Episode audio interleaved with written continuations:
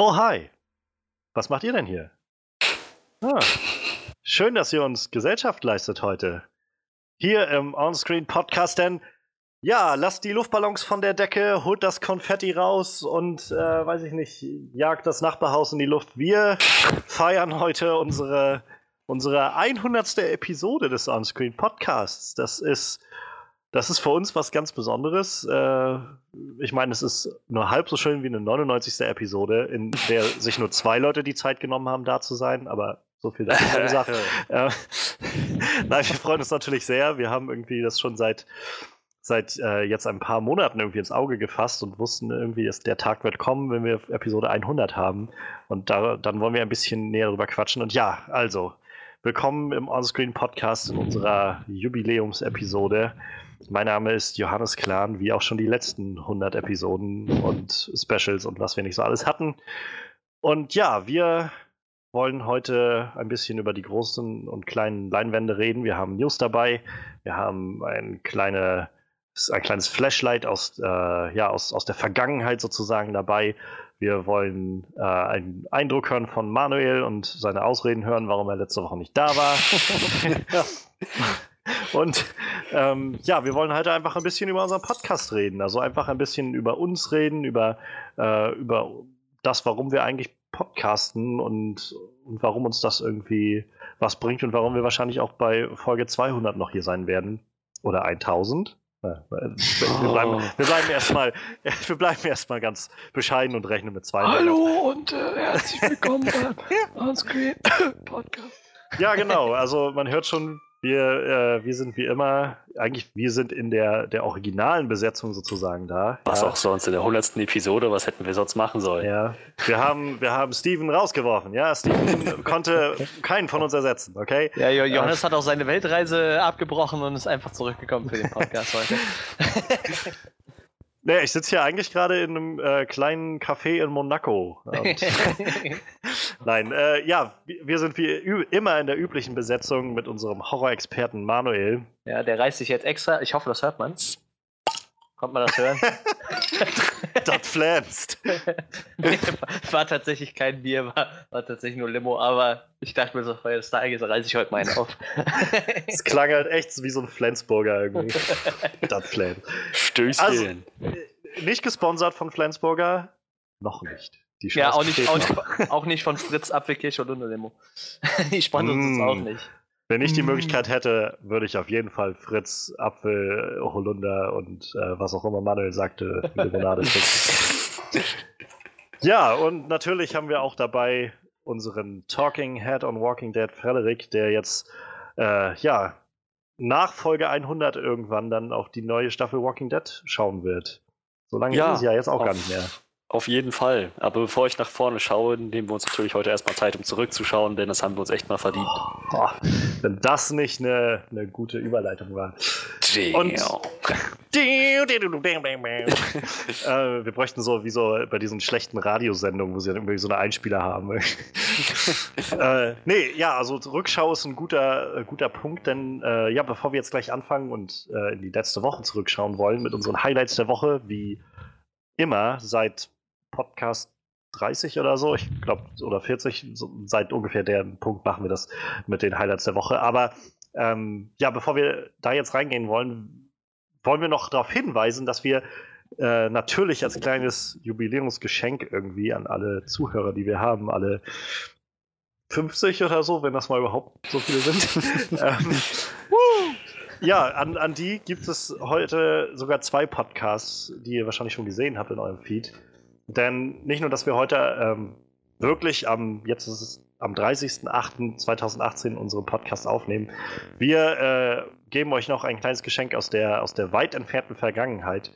Lange haben wir es bei uns auf der, äh, auf der Bank gehabt und immer wieder gefragt, wann wir es einsetzen wollen. Und ja, wir haben, bevor wir unseren ersten Podcast rausgebracht haben, am, äh, im, im Mai Neun, äh, 1900. Mai, oh. als es noch nicht mal das Internet gab. Ähm, nee, im Mai 2016 äh, haben wir davor schon, also der erste Podcast, den ihr bei uns findet, ist zum äh, äh, Marvel-Film Captain America Civil War und dem Marvel Universe. Und ja, davor haben wir aber schon mal einen Anlauf gehabt, wo wir podcasten wollten, ganz verzweifelt. Und zwar war das im März desselben äh, Jahres, wo wir nämlich über den damaligen heiß ersehnten äh, Batman wie Superman Dawn of Justice geredet haben. Und der, der, das waren so unsere ersten Schritte und wir haben uns irgendwie dann dagegen entschieden, das als ersten Podcast rauszubringen. Und äh, ja, wir haben uns gedacht, für die 100. Episode ist das eigentlich ein schöner Trip down Memory Lane. Oh, für yeah. uns, aber vielleicht auch für euch mal irgendwie zum einen diesen Film nochmal euch in Erinnerung zu rufen, wie, wie gut oder schlecht ihr ihn fandet ähm, und unsere Meinung dazu zu hören, überhaupt zu hören, wie wir vielleicht angefangen haben. Ähm, ich will gar nicht so viel sagen, aber ihr findet diesen Podcast sozusagen ungeschnitten, so wie wir es damals aufgenommen haben. Und äh, ja, hört, hört gerne rein. Ihr findet den Podcast, die Episode 0 sozusagen, jetzt auch bei uns im Onscreen Podcast. Ja, und ansonsten, wie gesagt, wir gehen jetzt in, in die News, ähm, unsere Highlights der Woche. Danach wollen wir zu Manuel schalten. Ähm, mal, mal schauen, was der zu berichten weiß. Aus Köln, aus Gölle. Äh, Gölle. Genau. Ich denke mal, damit werden wir anfangen bei. Eine Stunde, 18 Minuten und 44 Sekunden. Und dann hat Freddy nochmal ein kleine, eine kleine Einschätzung für uns von einem, ja, schon etwas eingestaubteren Film, ähm, mit aber trotzdem ein paar bekannten Gesichtern. Ich meine, Christian Bale war dabei und Gerard Butler, wenn ich mich nicht täusche. Ja. Ähm, Freddy möchte uns ein bisschen was zu Herrschaft des Feuers erzählen. Ähm, und auch dafür bleibt äh, natürlich gerne dran. Das Ganze wird dann passieren bei. Zwei Stunden und 22 Sekunden. Ich weiß gar nicht, ob ich dazu einen Timecode durchgeben will oder so. Wir wollen einfach danach uns ein bisschen Zeit nehmen, ein bisschen über Podcasts zu reden, über das, was uns der Podcast gebracht hat. Ähm, für den Fall, dass irgendjemand einfach so dahin springen will, I guess, hier ist a Timecode. Zwei Stunden, 15 Minuten und 14 Sekunden. Aber eigentlich würde ich euch empfehlen, bleibt einfach dran die ganze Zeit, denn so bleibt es interessant und spannend und ihr versteht natürlich all die Insider-Jokes, die wir jetzt in, der, in den ersten 20 Minuten aufbauen, auf die wir uns dann in den letzten 20 Minuten immer wieder beziehen werden. Ähm, ja, insofern würde ich sagen, lasst unsere Jubiläumsepisode beginnen und äh, wir fangen an mit den Highlights der Woche, würde ich sagen. Highlights der Woche. Ich würde fast sagen, damit wir auf einer positiveren Note enden können, äh, gebe ich den Ball erst einmal zu Manuel ab. Denn Manuel, was hast du dir denn rausgesucht für heute? Ja, ähm, wir hatten ja schon öfter darüber gesprochen, dass äh, James Gunn seinen Job losgeworden ist bei Disney für Guardian of the Galaxy 3 und was das so alles äh, mit sich gebracht hat, die ganzen letzten äh, Wochen. Unter anderem ein offener Brief äh, der fast der gesamten Schauspielerbrigade des Films, äh, um halt alles versuche, Disney wieder umzustimmen, weil halt alle sehr gerne mit James Gunn arbeiten.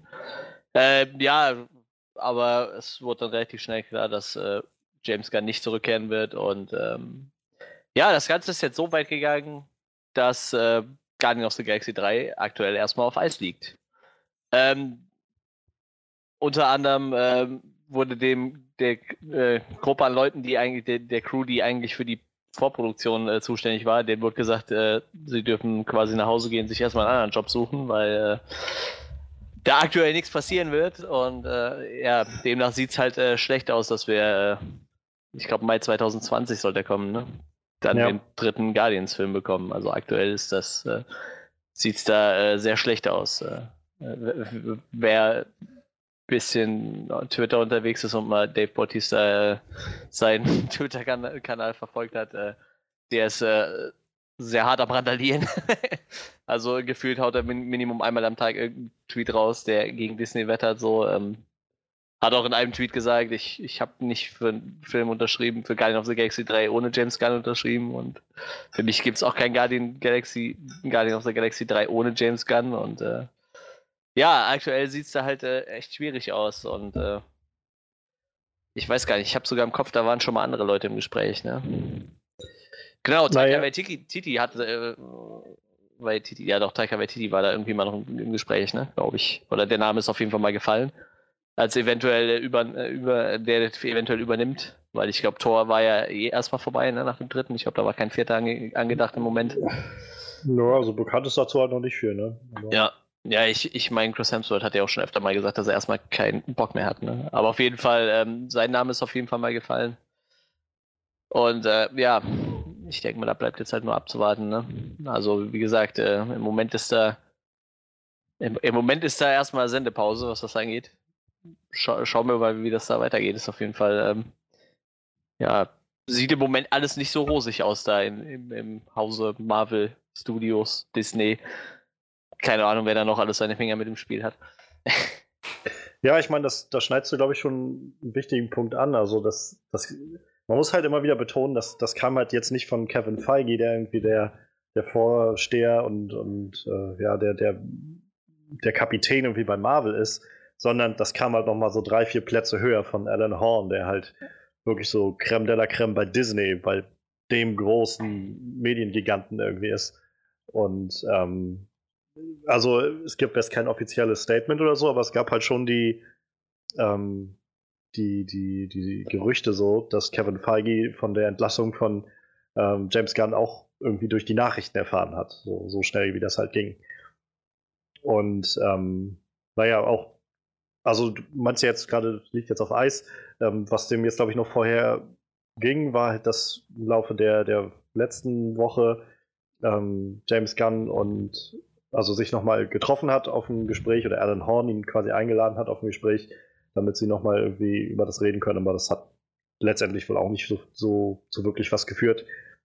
Ähm, naja, es ist halt nach dem Edgar Wright-Ding, was Marvel irgendwie durch hat, was glaube ich insofern, naja, sehr marginal im Vergleich dazu ist, weil Ant-Man einfach kein großer Film war zu dem Zeitpunkt, also niemand den so wirklich auf dem Schirm hatte ja. und so weiter. Ähm, ist das jetzt halt so wirklich, sag ich mal, das, das erste große Mal, dass wirklich sichtbar und spürbar äh, ja, Probleme bei Marvel im, im Haus stehen. So.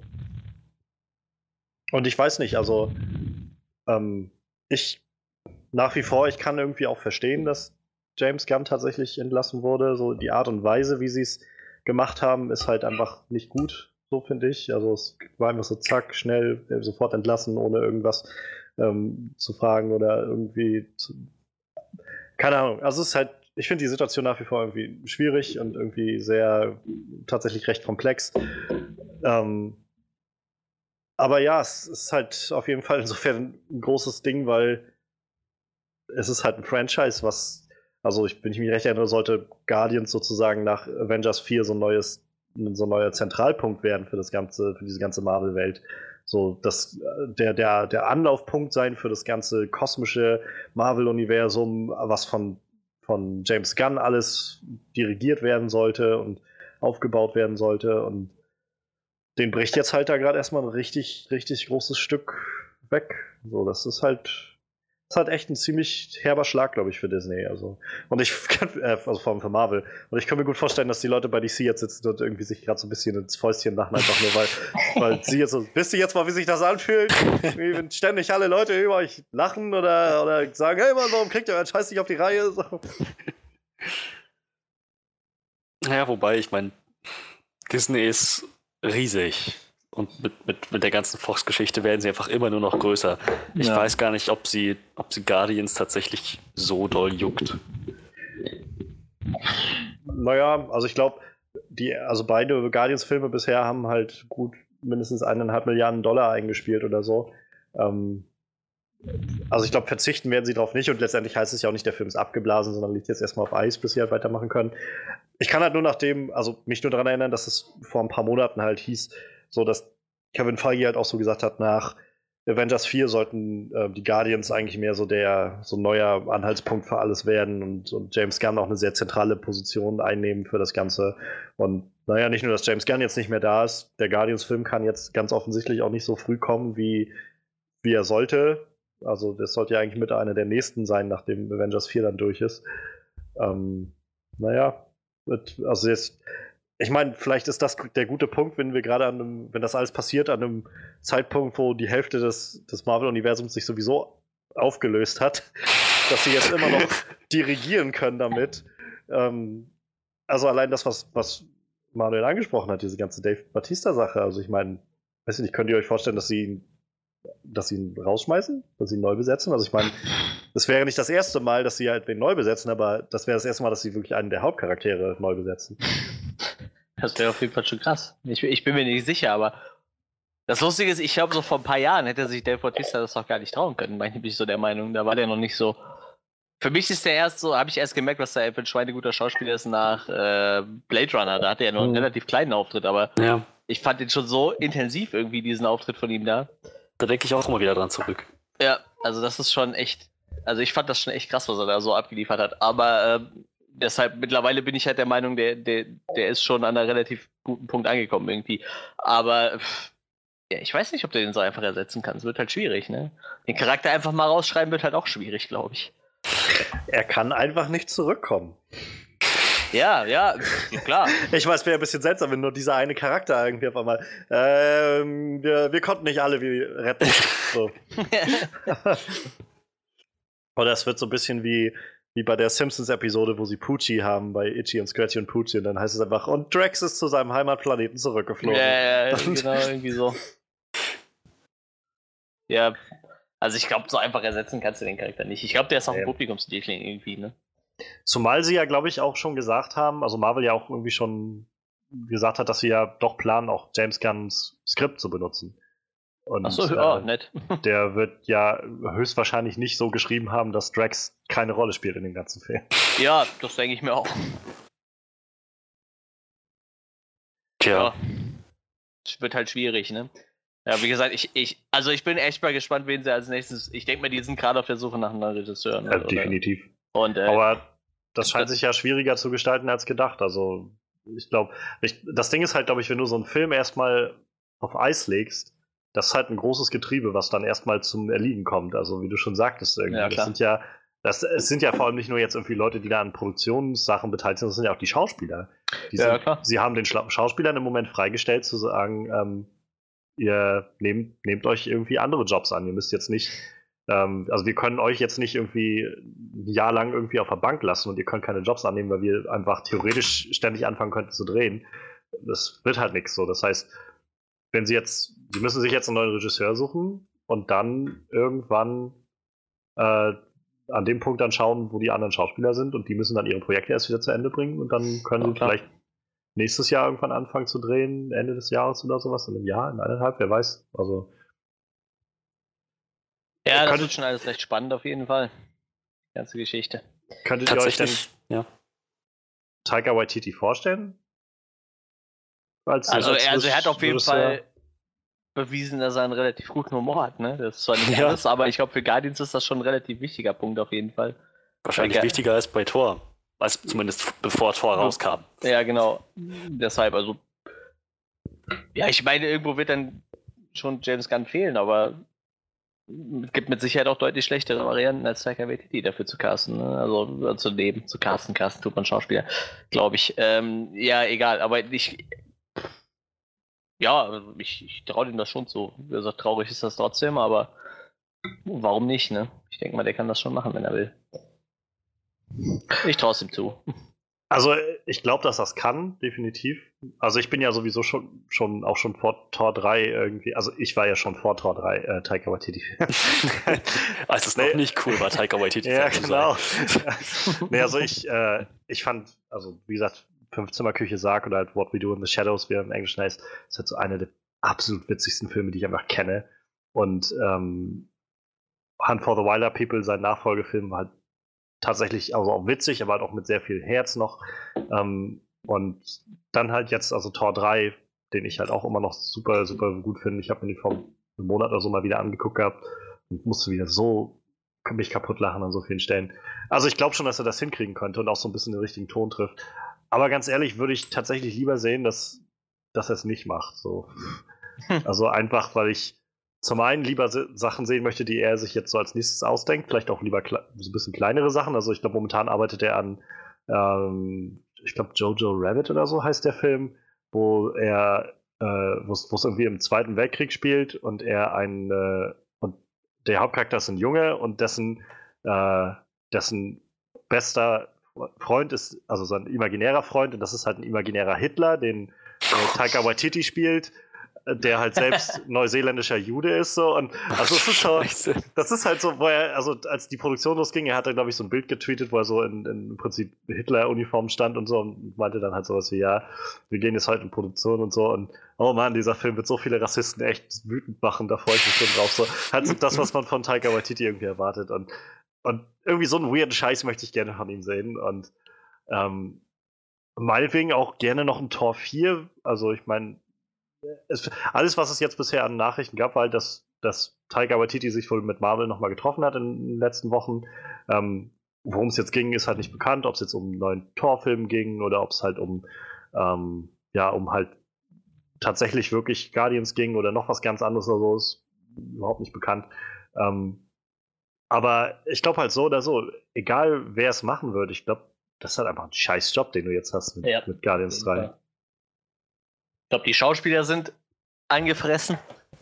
Obwohl ich denen halt noch eine gute, äh, ich traue denen doch genug Professionalität zu, auch ja. zu unterstützen, aber trotzdem sind die mit ihnen wahrscheinlich angefressen so. Weil es sieht ja doch so aus, als würden die gerne alle mit äh, James Gunn weiterarbeiten an dem Projekt. Äh, die Fans sind wahrscheinlich ziemlich angefressen. Deshalb, ich glaube, du bist jetzt immer der Arsch, so, auch wenn du einfach nur sagst, so, hey, ich will hier nur helfen, so, ne? Ich meine, ja. kann ja auch wirklich jemand sein, der sagt, ich mag das Franchise echt genauso gern wie ihr, so, aber so, entweder geht's halt gar nicht weiter oder irgendeiner macht den Job halt, ne? Mehr, mehr Optionen gibt's halt nicht so. Ja. Das müssen halt auch die Fans einsehen, so, entweder, wenn ihr noch einen Guardians haben wollt, dann müsst ihr halt in den sauren Apfel beißen, oder ihr kriegt halt keinen Guardians mehr, fertig.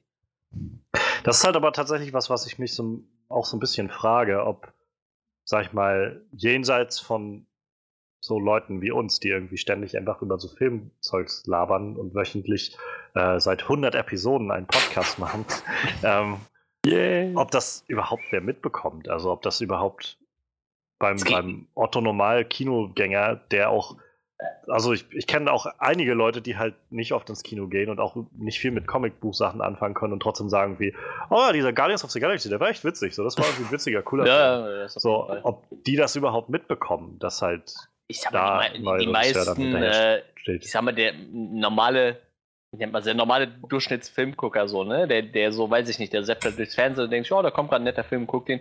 Der macht sich auch keine Gedanken, wer der Regisseur dahinter war. Ich glaube, jeder kennt wahrscheinlich irgendwie Steven Spielberg so oder so, aber ich sag mal, den meisten Leuten ist eigentlich, wer dahinter ist, egal. Also die kennen halt ein paar Schauspieler mit Sicherheit und so, oh, den, den, den gucke ich ganz gerne oder so, aber die machen sich halt über den Hintergrund gar nicht so viel Gedanken und dem wird das halt nicht auffallen. Aber ich glaube, gerade Marvel hat halt eine relativ starke Fanbase und ich glaube, da sind halt auch viele Leute dabei, die so ein bisschen äh, enthusiastischer dabei sind, halt, wie, weiß ich ja. nicht, bei irgendeinem Film, der halt, weiß ich nicht, so ein Film wie Arrival oder so, den gucken die Leute vielleicht, ein paar finden ihn gut, aber da denkt sich mit Sicherheit keiner, wer war denn der helle Kopf dahinter oder so. Ne? Ich denke mal, da bist du halt bei so einem Guardians-Ding, da hast du halt mehr Fanboys dahinter oder so, Fanboys, Fangirls, die da irgendwie sich vielleicht auch mit der Materie dann ein bisschen mehr auseinandersetzen. Ne? Ich denke ja. Mal, aber wahrscheinlich auch nur ein bisschen mehr. Ich meine, ja, machen wir uns mal nichts vor, die meisten Leute erfahren von einem Film, wenn sie einen Trailer gesehen haben und nicht vorher. Das stimmt schon. Das stimmt wohl, ja. Das ist wieder so ein, so ein, so ein Effekt, den dieses ganze Podcast irgendwie mit sich bringt. Ganz genau. Gefühl, dass man ja. halt so ein bisschen. Ja, das kommt später drauf. ähm, also, unterm Strich, so für mich jedenfalls so, ich, ich traue Tiger Waititi auf jeden Fall zu. Also, ich meine, gerade Tor 3 hat halt schon Parallelen so gezeigt, irgendwas mit diesem, dem Einsatz und von, von äh, weirder Space-Mythologie aus dem Marvel-Universum, dann irgendwie der Einsatz von, in dem Fall war es jetzt halt nur der Immigrant-Song von Led Zeppelin, aber halt trotzdem von so populärer Musik, nenne ich es jetzt mal. Ähm, und auch der Humor natürlich, der auch so ordentlich weird ist. Aber wie gesagt, äh, eigentlich würde ich mir das für Taika Waititi nicht wünschen. Also da, da würde ich lieber was anderes sehen. Sehr witzig fand ich, dass einige Leute angefangen haben, also so einfach Spekul Fanspekulationsmäßig so, ja, Edgar Wright wäre doch der Richtige für so einen Job, so, wo ich denke, mag sein, aber warum sollte der das machen? Warum sollte der jetzt auf einmal sagen, so, ja klar, ich habe irgendwie sechs Jahre an Ant-Man gearbeitet und dann habt ihr gesagt, das passt nicht mehr, aber jetzt übernehme ich äh, Guardians 3, ne, weil, ihr, weil ihr den anderen entlassen habt, einfach so aus dem Nichts. oh Mann. Ja, es muss halt, also ich glaube so, dass es muss halt jemand sein, der wirklich so einen, so einen richtig weirden Sinn für Humor hat. So, wenn, also ich glaube, wenn sie jetzt tatsächlich so jemanden nehmen wie, wenn sie jetzt, wenn jetzt nächste Woche rauskommen würde, sie haben Ron Howard verpflichtet, der jetzt irgendwie von, von den äh, hier Lloyd und Miller von äh, Solo halt übernommen hat und dann halt so einen 0815 Star Wars Film daraus gemacht ja. hat, so, dann würde ich halt noch mehr denken, so, okay, ich glaube, das kann man jetzt vergessen, so. Äh, also gerade was die Guardians ja ausmacht, ist irgendwie so ein, so ein dicker Fingerabdruck irgendwie, der was Eigenständiges ausmacht und irgendwie sagt, das, das kriegt ihr halt nur bei den Guardians. Ist übrigens so ein bisschen, ähm, mir fällt mir jetzt gerade dazu ein, ich hatte gelesen, dass jetzt in der letzten Woche so ein paar ähm, erste Testvorführungen von Aquaman waren. Ähm, mhm. Und halt so ein paar Leute dazu was gesagt haben und die, die es gesehen haben, meinten halt alle so im Durchschnitt eigentlich, ist ein guter Film, ist jetzt halt nichts sehr Großartiges oder so. Ähm, fühlt sich wohl sehr an wie so ein Marvel Phase One Film. So aus mhm. Phase 1 irgendwie. Und ähm, also es klang halt alles sehr danach, der Film ist halt sehr sicher, so einfach sehr Hauptsache, es ist, es ist irgendwie alles gut. es muss jetzt nichts, nichts, kein, kein Griff nach den Sternen sein, aber Hauptsache, es ist erstmal einfach annehmbar. So.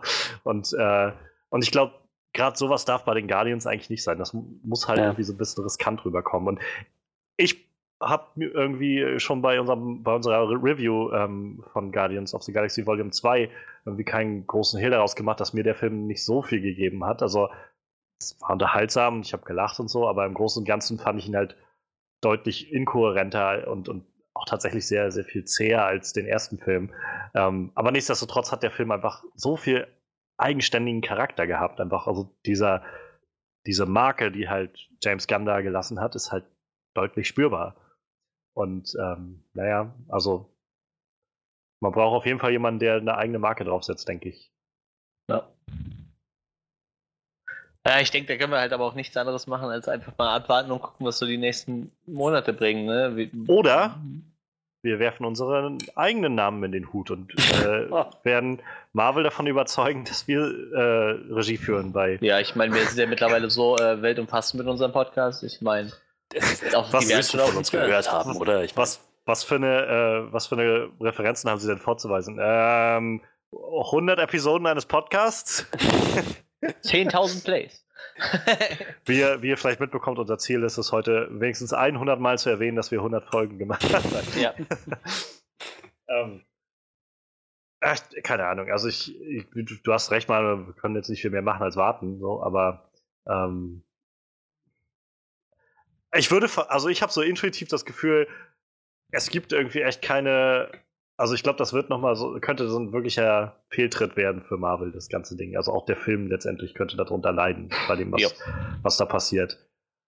Aber dasselbe hat man irgendwie gesagt bei Ant-Man, nachdem Edgar Wright irgendwie ein halbes Jahr vorher oder kurz vor Drehbeginn dann rausgeworfen wurde, sie sich getrennt haben aufgrund von künstlerischen, äh, kreativen Differenzen was auch immer das dann heißt, ähm, und haben dann trotzdem noch einen Ersatz gefunden mit Peyton Reed und konnten trotzdem nochmal mit einem Rewrite anfangen und der Film ist gut geworden, würde ich behaupten. Also wer weiß, vielleicht kann Marvel da auch seine Magic nochmal durchhauen, aber das ist schon, das ist schon echt doofe Situation im Moment. Mal gucken, wie es dann für James Gunn weitergeht. Hm. Ich meine ja. gehört zu haben, dass jetzt tatsächlich viele Studios bei ihm vor der Tür stehen im Moment, weil er jetzt ja ähm, ja, entlassen ist im Prinzip aus seinem Vertrag mit Marvel. Ja, das kann ich mir aber auch gut vorstellen. Ich hoffe, er hat noch ein paar gute eigene Ideen im Bett oder so. Ich würde gerne noch mal was eigenes von ihm sehen. Ich wollte gerade sagen, also ich, ist schon ein bisschen her, oder? Dass der so ein, so ein, so ein eigenes Projekt irgendwie hat super. umgesetzt. Gab's da super noch was? Ich schau mal gerade nach, was bei ihm so steht. Ich weiß es nämlich auch nicht. Drehbuch, super, ja. ja, nee, dann kam halt dieser eine Teil von Movie 43, dieser eine Kurzfilm und danach dann Drehbuch zu Lollipop Chainsaw, okay. ich meine, es kam, kam nicht letztes Jahr irgendwie? Genau, dieser, vorletztes Jahr, The Belko Experiment, da konnte ich mich noch erinnern, das war so ein, so ein Ding, der, also ein Film, den er geschrieben hatte, aber da hat er irgendwie anders Regie geführt. Ähm, der war wohl ziemlich durchgeknallt, so ein bisschen ähm, Hunger Games oder Battle Royale Style irgendwie in einem, in einem Office oder so. Irgendwie sowas in der Art sollte das, okay. glaube ich, war das wohl. Ich habe es nicht mehr so ganz im Kopf. Ich habe den Film auch nicht gesehen. Ich habe das im Trailer ich gesehen. Ich finde es total gut, dass er die Story zu Lollipop Chainsaw geschrieben hat. Kennt er das Spiel? Nein. Ähm, Die, diese extrem knapp bekleidete Cheerleaderin mit der Kettensäge, die immer den Kopf von ihrem Freund am ähm, Gürtel hat und der Freund, der lebt aber noch. Also der Kopf redet die ganze Zeit mit ihr. ah, so jetzt richtig- klingelt da irgendwas, Su aber Super weird auf jeden Fall. Ist halt so, so ein Hack-and-Slay-Spiel eigentlich. Naja, ist auch egal, aber äh, lustig, auf jeden Fall lustig, dass er das geschrieben hat, das wusste ich nicht. Ja. Also ich meine, dann hat er jetzt vielleicht die Möglichkeit, da wieder Sachen umzusetzen. Auf also auf Fall. so einer weird. Ich meine, es wäre vielleicht sowieso wirklich mal interessant nach den letzten Jahren, die er jetzt alle mit Marvel-Filmen und Blockbuster verbracht hat, ähm, zu sehen, wie er vielleicht wieder zu so kleinen Sachen zurückkehrt. So Ja. kleine Filme, irgendwie so abgedrehte, äh, abgedrehte Horrorgeschichten oder sowas. Das ist ja, glaube ich, so das, was er viel gemacht hat früher, oder? Ja, Also Slithers oder so, Trauma, so solche Geschichten. Aber vielleicht, vielleicht hat er solche Sachen jetzt ja auch hinter sich gelassen, wer weiß. tja. Wir Ja. schauen mal, Wir was werden- die Zukunft bringt. Ne? Genau, wir müssen einfach abwarten. Ja, dann, äh, dann schließe ich mich jetzt mal an mit, meinem, mit meiner Story, die ich mir rausgesucht habe. Ähm, sehr journalistisch habe ich einfach einen Artikel gefunden. Ähm, und zwar gibt es einen neuen Trailer für den kommenden Film von Damien Chazelle. Ähm, wie schon bei La La Land arbeitet er erneut mit äh, Ryan Gosling zusammen. Und äh, anders als bei La La Land, ganz, ganz anders. Oder auch anders als bei Whiplash, den er gemacht Spielt er hat. diesmal Geige? nee, ja, äh, gibt es diesmal, geht es nicht um, um Jazz tatsächlich. Dum, dum, dum. Also vielleicht versteckt doch noch, dass Neil Armstrong dann der erste Jazz spielende Astronaut auf dem Mond ist oder so. Aber ähm, nee, also Damien Chazelle hat bisher, ich meine, drei oder vier Filme gemacht, also so wirklich nennenswert große Filme. Whiplash, La La Land und äh, Guy and Madeline on a Park Bench hieß sein allererster Film. Hm. Ja, und jetzt kommt halt First Man und ähm, nachdem Whiplash und La La Land ähm, sehr erfolgreiche Oscar-gewinnende Filme waren, die vor allem mit viel mit Musik zu tun hatten und sich um äh, Jazz gedreht haben. Ich glaube, er ist halt leidenschaftlicher Jazzmusiker.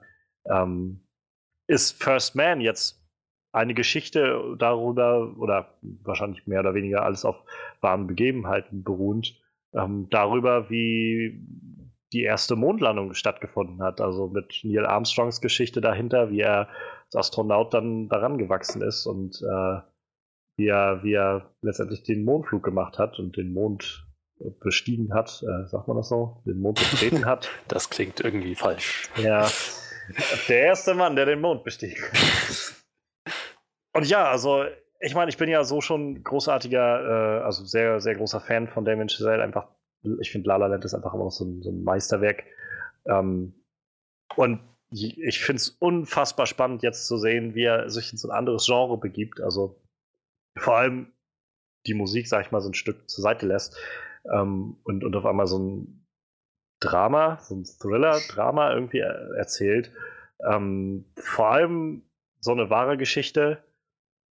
Es ist faszinierend. Ich habe gerade auch vor ein paar, ich glaube vor einem Monat oder so war es, dass äh, Blutmond war, so große Oh Mondfinsternis. ja, stimmt. Und äh, ich hatte mir das noch angeguckt gehabt und das war auch so, was ich gedacht habe, ist es nicht, also es ist schon echt faszinierend, oder? Wie, dass, dass da Leute waren. so. Und, und jetzt so eine Geschichte zu sehen, die sich der, der ganzen Sache annimmt, auch gerade wie das das erste Mal passiert ist.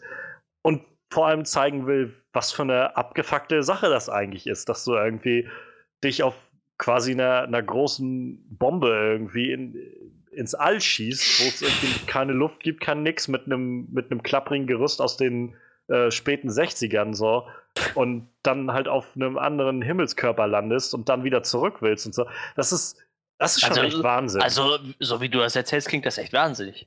Muss man Ja. mal gemacht haben, ne? ja, also ich äh, SpaceX hier Elon Musk, der der weiß, warum man das, warum man damit Touristen kriegt. Das stimmt allerdings. ich find, also ich finde es wahnsinnig faszinierend. Also ich finde sowieso gerade mit so Space-Geschichten, äh, so, also jetzt nicht nur Science Fiction, sondern so wirklich scientific, äh, so wahre Geschichten und überhaupt so All und, und Weltraum und so. Ich finde das so schon faszinierend genug. Und ähm, naja, jetzt so eine Geschichte zu sehen, die sich so ernst irgendwie diesem Thema annimmt, finde ich unglaublich spannend. Also zu sehen, auch was da alles mit drin hängt, dass er eben nicht nur Astronaut ist, sondern er ist ein Vater, der da mit drin hängt. Er ist ein Ehemann, der da, der da irgendwie auch, also das spielt halt auch einen großen Teil seines Lebens. Und dass er, ähm, keine Ahnung, also dieser, ich finde das unglaublich starker Moment irgendwie schon im Trailer, wenn seine Kinder oder seine Frau sagt, setz dich jetzt mit deinen Kindern hin und red mit denen darüber, dass du eventuell einfach nicht wieder, also nicht wiederkommst. So. Und seine Kinder auch fragen, so bist, das, das heißt, also kommst du dann eigentlich wieder oder nicht? So. Und ich, ich bin echt super gespannt, wo das hingeht. Man sieht ja auch im Trailer schon genug, dass es offenbar genug Fehler und, und, und Fehlversuche gibt, während sie dann auf der Erde sind und äh, was da alles schiefgehen kann, was da alles mit drin hängt. Also ich, ich bin auf jeden Fall äh, sehr, sehr gespannt und, und werde auf jeden Fall da sein, wenn das Ding in die Kinos kommt, ähm, mir, mir das anzuschauen. Also ich mochte The Martian schon sehr, sehr gerne vor ein paar Jahren, aber der ist halt, der ist halt auch schon recht real so mit seiner, seiner wissenschaftlichen Darstellung von Space Travel und so. Aber das ist halt jetzt doch nochmal ein Zacken, Zacken ernster und, und dramatischer und das, das gefällt mir sehr. Ich habe das, glaube ich, so noch nicht gesehen. Ähm, ja, wie geht euch das? Wird, wird euch der Jazz fehlen in First Man? Ich habe ich hab leider nicht gesehen und ich mag keinen Jazz. also, Tja, also nein. ist das geklärt.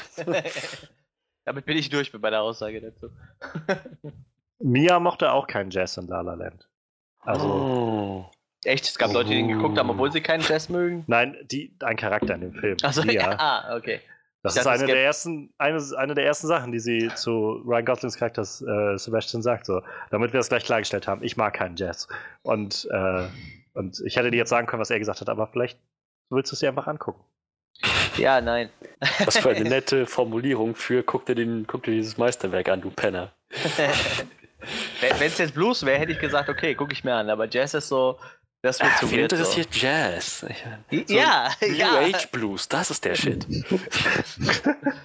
nee, ich weiß nicht, also ich höre jetzt auch nicht leidenschaftlich Blues, so, aber Blues wird Goa Death Trap, das ist es, was mich an. Nee, äh, Schmu Schmuse Schranz auf dem Gameboy ist im Moment so mein Highlight. ja, vielleicht kannst du ja La La Land nochmal neu cutten und einfach immer, wenn Jazz läuft, deinen Schmuseschranz vom Gameboy reinschneiden. Das wäre geil. Oh, das, oh, ohne Scheiß, das ist die Idee. Das, das schlage ich Jörg vor. So. Jörg, wir müssen ein neues Projekt starten. Ich, ich fand das sehr, sehr faszinierend. Äh, ich schweife gerade ein bisschen ab, aber was soll's. Ähm, es kommt jetzt demnächst in die Kinos, oder läuft, glaube ich, gerade schon in so kleineren Kinos. Äh, Black Clansman heißt der Film. Ähm, um die wahre Begebenheit von so einem, äh, so einem schwarzen Cop, der sich in den 70ern beim äh, beim Ku Klux Klan eingeschleust hat. und ähm, da ist halt auch David Duke dabei, also der, dieser, oh, weiß nicht, wie die sich da nennen, Wizard oder so bei den Ku Klux Klan Leuten, die Vorsteher, also die, die ganz hohen Tiere. Und auf jeden Fall, der wird von äh, Topher Grace gespielt. Und hm. der meinte halt, dass er hm. äh, unglaublich depressiv geworden ist durch diese Rolle im Nachhinein, weil das halt ihn so belastet hat, diesen absoluten Rassisten zu spielen. Und hm. was er als Ausgleich gemacht hat, ist, äh, dass er sich hingesetzt hat und er hat Filme gecuttet. Also neu zusammengeschnitten. Und er hat im Prinzip die ganze Hobbit-Trilogie zusammengeschnitten auf einen zwei Stunden langen Film. Schön. Er hat wohl vorher auch schon mal sowas gemacht, wo er, ähm, wo er, ich glaube, die Star Wars Prequels oder so zusammengeschnitten hat, irgendwie auf auch also alles Langweilige rausgeschnitten hat, äh, Jar Binks rausgeschnitten hat, was weiß ich, alles so. Also, fand, ich, fand ich faszinierend. Müssen wir ja. sich mal anschauen. Ja, ich glaube leider, also er meint, er will das nicht veröffentlichen oder so. Darf er ja auch gar nicht. Aber ja, klar. Ähm, ja, eigentlich ist das super spannend. Und wenn man, wenn man Zeit hätte, müsste man sich mal mit sowas auseinandersetzen. Zeit hat und depressiv ist wegen einer Rolle eines Rassisten, die man dem mal verkörpern muss, dann. Ja, ja das ist Sachen, schon. die man halt so jeden Sommer Wisst ihr noch damals? Seine Story, die man seit Kindern erzählt. Kommen wir zum Jazz zurück. Ich meine, kommen wir zum First Es ging immer um den Jazz. Jazz. Wahrscheinlich ist das so Neil Armstrongs Einstellung in dem ganzen Film. Wir müssen den Jazz zum Mond bringen. Sag, wirst du deinen Kindern, äh, wirst du wiederkommen? Wirst, setz dich mit deinen Kindern hin. Kommst du wieder, Dad? Ich weiß es nicht. Aber das ist es wert, um den Jazz zum Mond zu bringen. der Jazz. Song, ja. bleibt. Ich komme vielleicht wieder, aber der Jazz, der bleibt. Ja, wahrscheinlich haben sie auch irgendwo auf dem Mond eine Kassette mit äh, Jazz vergraben oder so. Wenn wir es nicht schaffen, dann werden die Sowjets da sein. Und die Sowjets haben keinen Jazz. Die, die, die bringen Polka. Das ist so nicht ganz richtig. Sie hatten zu dem Zeitpunkt schon längst Kaffeehausmusik, die von Schostakowitsch auf ein neues Niveau gehoben wurde. Basau. Aber es ist kein purer Jazz. Also wisst ihr noch damals in den 60ern, als der Ska in Jamaika groß geworden ist? Das war, eigentlich war das, glaube ich, das große Rennen zum Mond, oder? Einfach die verschiedenen Musikgenres, die zuerst Ja, auf dem Mond gespielt werden wollten. ja, wahrscheinlich, wahrscheinlich. Die Jamaikaner hatten 69 nämlich eigentlich so auch eine Rakete, die wollten ihren Reggae und Ska auf dem Mond Deshalb, schießen. deshalb haben sich doch die Beatles getrennt, oder? Weil Ringo und Paul wollten eigentlich zum Mond und John und äh, George wollten eigentlich zum Mars. Ja, oder? ja, ja, das war's. oh Gottes Willen. Das nimmt hier ganz komische Ausmaße ein. Wir werden langsam verrückt nach 100 Podcasts. Wird man langsam ein bisschen verrückt. Ich, ich höre übrigens schon wieder so eine gequälte Katze, aber es ist total lustig, dass nur ich die höre. Ich glaube, irgendwie mein Kopfhörer Nein, stirbt. diesmal höre ich Vielleicht- sie auch. Ich höre Ja. Da kommt sie von Johannes. Ich höre keine gequälte Katze. Oder das warst du gerade, der sie nachgemacht hat. Ja, gerade war ich das, ja. nee, aber tatsächlich, äh, ist aber auch egal, weil das ist auf Johannes seine Aufnahme eh nicht drauf. Ja, gequälte Katzen äh, schneiden wir für gewöhnlich raus. Ähm, was, was meint ihr? Free, äh, Free, First Man. Pre Prequel zur Mondlandung. ja, also das war äh, eben so ein, äh, oh yeah, wir fliegen zum Mond. Mein Gott, ist das kacke, dass wir zum Mond fliegen. Drama. Hier ist es ja ätzend. Ja, Lass so- wieder zurück. So in etwa war das. Aber ähm, ja, das ist auf jeden Fall mal ein interessanter Blick auf die ganze Geschichte. Ne? Dieses, äh, hier, äh, denk dran, wenn du zum Mond fliegst, kann es sein, dass du nicht mehr wiederkommst. Und du hast ja noch Kinder, so, die sollten vielleicht wissen, dass du nicht mehr wiederkommst, wenn du Pech hast. So, ne? Also, ist auf jeden Fall mal eine interessante Ausrichtung auf dieses ganze Thema, glaube ich. Ähm, Das, äh, weiß ich nicht, habe ich mir überhaupt mal irgendeinen Film zur Mondlandung angeguckt? Ich kann mich an keinen erinnern, glaube ich, aber. Nee, ich jetzt auch nicht aus dem Steg. Ich kann, mich, ich kann mich an den Film erinnern, wo, äh, wer war es? Moon, mit wem war dieser Moon-Film? So Ähm, Sam Rockwell. Sam Rockwell, genau. äh, Den habe ich gesehen, aber der hat mit Mondlandung ja eigentlich nichts zu tun. Das ist ja eher ähm, weitergedacht, wenn du schon auf dem Mond lebst und alleine bist. Aber, ähm, ja, keine Ahnung, warum nicht. Also der Trailer sah schon relativ vielversprechend aus. Wie gesagt, und es ist halt nicht dieses, äh, yay, happy, wir fliegen zum Mond. Wir wollen die erst auf dem Mond sein. Was ein tolles Ereignis für die Amerikaner, sondern Ja, bedeutet genau, das, das finde ich halt, also gerade das finde ich halt so spannend irgendwie. Das ist so ein, Ja. Es wird halt immer wieder dargestellt, dass es war das große Rennen um den, den äh, Mond und die Amerik Amerikaner haben halt äh, so viel rein investiert und so sich zusammengerissen und äh, Ingenieure gehabt ohne Ende und so weiter und sie haben es dann glorreich geschafft, so, aber dass das halt echte Menschen waren, die da irgendwie drin gesteckt haben und Ja. den Scheiß machen mussten. So, das, Ja, ich denke mal, das ist auf jeden Fall eine spannende Prämisse für einen Film, ne? Also, wir waren ja eben so ein bisschen drüber philosophieren, was es für ein Film sein könnte, aber ich, ich denke, das wird schon so ein. Schon sehr, sehr dramalastig, denke ich mal. Ja. Tippe ich mal auf jeden Fall. Ja, also ich finde halt gerade auch diesen, diesen Aspekt sehr interessant, dass sie den Fokus nicht komplett auf die Ingenieure und die Technik und die ganze Propaganda drumherum, das, das ganze, die ganze Medienpräsenz, dass sie darauf nicht nur den Fokus legen, sondern halt, dass ähm, Neil Armstrong als Charakter auch im Film als Charakter funktioniert.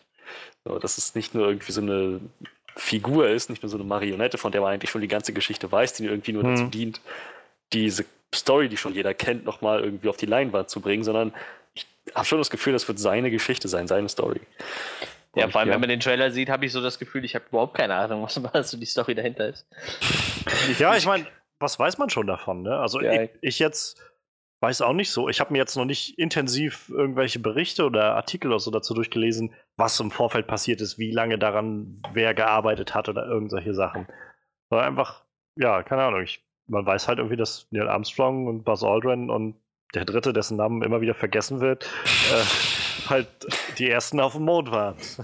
Ja, Das wie hieß der denn wahrscheinlich an den Namen. Ich meine, Armstrong und, und Buzz, das sind, ähm, das sind ziemlich eingängliche Namen, weil sie auch außerhalb de, Ja. des Namens an sich eine Bedeutung haben. Aber ich kenne tatsächlich Buzz Aldrin auch nur durch Michael Mittermeier. Was? Der, der, ich glaube, der hat die sogar alle drei genannt. Der meinte so, jeder kennt den ersten Mann auf dem Mond. Aber niemand kennt den zweiten Mann auf dem Mond, weil sich jemand einen Scheiß für den zweiten Mann auf dem Mond interessiert. So. Und dann erzählt er so die Story, wie die wahrscheinlich irgendwie noch Streichhölzer ziehen mussten, wer als erstes auf dem Mond darf. So. Das ist aus einem der ersten Programme von Michael Mittermeier. Ich glaube, es ist noch aus Sept oder so oder Back to Life.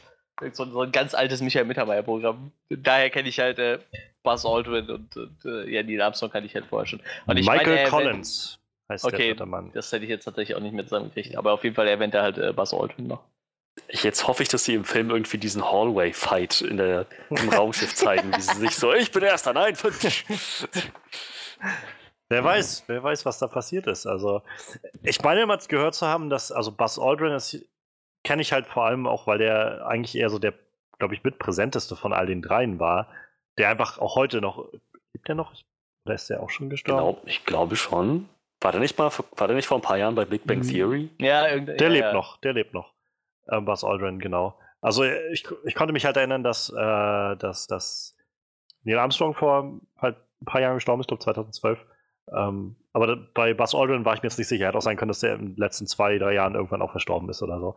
Aber nee, der lebt noch und bei die, genau das meine ich halt so Sachen wie Big Bang Theory oder so. Und der tritt halt ständig, ja, ständig irgendwo auf oder ist halt auch in, in Talkshows in den letzten Jahrzehnten immer wieder gewesen, hat darüber geredet und so weiter. Und ich glaube, Neil Armstrong war tatsächlich so jemand, der sehr sich zurückgezogen hat nach, nach allem und irgendwie mehr so ein privater, so ein privates Leben führen wollte, ohne da groß in andere Sachen reingezogen zu werden. Wer weiß, was die Aliens mit ihm gemacht haben, oder? Ja, das weiß man nie. Vielleicht äh, hat auch die Mondnazis getroffen oder so. Oder er ist noch auf dem Mond und das andere war gar nicht der echte Neil Armstrong, der zurück. Ich, ich, glaube ja eher, dass das ein Prequel zu äh, Iron Sky wird. Oh ja. Ich habe auf dem Der Mond die Film. Nazis. Ich glaube, der zweite kommt doch jetzt demnächst. Ja, ja, ich meine, der kommt dieses Jahr noch, ja. Aber das wird super. Das wird super weird. Äh, Übrigens, äh, apropos super weird, also äh, tatsächlich kam Sharknado 6 oder wo sind wir? Oder 7? Äh, Ja, sechs. Auch, War, auch in Kino, in ein paar Kinos. Tatsächlich hatte der als einziger ein äh, paar Kinotermine bekommen. Das fand ich äh, sehr unterhaltsam. Ich glaube, das ist der erste Asylum-Film, der überhaupt äh, im Kino angelaufen ist. Naja, das musste scheinbar irgendwie zelebriert werden oder so, dass es dann der letzte war. Das kann verschiedene Dinge aussagen. Ja, ja, definitiv. Äh, übrigens, äh, wo wir gerade bei, bei Kinoveröffentlichungen sind, wir, wir sind heute ein bisschen breit gefasster. Ich dachte nur, das ist vielleicht für Freddy äh, interessant. Äh, What Keeps You Alive kommt äh, beim äh, Film, Fantasy Film Festival, Film, Fest, Film Fantasy Festival, wie auch immer das heißt. Fantasy Filmfest. Genau, Ja. das läuft ja jetzt irgendwann in Deutschland in ausgewählten Kinos. Oh, glaub- schön. Wird wahrscheinlich jetzt das, das einzige Mal sein. Rate ich jetzt erstmal, dass der irgendwo im Kino läuft hier, aber Ich war da jeden Fall. tatsächlich einmal beim Fantasy Filmfest und muss sagen, das ist eigentlich das langweiligste Event, was es so gibt. nee, weil das tatsächlich einfach nur so ist. Also, wir waren in Köln, da gab es einfach nichts zu kaufen, außer an einem Stand gab es die Kurzfilme von den letzten zwei Jahren. Das war's. Da gab es kein T-Shirt, gar nichts. Und sonst warst du einfach nur im Kino und hast halt für jeden Film so einzeln bezahlt. Oder konntest halt so dieses Wochenticket haben, wo du einfach so sieben Tage, weiß ich nicht, theoretisch von morgens bis abends hättest ins Kino gehen können. Aber im Endeffekt war da nichts drumrum so. Es war halt wirklich nur so zwei Kinos blockiert im Kino, wo halt diese Filme kamen. ich glaube, der Fokus liegt halt vor allem auf den Film. Ja, Ich glaube, es geht halt in, bei dem Filmfestival vor allem darum, dass du, dass du halt diese Filme gucken kannst, die halt sonst aber, nirgendwo ja, ja, laufen. für, für so ein Festival, ich erwarte da irgendwie so ein bisschen drumrum noch irgendwie, weißt du so. Da war noch nicht mal irgendwie ausgehangen Ja, das- oder so, ne? das sind halt deine, deine Gamescom-Erwartungen, die du jetzt daran stellst. Ja, da kriege ich halt auch immer die Flyer für den Fantasy Filmfest tatsächlich. Nee, also ich, wie gesagt, ich war halt einmal da. Es waren auch sehr lustige Filme, die wir da gesehen haben. Human Centipede 1 zum Beispiel. Aber Oh, Lustig. Haha. Ja, super, super lustig. Was für ein Brüller, was für ein Schenkelklopfer dieser Film war. ja, und, Weißt du, äh, aber, aber bei Jazz kommt ihm das Würgen. Nee, da kommt nicht das Wirken bei, das tut mir nur den Ohren weh. Aber das liegt auch, glaube ich, drauf, kommt auch drauf an, was du für ein Jazz hast. So. Äh, Tja, allein deshalb solltest du La mal schauen, glaube ich. ja, nein. Kann ich mir nicht Mama Mia 2 angucken oder so. Das, das gefällt mir auch nicht besser dann Ähm, wahrscheinlich. Also entweder La La Land oder Mamma Mia 1 und 2. Oh, je- jetzt bist du aber richtig fies, ey. Ach, verdammt. Ja, ich lasse mir das noch durch den Kopf. Aber ich habe, ich weiß schon, aber ich habe letztens so einen schönen Cut gesehen. Da hat jemand zusammengeschnitten von Dunkirk. Dieser Schlussmoment, wo Kenneth Brenner äh, auf, dieser, auf dieser Mole steht und das Fernglas hochnimmt und dann das runternimmt und dann fragt ihn äh, der, der Kommandant, was sehen Sie? Und er sagt dann, Home. Und dann haben sie das quasi an dem Moment weggekattet, wie dieses Schiff bei Mamma Mia in den Hafen einfährt und alle irgendwie äh, äh, Dancing Queen singen oder so. so, so auch diese dramatische Musik. What, what do you see? Home. Dancing Queen. Alles auf den Booten tanzen und so. Oh Mann. Ja. Ja, ja. muss man nicht ja, sehen. Ja, auf, auf jeden Fall, ähm, um mal wieder zu ernsten Dingen zurückzukommen. Ähm, First Man, also ich bin gespannt auf die Geschichte, die dahinter steht, gerade weil es halt so eine reale Geschichte, also sicherlich irgendwo noch ein bisschen angepasst auf so ein Filmmedium, aber trotzdem irgendwo an realen, äh, realen Begebenheiten ist. Und wie gesagt, gerade der Punkt, dass sie, dass, dass Damien Chazelle, den ich jetzt vor allem durch La La Land kenne, ähm, ich muss mir Whiplash unbedingt nochmal angucken. Der soll ja auch ziemlich psycho sein, so, aber ähm, trotzdem wirkt First Man nochmal wie so eine ganz andere Sparte. Und irgendwie finde ich das super spannend, dass also so ein, so ein junger Regisseur, so einen jungen, talentierten Regisseur zu sehen, so mitverfolgen zu können, wie der jetzt so seine Karriere weiter ausbaut. Das ist so ein bisschen, weiß ich, so ein bisschen wie bei Nolan fühlt sich das für mich jetzt an. So dieses, wenn Nolan halt einen neuen Film macht und man weiß, wie es irgendwie wieder so eine ganz neue Richtung irgendwie, die er da einschlägt. Und ich bin einfach echt gespannt, wo das hingeht. Also ich bin gespannt, wie er sich so in so einem Terrain macht, in, in so einem Fahrwassern und Ryan Gosling, also ich, ich bin auch immer, also immer noch großer Fan von Ryan Gosling, also seit, seit Nice Guys eigentlich so ziemlich habe ich den so wirklich auf den Schirm bekommen und seitdem auch mal so ein paar Filme aufgeholt mit ihm. Ich, der ist eigentlich immer großartig, habe ich das Gefühl. Über den wird viel zu wenig äh, geredet. Der auf jeden Fall der, der bessere der beiden kanadischen Goslings. Äh, Ryans meine ich natürlich. ähm, ja, auch witzig irgendwie, oder? Dass Neil Armstrong und seine Frau, ich glaube, beide Texaner, auf jeden Fall Amerikaner, von einem äh, Kanadier und von einer Britin gespielt werden. ja, wenn sie die Rolle gut ausfüllen. Tja, ich glaube, man sagt ja immer wieder so, die, äh, die Briten kriegen es halt irgendwie immer gut hin, diese amerikanischen Akzente umzusetzen. Wohingegen die Amerikaner echt unglaublich Schwierigkeiten haben, diese britischen Akzente irgendwie ja, hinzukriegen. Das ist nur den Briten vorbehalten. Das ist wahrscheinlich einfach die, die Rache für, äh, für die Kolonien oder so. naja, ja, insofern First Man, also bei mir nochmal sehr hochgeschossen ähm, auf, äh, auf, auf meiner erwartungsvollen Liste. Ich meine, der startet jetzt, also hat seine ersten Aufführungen jetzt demnächst bei einem Filmfestival. Ich glaube, Toronto International Film Festival oder sowas. Nächsten Monat, ja. Also jetzt im September wahrscheinlich. Und dann weiß ich gar nicht, ich kann mal kurz gucken, ob ich rausfinde, wann der auch in Deutschland anläuft. Ob der auch in Deutschland anläuft. Oh, und in ja. Deutschland heißt der Aufbruch zum Mond. Und ja. der kommt am 8. November raus. Also auch gar nicht mehr so lange hin. Hm. Hm, hm, hm. Das heißt, ich bin, ich bin auf jeden Fall sehr gespannt und ich glaube, davor werde ich auch nochmal, wenn ich Zeit habe, ein paar Weltraumfilme aufholen. So, so ein paar, die ich noch nicht kenne. Ich weiß immer so, äh, The Right Stuff ist, glaube ich, immer so der, der, einer der Klassiker, die halt so auch Mondlandung oder Weltraumfahrt so wissenschaftlich betrachtet hatten. Und natürlich Armageddon. Also ich meine, ähm, was, was gibt es Besseres als zu sehen, wie, wie, das, wie das Bohren in einem Asteroid schwieriger ist, als halt Astronaut zu werden. Also Michael Bay weiß, wovon er redet. So, und äh, insofern, 8. November halten wir uns im Auge. Und ähm, jetzt geben wir mal ab an Frederik, der sich auch was rausgesucht hat für diese Woche. Korrekt. Und zwar gab es Neuigkeiten, dass dies, dieses Mal eine, eine deutsche Film- und Serienneuigkeit die ich niemals auf dem Schirm gehabt hätte, wenn, buh, wenn Johannes buh, nicht so freundlich buh. gewesen wäre, mich darauf hinzuweisen. Und ich finde, das machen wir irgendwie auch ähm, ein bisschen zu selten, mal über, über Dinge reden, wenn, wenn auch was in Deutschland passiert auf der großen und kleinen Leinwand. Ja, definitiv. Äh, ähm, naja, jedenfalls äh, soll jetzt 2019 soll die Produktion beginnen für eine ZDF-TV-Serie. Die Basis für diese Serie soll Frank Schätzings Bestseller-Roman sein, Der Schwarm. Und das finde ich besonders interessant, weil ich den Schwarm mehr als halb durchgelesen habe und super spannend fand. Und dann war der Urlaub in Bulgarien zu Ende und ich hatte wieder einen PC. Ähm, Wie das ja, so ist. ne? aber es ist ein, es ist ein ziemlich, ziemlich cooles Buch, soweit wie ich gelesen habe. Und nach allem, was ich höre von ähm, Lesern, die konsequenter waren als ich und das ganze Ding durchgelesen haben, wird es auch wohl, bleibt es auch bis zum Ende spannend und gut und ist wohl wie so ein, hat echt wie so ein Drehbuch, wie so ein Hollywood-Streifen geschrieben. Und ähm, von dem, was ich soweit gelesen habe, kann ich das bestätigen.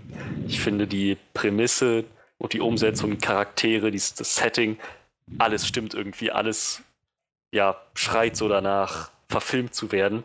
Und ich hatte mich tatsächlich seit letztem Sommer, seitdem ich soweit gelesen hatte, ähm, immer gefragt, ach Mensch, schade, dass es davon keinen Film gibt. So von Vermessung der Welt gibt es einen Film, 80 Tage um die Welt, da gibt es mehrere Filme. So, schade, dass es nicht irgendwie so, ja, ich weiß, 80 Tage und 80 Tage um die Welt von Jules Verne, von keinem deutschen Autor, aber trotzdem. Ähm, ich dachte, jetzt, eigentlich der Schwarm hätte doch auch das Potenzial, aber naja, werden wir wohl, werden wir wohl nicht zu sehen bekommen. Und dann kommt jetzt diese Neuigkeit, das hat mich sehr gefreut. Ja, also ich, ich, ich freue mich wirklich sehr darauf. 2019 soll die Produktion beginnen. Das heißt, man könnte damit rechnen, dass 2020 die Serie startet, vielleicht auch 2021, irgendwann so um den Dreh. Und ähm, die, die Serie ist in fähigen Händen von äh, teilweise Game of von, von, von, also natürlich von mehreren Produzenten und Writern, aber vom Autoren selbst, von Frank Schätzing selbst, der das Ganze, der sein, sein, seinen Teil dazu beitragen wird, der das ganze Projekt quasi begutachtet, was auch, finde ich, sehr gut ist, was funktioniert bei Game of Thrones und George Martin zum Beispiel. Und wo wir gerade bei Game of Thrones sind, einer der Game of Thrones Produzenten, nämlich Frank Dölger, wird diese Serienadaption mitbetreuen. Also auch da Grund zur Hoffnung, dass das gut wird. Was mich jetzt echt überrascht, ist, dass es kein Film wird, sondern eine Serie. Und ich finde das auch gut und ich kann das verstehen bei so einem fast 1000 Seiten Wälzer, ähm, dass man das nicht auf einen Film runterschlachtet und alles Mögliche rauskürzt. Ich glaube, es hätte auch als Film funktioniert. Also ich persönlich glaube das, aber nicht ohne eben starke Reduktion, nicht ohne, dass die Buchleser sich beschweren, da fehlten mir so viele Sachen. So, Die sollen die Schnauze halten. Lest das Buch, wenn ihr das so haben wollt. Meine Güte. Ja, naja, aber ich, ich glaube, so auf, auf dem Weg ähm, schaffen sie es irgendwie alle, alle Erwartungen irgendwo zu erfüllen. Also sowohl die Erwartungshaltung der Buchleser, dass Charaktere und Details und Plotlines mit drin vorkommen, auf die sie sich gefreut haben. Und auch gleichzeitig Erwartungen von Leuten, die, die den Roman vielleicht nicht kennen und sich einfach nur auf gutes Entertainment freuen.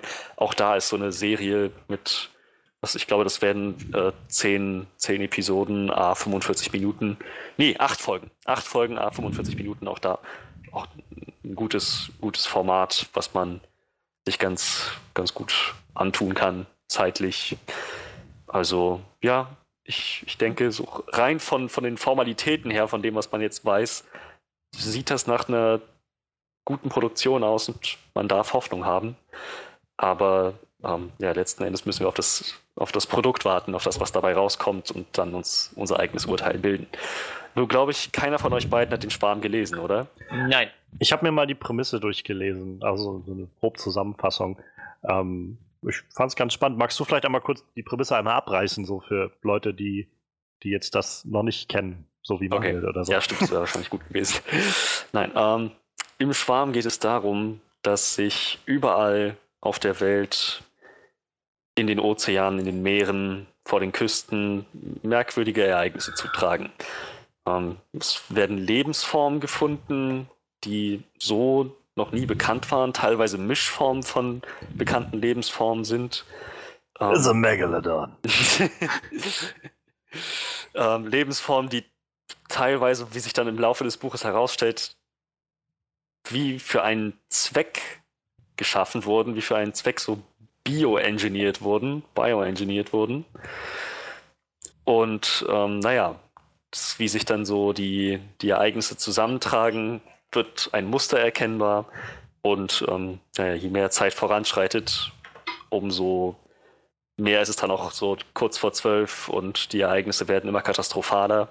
Das, das, das reicht von am Anfang einem Fischer, der verschwindet, bis hin zu einem Schiff, das versenkt wird, mehreren Schiffen, die versenkt werden, auf verschiedene Arten und Weisen, durch entweder durch Tiere, die schon bekannt sind, aber sich völlig abnormal verhalten, oder durch eben diese unbekannten Kreuzungen von Spezies, die scheinbar bestimmte Zwecke erfüllen sollten, so bei, durch, durch, durch, ihr, durch ihr Wesen, durch ihr Dasein, durch ihre biologische Verfassung.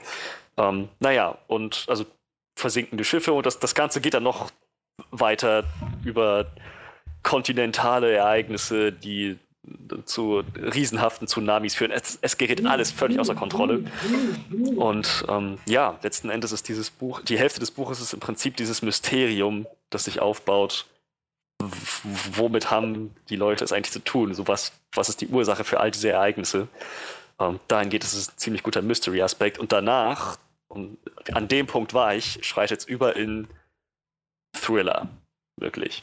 Es ist auch vorher schon reichlich unheimlich und mysteriös, so auf Lost-Level ungefähr, aber dann habe ich dann, ich glaube, ich denke danach, wenn so nach ungefähr ja, 60 Prozent des Buches schreitet es über in wirklich Thriller. Ich kenne Leute, die gesagt haben, sie haben sich danach, nachdem sie das Buch gelesen haben, nicht mehr getraut, ins Wasser zu gehen oder Badeurlaub zu machen, weil sie einfach ständig so eine, so eine Phobie hatten, dass irgendwas aus dem Wasser kommt und, und sie auf grausamste Weise vernichtet. So, also es, es ist wohl ein ziemlich, ziemlich abgedrehtes Buch.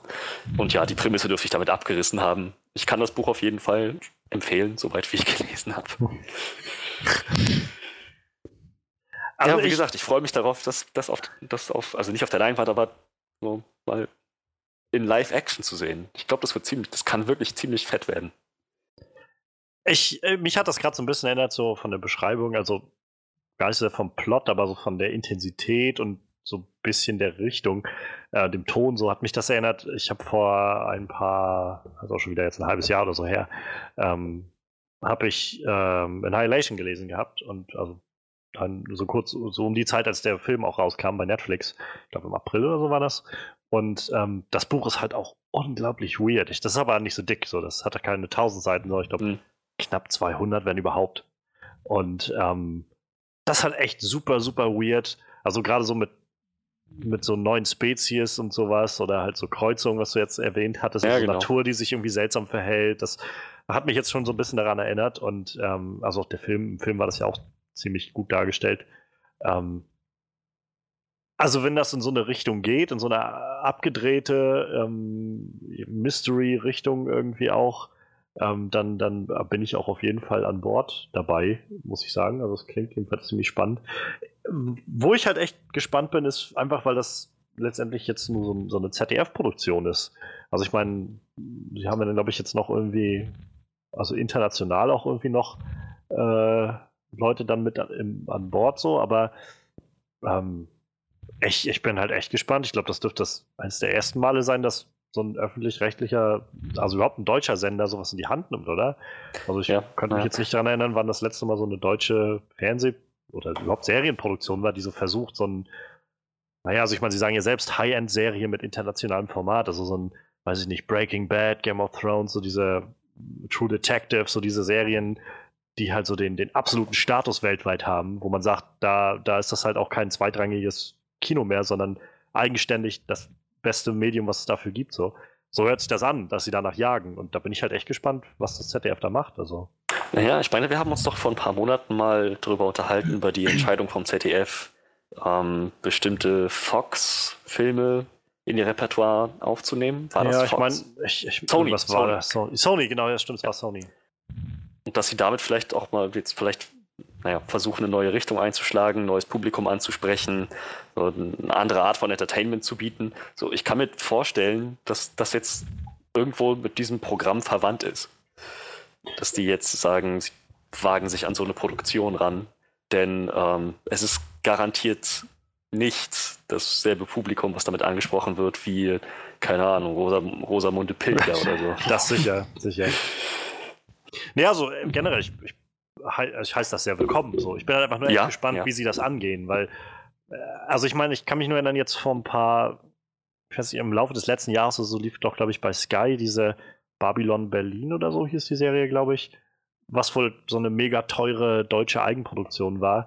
Ähm, ich habe sie nicht gesehen, ich meine, die soll ganz gut gewesen sein. Ich habe jetzt, wie gesagt, noch nicht weiter mich damit beschäftigt, aber ähm, das war so das erste Mal, dass ich so wirklich gehört hatte, dass auf einmal auch so in Deutschland Bestrebungen auf einmal da sind, so von einigen, aber das war halt so vor allem Sky, irgendwie so ein deutscher, äh, also Sky ist jetzt glaube ich ja nur nicht aus Deutschland, aber überhaupt so eine deutsche Untergruppierung von so einem, von so einem Pay-TV-Sender, der dann irgendwie sagt, wir investieren da und wollen da was auf die Beine stellen. So, dass jetzt halt so ein öffentlich-rechtlicher Sender auf einmal sagt, äh, wir wollen der Sache auch irgendwie nacheifern, finde ich super spannend. Und ähm, ich meine, Manuel und ich haben uns letztes Jahr oder Anfang des Jahres zu Genüge über, ähm, über Dark unterhalten bei, bei Netflix, Ja. wo so der Punkt war irgendwie, es ist so eine deutsche, deutsch gemachte Serie, also auf Netflix, die irgendwie denen scheinbar viel kreative Freiheit gegeben haben, viel Geld auch, also jedenfalls das Geld, was sie brauchten, offenbar zur Verfügung Ja. gestellt haben. Und das hat halt schon, also auch international Wellen geschlagen. Also ich so viele Beiträge und Videos gesehen von so Amerikanern und, und also vor allem Amerikaner, aber auch Engländer, die halt alle davon geredet haben, dass jetzt gerade diese This German Show called Dark und so und die dann auch immer wieder gesagt haben, ihr müsst unbedingt das Ganze im Original gucken mit Untertiteln und so. Tut euch nicht diese englischen Synchronisationen und sowas an. ähm, also das fand ich super spannend zu sehen, dass so eine deutsche Serie von mal so eine Wellen schlägt, so international. Ich meine, Netflix kann das halt. Die können halt einfach sagen, so, zack, an einem Tag ist es weltweit veröffentlicht. Wir machen ein bisschen Werbung dafür und unsere Kunden werden das dann bestimmt sehen. Ja. Ähm, und ja, also wie gesagt, dass ZDF jetzt sowas angeht, finde ich, finde ich interessant, finde ich spannend. Ich hoffe, dass sie dann auch irgendwo im ZDF, in der ZDF-Mediathek oder sowas dann greifbar ist, die Serie. Für die Leute von uns, die keinen Fernseher mehr haben. Ja, hier. Naja, das wäre dann vielleicht der nächste Schritt für ZDF, zu sagen, ähm, sie schauen noch mal ein bisschen in Streaming und dergleichen rein. Ja, eine Mediathek gibt es ja schon, ne? Und ich glaube, die ist gar nicht so schlecht, meine ich. Den, Dass es die gibt, ist klar, aber ob, was die darauf veröffentlichen, ist eine andere Frage. ja, gut. Okay, hast mich überzeugt. Ich weiß es tatsächlich nicht. Ich glaube, ich habe da nie reingeguckt. Aber ich habe sie tatsächlich äh, in meinem Fire Stick installiert. Heute Show habe ich halt immer mal geguckt, so ab und an. Naja, die hole ich halt immer da. mal so alle paar Monate mal auf irgendwie. Wie ich so merke, oh, ich habe schon wieder, weiß ich nicht, zwei Monate kein Heute Show geguckt, dann ich immer so alle vier, fünf Folgen, die dann seitdem draußen sind, mal durch. Aber jetzt auch schon länger nicht mehr. Aber generell, ich habe eigentlich auch mir mal vorgenommen, so ein bisschen mehr mal wieder deutsche Sachen zu gucken und mich damit auseinanderzusetzen. Denn ich glaube, es gibt so viele Sachen, die so unter meinem Radar irgendwo schwirren und Ja. so schlecht eingefärbt sind durch die ähm, Schweighöfers und Schweigers äh, der, der Welt irgendwie. Obwohl, ich glaube, Ähm. dem seine Amazon-Serie, ne? Dem Schweighöfer sein. Boah, die soll so scheiße sein. Ja, okay. Also Also ich die hab- sah vom Trailer her auf jeden Fall relativ guckbar aus. Die Aber sah so teuer produziert aus, ja. Aber ich habe ja, also ich hab gut, viel gelesen, dass das einfach eine unglaublich klischeehafte Serie sein soll. Also die echt, wie gesagt, ich habe jetzt mit keinem geredet, der die gesehen hat. Ich kenne auch niemanden, der die gesehen hat, muss ich ehrlich sagen. Jeweils niemand, der mir gesagt hat, du, ich habe diese Schweighöfer-Serie gesehen, sondern ich habe jetzt wirklich bloß Kritiken gelesen dazu und keine davon war wirklich gut. Also. Aber wer weiß, vielleicht. Vielleicht sieht der Shit. Nein, Quatsch. Naja. Ähm, was mich jetzt nochmal interessiert hätte, könntest du dir dann vorstellen, dass, also Freddy, dass die Serie quasi, also diese acht Folgen, dass das einmal das Buch umreißt? Oder könntest du dir vorstellen, dass sie, wenn man jetzt so vielleicht im Hinterkopf behält, dass sie vielleicht einige Charaktere noch mehr ausbauen werden, wie es so meistens ist in Serien, wenn man dann Zeit hat, ähm, dass das vielleicht nur ein Teil des Buches wird oder so? Also ich glaube, dass sie nicht alles aus dem Buch verarbeiten werden, einfach aus dem simplen Grund, dass nicht alles gleichermaßen interessant ist. Ich kann mir vorstellen, dass in so einer Serie, wenn sie dann, wenn sie sich Gedanken darüber machen, welche Szenen sie da einarbeiten, welche Plotlines sie, sie auswählen, wenn sie dann irgendwie von, keine Ahnung, dem, dem, dem, dem Tsunami, der Indonesien überrollt, wegschalten zu dem norwegischen Professor mit seiner wissenschaftlichen Kollegin, wie die beide da ihre ähm, On-Off-Beziehung, Love Interest irgendwie durchführen. Das, das ist für das Pacing, glaube ich, auch nicht gut. daher kann ich mir vorstellen, also entweder werden sie es neu ordnen oder sie werden einfach bestimmte Sachen ein bisschen, ähm, ja, ähm, stromlinienförmiger ausarbeiten, dass das alles ein bisschen besser in das gesamte Konzept reinpasst. Also ich, ich persönlich glaube nicht, dass alles aus dem Buch einen Platz in der Serie finden wird. Und würdest du dir dann, oder könntest du dir vorstellen, oder beziehungsweise würdest du dir eher wünschen, dass die Serien dann nach acht Folgen, also es so, so wie so eine Miniseries ist, so acht Folgen und der Schwarm ist irgendwie zu Ende erzählt, oder dass das dann so, weiß ich ja so bei, bei American Gods ist es halt so gewesen, die, acht, äh, die erste Staffel hat, glaube ich, auch sieben Episoden oder acht oder so, oder plus sechs, irgendwie sowas in dem Dreh. Und hat zwar viele Dinge ein bisschen neu geordnet, aber letztendlich vom Buch, so weiß ich nicht, die ersten 50 Seiten oder so im Kern eigentlich erst erzählt. So, und äh, das Buch ist halt auch echt verdammt dick. Ich bin übrigens dabei, gerade weiterzulesen, Manuel. Also keine Sorge, ich, ich komme das auch noch durch. Ähm, erstens, ich bin gerade so kurz äh, schon ein bisschen, also so zu zwei Dritteln durch oder so. Ja, ziemlich gut. Ähm, aber, also ich meine, könntest du dir vorstellen, dass das so eine Serie wird, die, ich weiß halt nicht, was das Buch hergibt, aber ob man da so viel Raum hat, irgendwie das jetzt über mehrere Staffeln irgendwie sich aufzubauen und irgendwo so Höhepunkte zu setzen oder und halt acht Folgen, weiß ich, 45 Minuten dann bis zu diesem ersten Höhepunkt und dann und so weiter, über drei Staffeln oder so das zu ziehen oder, oder glaubst du eher, das wird so ein Miniseries-Ding, acht Folgen und dann haben wir halt irgendwie alles zu Ende erzählt und dann ist irgendwie auch Schicht im Schacht. Der Raum für zwei Staffeln bietet sich auf jeden Fall an. So, wenn diese Mystery-Komponente, wie sie im Buch da ist, wenn erstmal klar ist, womit man es zu tun hat, oder wenn gerade klar wird, womit man es zu tun hat, dann zu sagen, das ist sozusagen das, ist das Staffelfinale von Staffel 1, Staffel 2 ist dann, naja, der Rest ich glaube, zweiteilen könnte man das schon, so zwei Staffeln, acht Folgen. Das ist prinzipiell möglich, aber ich glaube ehrlich gesagt nicht, dass ZDF so konsequent ist, dass die so viel Vertrauen in dieses Projekt haben, zu sagen, wir, wir planen das jetzt schon so, dass, dass die Leute auf jeden Fall zwei Jahre hintereinander so gehypt darauf sind, dass, dass die das auf jeden Fall gucken werden. Ich, ehrlich gesagt glaube ich, dass die erstmal schauen, dass die das in einer Staffel durchkriegen und wenn das gut ankommt, nehmen sie sich vielleicht beim nächsten Projekt ein bisschen mehr Zeit.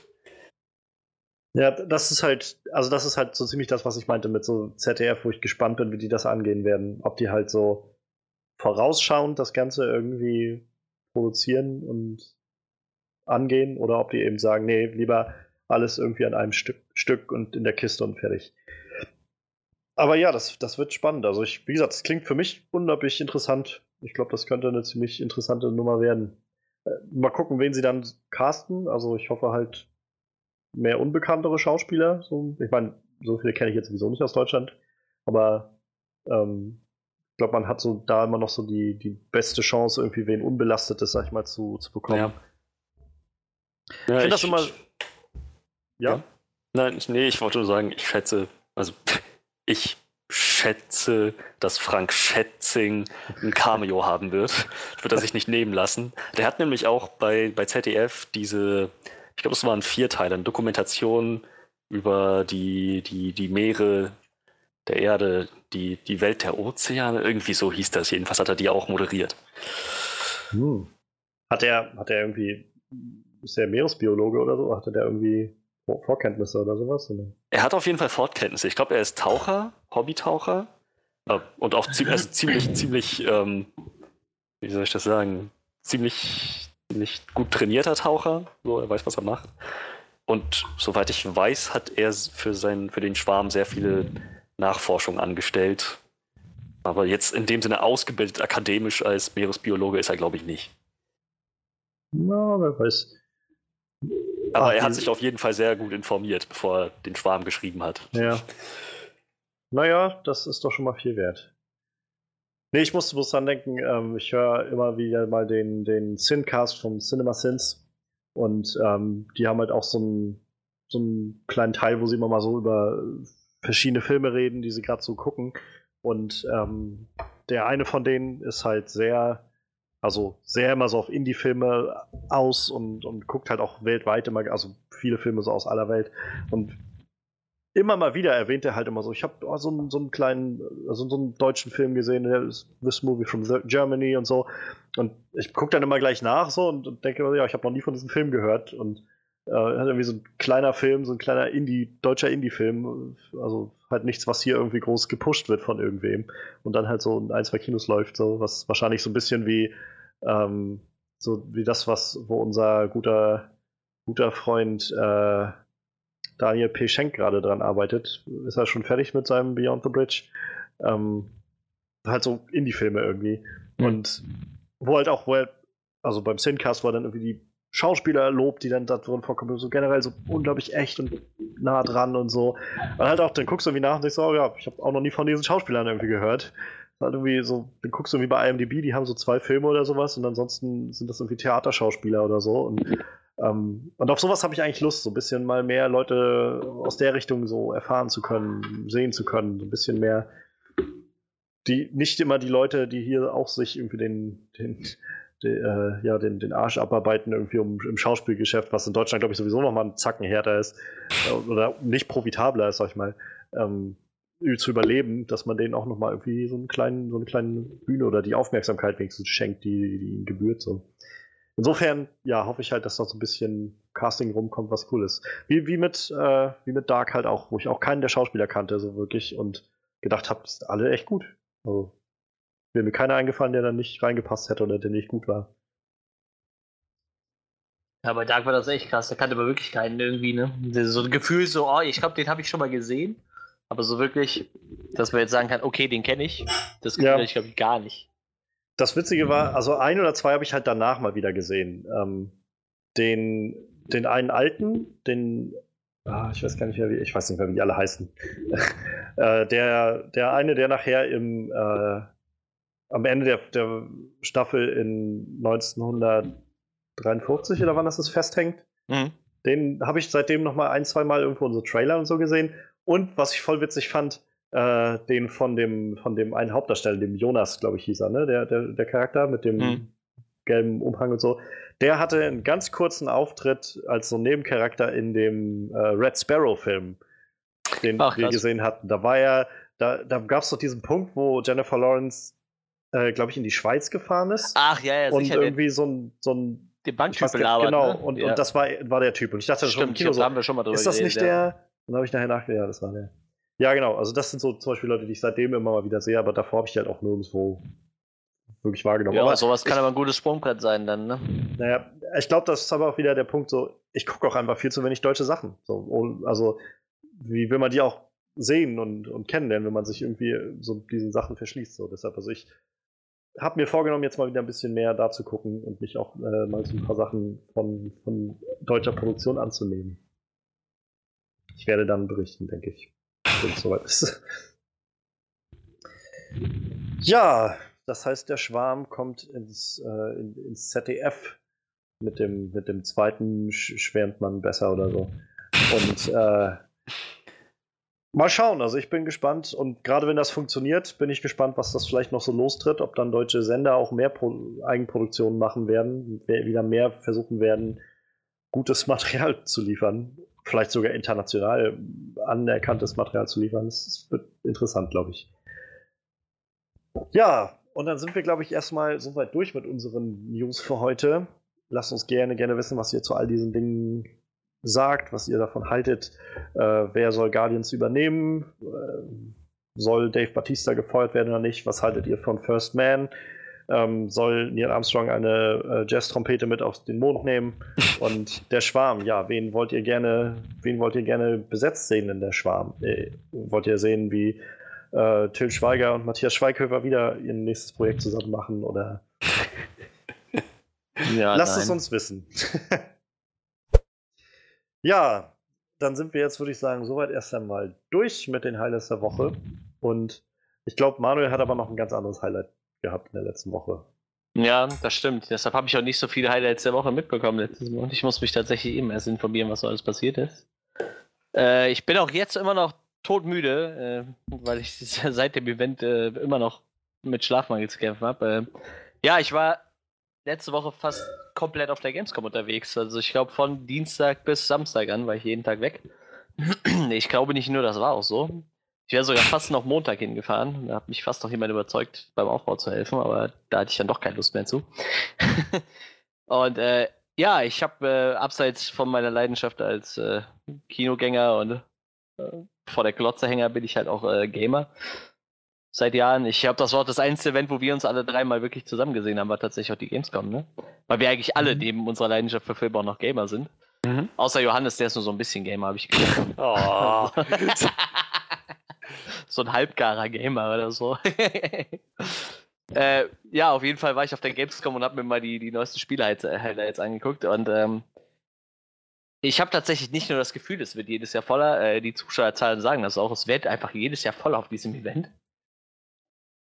Nichtsdestotrotz konnte ich ein bisschen ein paar Spiele mir ansehen. Ähm, ich hatte das große Privileg, durch meinen guten Freund äh, Mew nochmal früher reinzukommen in das Event. Das heißt, ich konnte wenigstens morgens immer ein Spiel spielen, manchmal auch zwei, bevor, bevor die ganzen Menschenmasse reingestimmt kam. Und äh, Sagen wir doch ehrlich, wenn Mew dich da nicht reingebracht hätte, dann hättest du noch fünf andere Leute gehabt, die dasselbe gemacht hätten.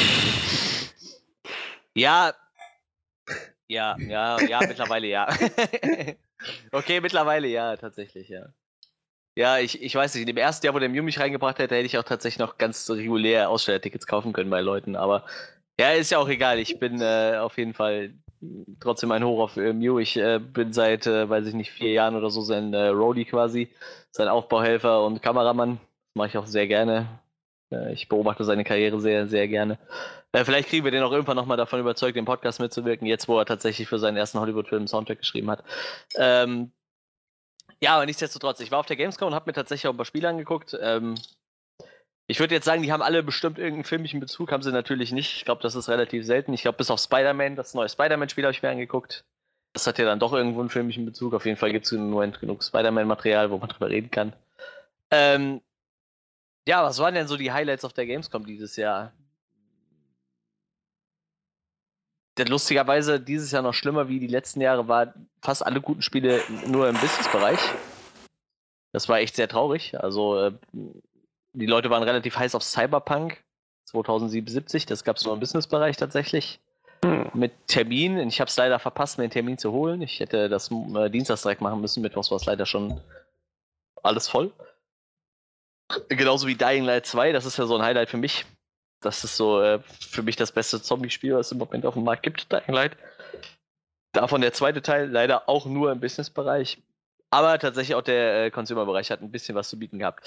Äh, ich habe mir unter anderem das neue Spider-Man-Spiel angeguckt, wie ich das gerade schon erwähnt hatte bei Sony. Ähm, musste ich mich ganz dreist reinschmuggeln, weil ich behauptet hatte, ich hätte nur zwei Stunden Pause. Danke, netter Sony-Mitarbeiter, der mir das geglaubt hat. Ich habe das ganz geschickt gemacht. Ich bin so da hingegangen, ich sag so, wie, wie lange steht man hier? Er sagte, so, ja, so anderthalb Stunden musst du bestimmt rechnen. So. Ich sag, kann ich nicht machen, ey. Ich mu muss ja bald wieder arbeiten. So. Ich habe jetzt zwei Stunden Pause, muss auch noch was essen und so. Und wie ich gezockt habe, er sagt, komm, dann stelle ich hier gerade an die Fastlane an, dann kannst du schneller rein. Ja, ja danke schön. so habe ich mir das neue Spider-Man angeguckt. Ähm, ich glaube, die Spider-Man-Spiele sind eigentlich alle relativ spielbar. Ich habe zwar schon ewig keins mehr gespielt, aber ich meine, die waren immer relativ intuitiv und, und, und schnell. Jetzt auch wieder das Gefühl gehabt, es geht äh, sehr locker von der Hand. Man kann sich sehr frei durch die äh, Stadt schwingen und allen möglichen Leuten eins auf die Mappe hauen. Vom Kampfsystem ähnlich wie, ich sag mal, diese Arkham-Spiele zum Beispiel, diese Batman Arkham Games. Schon wieder, hey. Ja, also, ja, ich glaube, die, die Spider-Man-Spiele sind aber alle so, meine ich. Nur halt Ja, aber das, das hat in der Vergangenheit, ähm, also als, die Spiele noch nicht an die Arkham Games angelehnt waren, Ja. haben sie nicht gut funktioniert, bis auf Spider-Man 2. so, und dann haben sie angefangen hier mit Amazing Spider-Man und Amazing Spider-Man 2 das an die Arkham-Spiele anzulehnen. Und das war auch nicht gut. Also die haben es bisher irgendwie nur einmal hingekriegt, ein halbwegs gutes Spiel abzuliefern. Also tatsächlich sind die Spider-Man-Spiele aber beliebter, als man meint. Also die sind wirklich äh, tatsächlich alle sehr beliebt und haben sich auch alle relativ gut verkauft. Äh, ich also fand über, tatsächlich auch über Spider-Man für PlayStation 1 lasse ich nix kommen. Zum Beispiel, Richtig, jetzt das ist aber ohne okay, Scheiß, gut. ja. Zwei, zwei Spider-Man-Spiele, wo man das PS1 noch mit, mitzählt, aber das ist so lange her. Aber äh, tatsächlich, äh, also jetzt auf 20 Minuten hat's äh, oder auf 15 Minuten, was man spielen konnte, hat es halt echt Spaß gemacht. Ich weiß halt nicht, wie es äh, auf 10 Stunden aussieht, ne? ob es dann noch Spaß macht. So, es wirkt auch sehr. Also du kannst halt viele freie Missionen machen, aber ich glaube, die sind halt alle gleich. Ne? Hier fangen wir ihn auf, da äh, musst ein Auto einholen oder so. Ich denke mir, das sind halt, also wir konnten halt in der Demo alles frei machen, so was halt möglich war. Ich habe halt eine richtige Mission gespielt und ein paar Nebenmissionen in der Zeit und äh, ich glaube, kann mir vorstellen, dass es auf Dauer relativ einseitig wird. Aber es sieht halt relativ cool aus. Du hast halt schon äh, eine relativ äh, Hightech-Anzug, ne? Also nicht so, ein, so einen klassischen Anzug, also der ist schon ein bisschen fetziger, aber sonst, wie gesagt, ist halt Open World, wie man das von Spider-Man halt wahrscheinlich auch erwartet und äh, also prinzipiell sah es relativ fetzig aus.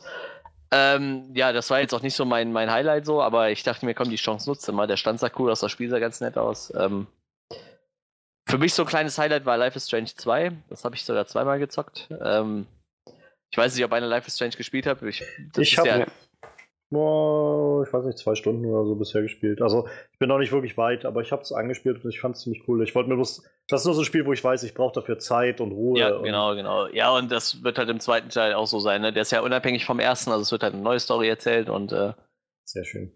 Also mich hat echt diese, also du spielst halt so die ersten 20 bis 30 Minuten, je lang wie lange du brauchst, die halt so den Aufhänger für die Story bilden. Ne? Also du bist zu dem Punkt, wo halt was Dramatisches passiert, was halt nachher die Story aufbaut. So, ne?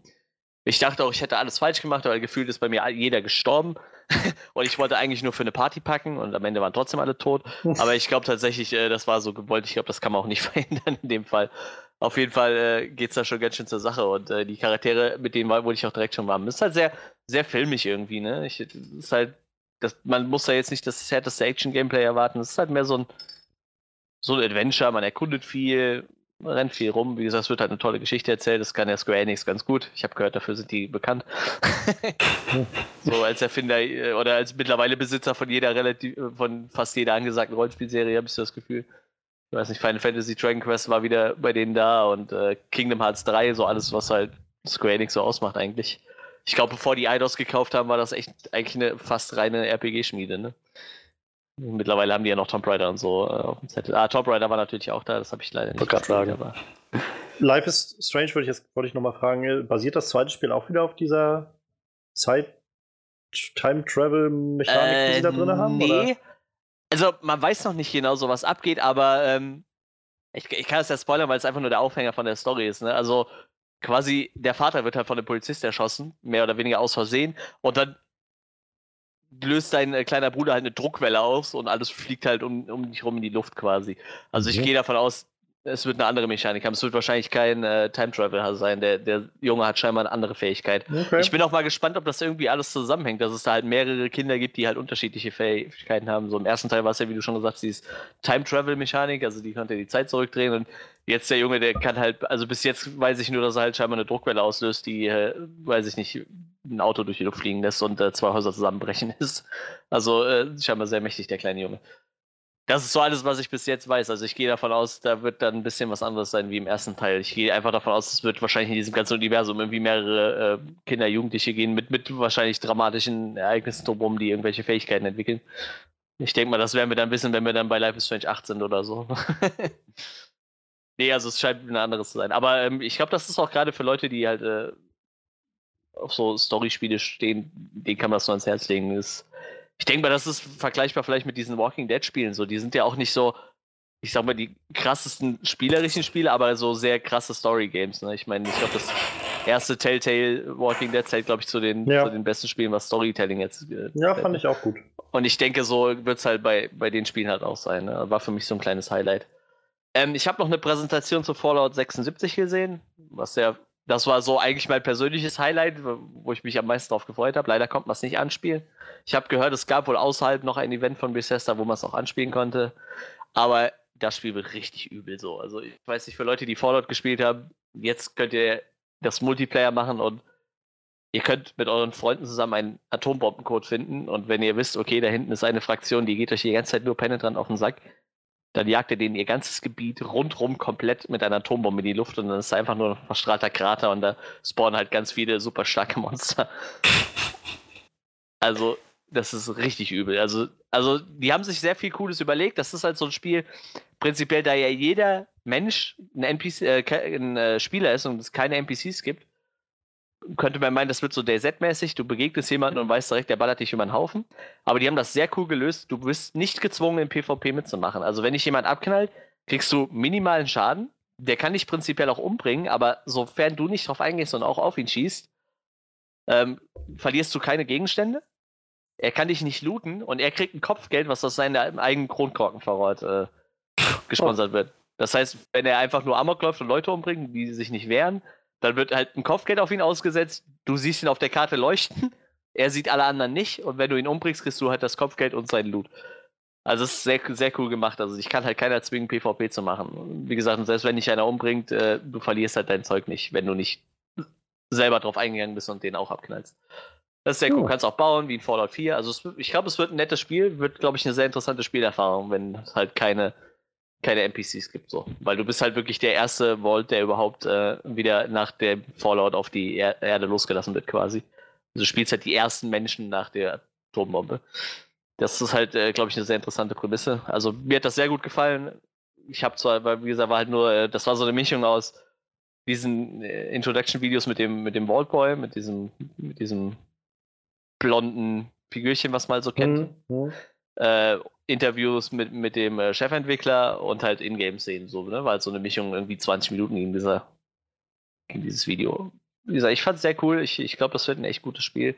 Waren halt viele Leute, die auch meinten, okay, das macht die, die wollen halt so ein Fallout nicht spielen, die wollen halt lieber eine coole Story und nicht die Story selber schreiben, so.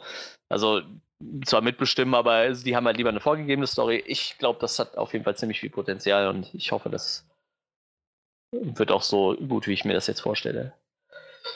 Was habe ich noch gespielt? Ich habe es übrigens geschafft, eine PlayStation 4 kaputt zu machen auf der Gamescom. Das soll ich vielleicht auch noch erwähnen. Das schafft auch nicht jeder. Also ich habe äh, das neue Dragon Ball Spiel gespielt, dieses äh, World Seeker heißt es, glaube ich, von Bandai Namco. Hm, bin bis zu einem Endboss gekommen, der halt irgendwann nur noch hat äh, Meteoriten auf mich runterregnen lassen. Dann hat sich Ruffy nicht mehr bewegt. Die Meteoriten haben keinen Schaden mehr gemacht. Dann ging mein Controller nicht mehr. Dann haben sie die PlayStation neu gestartet und dann ging die auch nicht mehr an. Äh, Diagnose, ja, PlayStation ist kaputt, musst du neue her. was, was lernen wir daraus? Eine PlayStation ist einfach noch nicht bereit dafür, die äh, gebündelte Kraft von Son Goku, Ruffy und Naruto zu umfassen. Nee, das Spiel habe ich ja tatsächlich nicht gespielt. Also die haben auch dieses, äh, wie ist das? Jump. Achso, weil du gerade Ruffy meintest. Ja, ich habe dieses One Piece Spiel gespielt, World Seeker. Das ist aber ein reines One Piece Spiel. Es gibt aber auch dieses, ähm, wie heißt das? Jump, irgendwas mit Jump, also wie diese ja, Jump ja, genau, All-Star-Spiele. Ja, genau, das gibt's halt auch noch. Also es sind zwei separate Spiele. Es kommt dann ein neues One Piece-Spiel, was halt so ein, wieder eins von diesen äh, Hack and Slay Games ist halt, ne? Hm. Und dann gibt's halt dieses Jump. Ist es Jump? Ne, Jump All-Stars war, glaube ich, das alte davon. Auf jeden Fall dieses Spiel, wo alle Jump, äh, schon Jump-Charaktere naja. zusammen sind, ne? Was du halt gerade meinst mit, mit Naruto und, und One Piece und Dragon Ball, alles wieder aufeinander trifft, was halt so ein Prügelspiel ist. Aber tatsächlich habe ich es geschafft, nur mit Ruffy die Playstation zu gehen. Aber das sah ziemlich cool aus. Äh, die hatten leider ein bisschen riesige Fernseher dafür, dass man ungefähr. Äh, Jump Force. Jump Force, genau, das war's. Ähm, also man stand ungefähr 30 Zentimeter vor dem Bildschirm und es war halt so ein 32 Zoll Monitor, behaupte ich mal. Also das war schon ein bisschen krass eigentlich. Also mir hätte ein 25 Zoll gereicht auf die Distanz. Und das Headset hat auch verhindert, dass ich ein Stück weiter zurückgehen konnte. Aber es sah, sah, relativ cool aus. Das war noch ganz nett. Was habe ich denn noch gespielt? Äh, Rage 2, sehr cool. Ich weiß nicht, ob irgendeiner von euch Rage gespielt hat. Das war dieses Spiel, wo die komplette Welt eine Textur war. Am Stück. Also die haben halt wirklich nur die, die Ebenen angelegt und dann quasi so ein Bild drüber gelegt über diese komplette Landschaft sah wohl total geil aus, aber im Endeffekt konntest du halt mit der Landschaft auch nichts machen, weil die halt einfach fest war. Und das wird halt auch so, ein, so eine Art äh, Fallout Borderlands-Kombi, sag ich mal. Ein bisschen abgefahrener wie Fallout, äh, nicht ganz so krass wie Borderlands und du hast halt noch einen Typ, der bisschen, äh, weiß ich nicht, Sachen durch die Luft fliegen lassen kann und so. Also da hast du noch so ein paar spezielle Fähigkeiten. Kannst halt hochspringen und mit der Druckwelle landen und so. Eigentlich ein Ego-Shooter. Sah aber auch äh, recht vielversprechend aus. Den konnte man auch anspielen, sah, war ganz cool. Oh. Ich habe noch kurz Battlefield 5 angezockt. Gut, äh, brauche ich nicht viel zu sagen. Battlefield ist Battlefield. Da hat sich nicht viel dran geändert. Diesmal ist es wieder Zweiter Weltkriegs-Setting. Für die Leute, die das interessiert. Äh, habe ich tatsächlich auch nochmal den Ausstellerjob spielen lassen müssen. Kann man nicht dieses Mal sogar eine Frau spielen? ja, tatsächlich. Gibt es ja. Bestimmte Klassen. Und die ist doch auch noch, ja. die, die Wagen ist auch noch so eine Frau mit auf, auf das Cover draufzustellen. Ich glaube, das hat Was die Leute ein... da äh, herzlich wenig interessiert, glaube ich. Naja, das war halt der große Aufschrei jetzt, dass ja, veröffentlicht wurde. Vor allem mit, mit der schönen Begründung, dass das halt nicht, äh, nicht historisch korrekt ist, weil ja keine Frauen im Zweiten Weltkrieg gekämpft haben. Wow. Und daraufhin hatte jemand dann so einen so Clip halt aus dem Gameplay gezeigt, wo du irgendwie, keine Ahnung, über so einen Flieger drüber laufen kannst, der dann irgendwie da durch die Luft fliegt und irgendwie, weiß ich, einen Zeppelin ja, ja. in die Luft jagst oder so, und so. Ja, ja, genau, erzählt mir noch mehr von dieser historischen Akkura, die ihr gerne haben möchtet. Also Ja, ich, ich weiß nicht, also irgendwie, äh, die Leute regen sich über alles Mögliche auf. Ähm, habe ich noch irgendwas gespielt, was ich berichten könnte? Ich kann auch ein paar andere lustige Stories erzählen, aber ich bin gerade überlegen, ob ich noch was gespielt habe. Ich glaube tatsächlich, das war das, was ich so gespielt habe. Was gab es noch für Highlights, die ich nicht gespielt habe? Das wäre vielleicht noch ganz interessant. Ähm, ja, wie gesagt, Square hatte, hatte somit eigentlich das größte. Oh, ich habe das neue Assassin's Creed gespielt, das sollte ich vielleicht noch erwähnen. Oh ja, das ist äh, interessant. Ähm, das, ähm, ähm, ähm äh, wie hieß es noch? Oranges war das letzte. Äh, genau, äh, Odyssey ist das, glaube ich. Ne? Odyssey ist, genau, ja, genau. Ähm, wo man tatsächlich scheinbar das erste Mal keinen Assassinen spielt. Also in dieser Demo, die ich spielen konnte, konnte ich mir halt ausruhen, ob ich eine Seeschlacht machen darf. Die Seeschlachten sind zurück, die sind auch tatsächlich ähnlich wie bei Black Flag. Oder halt eine äh, Landschlacht. Also einfach so ein bisschen an Land rumrennen und ein bisschen rumschnetzeln. Und äh, tatsächlich in den Dialogen geht es halt relativ oft um Assassinen, aber du spielst halt einen Spartaner, der halt sich auch deutlich anders steuert wie die Assassinen früher. Äh, ich muss sagen, ich habe Origins nicht gespielt und die Steuerung ist sowieso komplett anders. Die haben die komplett ich, überarbeitet. Ich wollte sagen, ich glaube, bei Origins haben sie auch schon eine ja. ganze Menge auf den Kopf gestellt wieder. Wurde mir dann auch vom Mitarbeiter gesagt, der sagt also, wenn du Origins übersprungen hast, so, das ist schon ein harter Sprung jetzt so. Aber ähm, tatsächlich, der Charakter spielt sich halt auch ganz anders, weil du bist halt ein Typ mit einem Schild und einem Schwert in der Hand und der steuert sich halt nicht so wie so ein Typ mit einem kleinen Säbel oder so, oder der halt nur eine Unterarmklinge benutzt. Also du merkst halt schon, dass er sich langsamer und schwerfälliger bewegt, allerdings auch trotzdem noch relativ gut klettern kann, wie, wie man das halt gewohnt ist von den Assassin's Creed-Teilen. War auf jeden Fall relativ interessant. Wie gesagt, spielt sich relativ anders. Ich habe gehört, diese, ähm, dieses ähm, Assassin's Creed, wo du den Templar spielst, ich glaube Rogue war es, das muss sich wohl ähnlich anfühlen, weil der halt auch relativ schwere Schwerter benutzt, die relativ langsam sind von der Steuerung her. Ähm, war halt mal ganz interessant, mal nicht einen Assassin zu spielen. Ähm, wie gesagt, das, die Seeschlachten sind halt ähnlich wie bei bei äh, Black Flag, würde ich sagen. Die waren ja auch relativ beliebt und ich habe die auch echt gerne gemacht immer.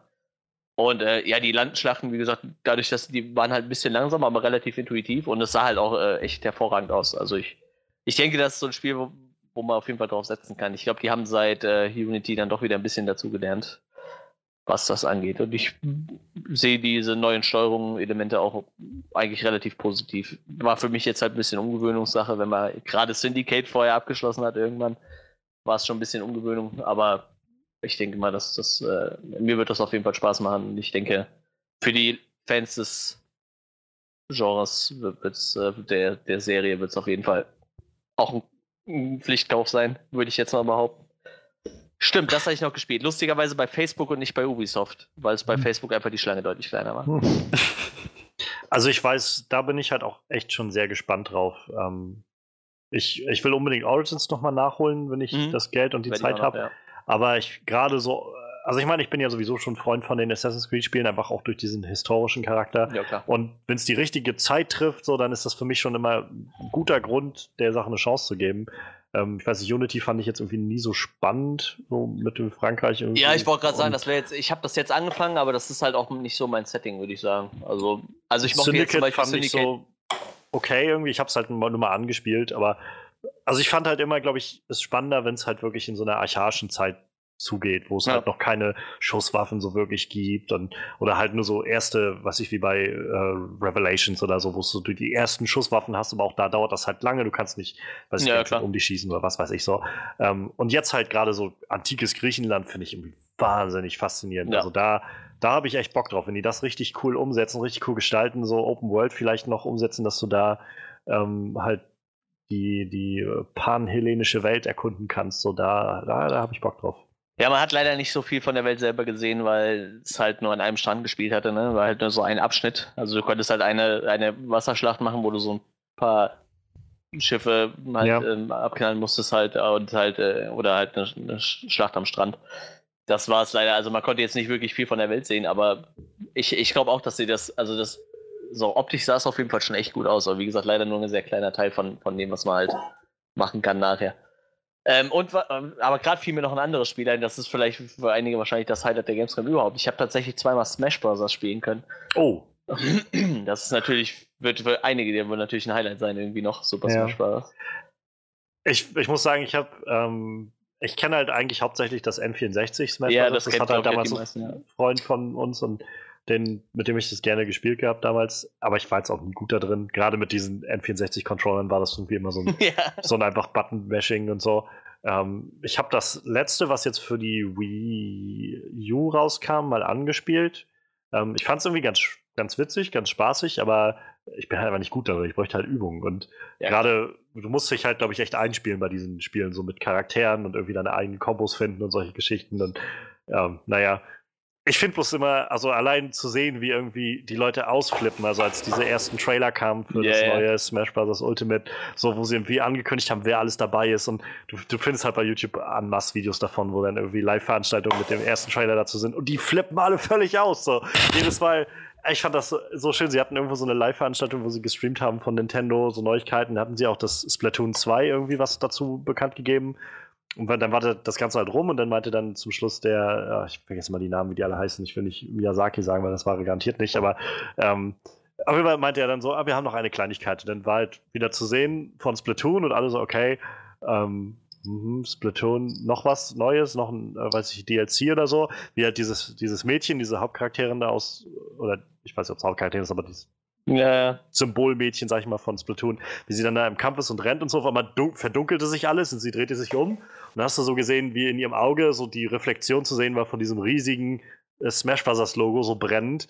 Und dann hast du sie halt vor dem Logo stehen sehen, so riesig. Und die Leute sind halt, also losing their mind, das, das fasst es nicht mal richtig. Das ist so, der, der Dezibelstand muss irgendwie um, um, weiß ich nicht, 200 Prozent gestiegen sein in dem Moment, wo die das gesehen haben. So, nein, das ist jetzt völlig ausgeflippt. Jetzt, oh mein Gott, Splatoon kommt jetzt zu Smash Bros. Und naja, jetzt haben wir irgendwie das, das Rooster ist ja riesig, oder? Also ich mein, ja, ja, also die haben alle Charaktere aus allen vorherigen Teilen dabei.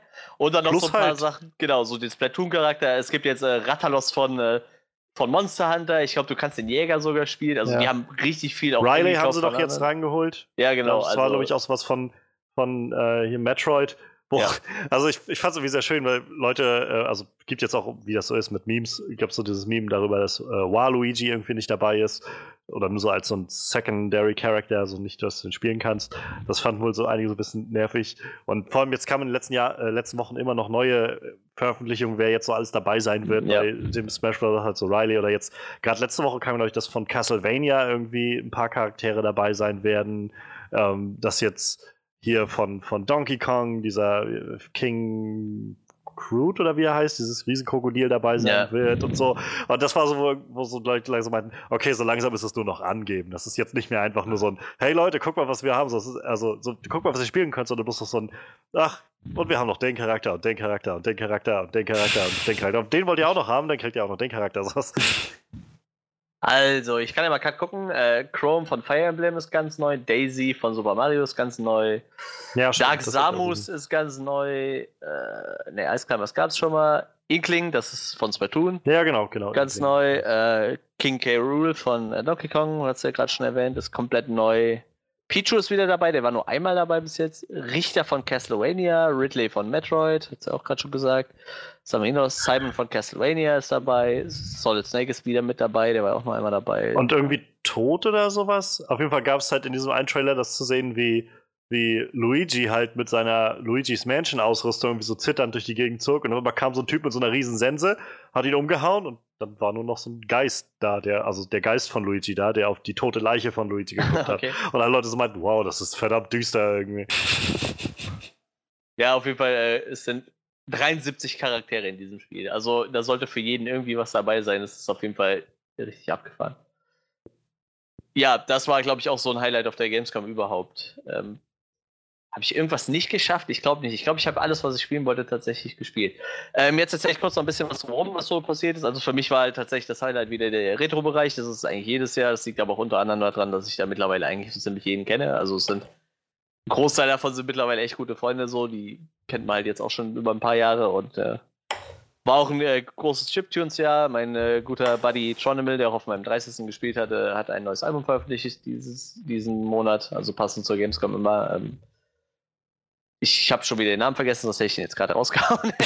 oh. Wie gesagt, äh, neues Tronimal-Album gab es. Äh, er hat sich selber einen Zögling angezogen. Der hat ihn lustigerweise mal bei Rocket Beans zu Gast gesehen und hat gedacht, ey, geil, Musik machen im Gameboy ist, äh, finde ich total scharf, habe ich richtig Bock drauf. Und äh, hat jetzt sein, tatsächlich sein eigenes erstes Gameboy-Album veröffentlicht. Ich glaube, der junge Mann ist 19, er ist Keno oder Walt Kid. Heißt, äh, sein Album heißt Into the Vault, kann man sich auch mal anhören. Ist auch ganz neu und sehr frische Musik auf dem Gameboy. Also tatsächlich, ich höre die Musik ja schon ein bisschen länger und äh, er hat tatsächlich nochmal irgendwie. Also er zeigt den alten Hasen auf jeden Fall, die das irgendwie schon zehn Jahre machen. Das ist schon ziemlich krass. Ähm, ja, dafür, dass er eigentlich nicht mit dem Gameboy aufgewachsen sein dürfte, weil der halt schon, weil der erst 19 ist, äh, finde ich das schon ganz interessant. er hatte wohl so einen Aha-Moment bei, bei Rocket Beans, also gesagt, was, man kann mit Gameboy Musik machen, dann hat er halt direkt damit angefangen und jetzt äh, spielt er halt irgendwie deutschlandweit schon Konzerte. Das ist eigentlich ganz nett. Tja, man muss schon, man muss schon ganz schön dämlich sein, Musik zu studieren oder so. Ja, ne, das ist schon übel, ey. Frag mal Mew, der hat sein Studium auch geschmissen, weil er sich gedacht hat, ich verdiene da eh zu viel Geld mit. naja, der spielt ja wenigstens Klavier. Ja, eben, ja, das stimmt schon. Und nicht Gameboy. Oh Mann. Ja, ich, ich weiß nicht, äh, ich bin tatsächlich, war ich halt auch eine lange Zeit so, so jemand, der so gedacht hat, so, ja, elektronische Musik ist halt irgendwie albern, so, so ein Instrument ist halt irgendwie cool, aber mittlerweile denke ich mir halt so, ja, eigentlich musst du halt so einen Song halt auch irgendwie komponieren, so, ne? Ich meine, der hat halt auch eine Drumline, der hat auch irgendwie äh, Bass und äh, Leads sind und so. Irgendwie musst du das ja auch rausdenken. So. Sicher, also irgendwie, sicher. Ne? Ich war halt früher auch immer so, so, ja, so elektronische Musik, das kann ja jeder ein bisschen am Computer rumklicken und so, aber ich meine, so ein Song komponieren ist halt, glaube ich, auf jedem Instrument irgendwie immer ein bisschen. Aber wie gesagt, ich finde das halt total interessant. Wir hatten auch zwischendurch mal einen äh, Spot frei, da ist halt jemand ausgefallen, der da Musik machen wollte und dann ist halt noch ein Kumpel eingesprungen, der hat halt zwei Amigas aufgebaut und mit so zwei alten Amiga-Computern noch ein bisschen Musik gemacht und so. War halt äh, sehr lustig. Wir hatten äh, sehr viel Spaß die fünf Tage da mit äh, sehr viel Musik und dann halt zwischendurch immer Mew mit seinem Piano, der halt die Stimmung runterzieht. So. Wir hatten halt so einen geilen Moment. Also ähm, der, der Chef vom Retro der heißt halt René. Das ist, äh, der steht auch im Guinness-Buch der Rekorde. Ich glaube, der hat die größte Privatsammlung an äh, Retro-Games und so. Also äh, ganz lustiger, abgefahrener Typ. Und er ging halt so zum Jörg zu Tronimal hin, während Mew gespielt hat und meinte so, hey Jörg, wärst du nicht auch gern musikalisch? Und Jörg guckt ihn so an und sagt so, nee, guck dir doch mal an, wie traurig die alle aussehen. ist halt sehr spannend, wenn halt äh, so ein Gameboy-Musiker, der halt mal so richtig fetzigen Techno spielt und dann danach kommt halt so düstere Pianomusik, die eigentlich äh, in erster Linie traurig ist oder melancholisch. Ist jedes Jahr wieder schön, sich die Leute da anzugucken. Ähm, es gab noch eine lustige Story, die gebe ich jetzt noch raus, dann bin ich auch durch. Ähm, am Fortnite-Stand hat es jemand nicht geschafft, auf die Toilette zu gehen. Er wollte nicht aus der Schlange raus. Also hat er sich gedacht, eine Tüte tut's auch. Hat sie seine Notdurft in eine Tüte verrichtet, hat sie dann am Stand deponiert. Eine Person später hat sie in die Tüte getreten, ein Kind dahinter hat gekotzt und die Halle musste gesperrt werden, weil das erstmal sauber gemacht werden musste. Darf man fragen, ich, ich, ich will es eigentlich fast gar nicht fragen, aber es ist, glaube ich, es ist viel zu interessant, was der da verrichtet hat? Ja, er hat in die Tüte gekackt halt, ne? Wow. Ja. Wow. Nicht mal nur eine Nummer 1, sondern wirklich. Wow. Ja, ja, ja. Also, wir haben uns schon gedacht, so, ja, wenn du halt so sechs Stunden warten musst und du bist halt schon fünf Stunden in der Schlange, dann musst du halt Prioritäten setzen, so, ne? Nee, also Meine tatsächlich, äh, Fresse. also das war jetzt das zehnte Jahr Gamescom, ich war in Köln, ich war auch das zehnte Jahr da und ich habe zwar schon viel erlebt, aber das haben wir auch nicht erlebt. Einen Tag später, also es hat auch viele Zeitungen haben das so berichtet, dass es wohl so gewesen ist. Einen Tag später hieß es dann wohl, okay, es könnte auch eine Stinkbombe gewesen sein, aber egal was es war, diese Story ist halt einfach so durchgeknallt. Das hat Das- sich auch super schnell verbreitet. Das war einfach Das muss doch jemand gesehen haben, wie jemand da reingetreten ist und dann das alles am Schuh hatte. Ja, auf jeden Fall faktisch. Also wa was wohl wahr ist, ist, dass jemand halt gekotzt hat am Stand und dass halt die Halle gesperrt worden ist und das Putzteam sich halt weigern wollte, das wegzumachen halt. Ne? Also die Putzkolonnen, die hatten halt keinen Bock drauf so. Also ja, das ist auf kann jeden man gut Fall. verstehen. Ja, das ist auf jeden Fall faktisch so gewesen. Und wie gesagt, äh, also es haben jede Menge Zeitungen darüber berichtet, dass es halt. Äh, ja, auf der Gamescom erfährt man irgendwie was Neu- Neues, ne? Halt, wenn man sechs Stunden lange steht. Weiß ich nicht. Scheinbar muss man da Prioritäten setzen Es oder gibt so. keine Rechtfertigung dafür, wir werden es nicht mal versuchen. Um Fortnite. Vor allem, es geht um Fortnite. Ja. Ja, ganz genau, habe ich mir auch gedacht. Beschissenes Free-to-Play-Game. Ich muss sagen, zwar mit Abstand der schönste Stand. Also wirklich mit der schönste Stand auf der Gamescom. Die haben halt echt ihren Fans richtig was geboten. Ne? Du konntest an diesem. Ich weiß nicht, ob von euch einer Fortnite spielt, aber du kannst ja. Du Ich habe ein paar startest ja. Runden gespielt, aber das Du, spielst, du startest ja mit diesem Gleiter, ne? Und landest dann Ja. da irgendwo. Du konntest dich da an so einen Gleiter hängen und dann übers Publikum fliegen quasi. Also das war schon ziemlich cool. Also die haben wirklich einen schönen Stand gebaut, so, ne? Du konntest, äh, zwei Leute konnten sich halt Schon auf so schön, dann kannst du übers Publikum fliegen und von oben auf die Kacken. Also, Ja, wir haben auch ähm, den Samstag dazu genutzt. Ähm, ein Kumpel von mir hatte ein Ich dachte, rosa. das jetzt, du noch irgendwo hinzukacken. Also, Nee, ja, pass auf, pass auf. So ähnlich. Nein, ein Kumpel von mir kam halt samstags an und sagt so, ey, hast du Twitter? Ich sag, ja, irgendwo habe ich noch einen Twitter-Account, der ist zwar nicht aktiv. Dann, dann holt er so hinter seinem Rücken einen riesen rosa Scheißhaufen von Akira Toriyama raus, äh, diesen, den es von Dok bei Dr. Slump immer gab, in einer Plastiktüte. Und wir sind damit halt an äh, relativ viele Stände gegangen und haben den da deponiert und dann ein Foto damit gemacht, halt so, ne? So, Scheiße beim Deliver the Moon stand. Scheiße am Xbox stand. Scheiße in deiner Tüte bei, weiß ich nicht, halt, äh, bei irgendwelchen äh, Vereinen halt am, am Stand fotografiert. Und das ist halt, also wir haben halt ganz, davon gibt es halt ein paar Fotos auf äh, unserem Twitter-Account, twitter.com slash spaceluchadors, könnt ihr euch angucken, wenn ihr da Bock drauf habt. Und wir sind halt auch an den Fortnite-Stand gegangen damit und haben halt diesen Kackhaufen am Fortnite-Stand deponiert. Und äh, das Geilste war bei Bethesda, da äh, konntest du so Fotos am Vault-Eingang machen. Ne? Also die hatten halt so einen Vault-Eingang aufgebaut, wie die halt in den Spielen immer so sind bei Fallout. Und wir haben den halt da hingestellt, haben halt ein Foto gemacht und da meinte halt so ein Bethesda-Mitarbeiter, der fing halt richtig hart an zu lachen und meinte so, boah, darf ich mir den mal leihen so? Und dann so, ey, mach mal ein Foto. Und dann kam so sein Kumpel angelaufen und er stellt sich so dahin und tut so, als würde er diese Tüte kacken halt. Und dann meinte ich so, nee, mach das doch direkt vor eurem Vault-Eingang. Ich so, ja, das ist genial. Und die hatten einen Spaß damit, ne? Sind die ganze Zeit mit dieser Kacke in der Tüte rumgelaufen, so. Jeder hatte da Spaß mit, nur halt die Leute am Fortnite-Stand nicht. Die hatten da gar keinen Humor, so. Die haben uns dann noch weggejagt. ja, das war so meine Gamescom. Die ist, äh, dienstags morgens um halb sechs ging es für mich los. Da bin ich aufgestanden bis äh, samstags abends um, ich glaube, halb zwölf war ich zu Hause oder so. Wir haben noch vor der Tür Techno-Party gemacht bis keine Ahnung wann und äh, bis ich im Bett war, waren es dann zwölf oder so. Also es war, es war eine harte Gamescom, es war eine anstrengende Gamescom. Zwischendurch immer noch ein bisschen dann arbeiten, aber es hat sich echt wieder gelohnt. Ich kann halt jedem echt empfehlen, wenn ihr die Zeit habt, kommt dahin. Mittlerweile sind es zwar 370.000 Leute, aber ähm, wenn ihr aus dem Raum Köln kommt oder so und noch nie da wart, guckt euch das an. Kann sein, dass sie nächstes Jahr nicht mehr in Köln ist, äh, übernächstes Jahr. Deshalb nutzt die Chance auf jeden Fall nochmal und guckt es euch an. Wo soll die denn hin? Ähm, vielleicht bleibt die auch in Köln, aber ähm, der Vertrag für die Gamescom in Köln läuft halt nächstes Jahr aus und dann wird halt neu verhandelt. Ne? Also bis nächstes Ja. Jahr sind die noch sicher in Köln und dann wird halt neu verhandelt. Es gibt halt so drei größere noch, ne? Das wäre Hannover, Berlin und Frankfurt. Die sind halt als Einzelmessen noch größer. Weil die, die Köln ist halt am Anschlag, ne? So, also ich glaube, es gibt noch eine Halle, die nicht voll ist, das ist Halle 11, aber sonst sind halt alle Hallen von der Kölnmesse komplett voll.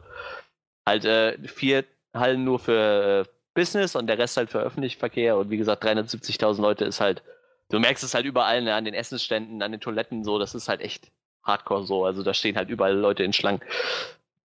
Aber ähm, ich habe aus Quellen erfahren, dass äh, Köln halt auch danach noch relativ hoch im Kurs liegt. Aber es könnte halt tatsächlich sein, dass die Gamescom nochmal wechselt. Nach, von Leipzig nach Köln, vielleicht auch nochmal woanders hin. Aber aktuell sieht es halt so aus, als würde sie danach wahrscheinlich auch noch da sitzen. Nur wie gesagt, der Vertrag läuft halt nächstes Jahr aus und äh, könnte halt sein, dass es danach wechselt. Mensch. Gut. So viel zur Gamescom. Zu Filmen kann ich leider nichts berichten. Das Einzige, was ich da an Serien gesehen habe, war äh, Jack Ryan, glaube ich. War es Jack Ryan, Tom Clancy? Die Serie, die jetzt, glaube ich, auf Amazon Ja, ja. Ich glaube, Jack Ryan, ne? Das war das Einzige, was es da äh, Film- und Serientechnisch zu sehen gab. Aber ab und zu muss man halt auch mal über Games quatschen. Sicher das. Zumal du dafür ja äh, nicht hier warst. Ganz genau. Das kommt noch dazu. Ja, ich. Äh, Dienstag war ich zwar nicht so spät zu Hause, aber ich bin halt auch echt wie ein Stein ins Bett gefallen. Weil Dienstag war so ein Tag, wo du noch viel rumrennen konntest, weil noch nicht äh, 50.000 Leute die Hallen besucht hatten. Deshalb war es trotzdem anstrengend. Tja. Ja. Naja, dann äh, auf jeden Fall erstmal danke für deine Berichterstattung soweit. Ähm, vielleicht müssen wir dich nächstes Jahr einfach tatsächlich nochmal mit Aufnahmegerät oder sowas darüber schicken, dass du, dass du die Leute fragst, was für eine Videospielverfilmung sie gerne sehen wollen oder so. Hm? Ja, Oder ob sie können wir das machen. ja, jetzt auch mal selbst drauf kommen können, ja. Ja, scheiße. Ja, ja, nächstes Mal.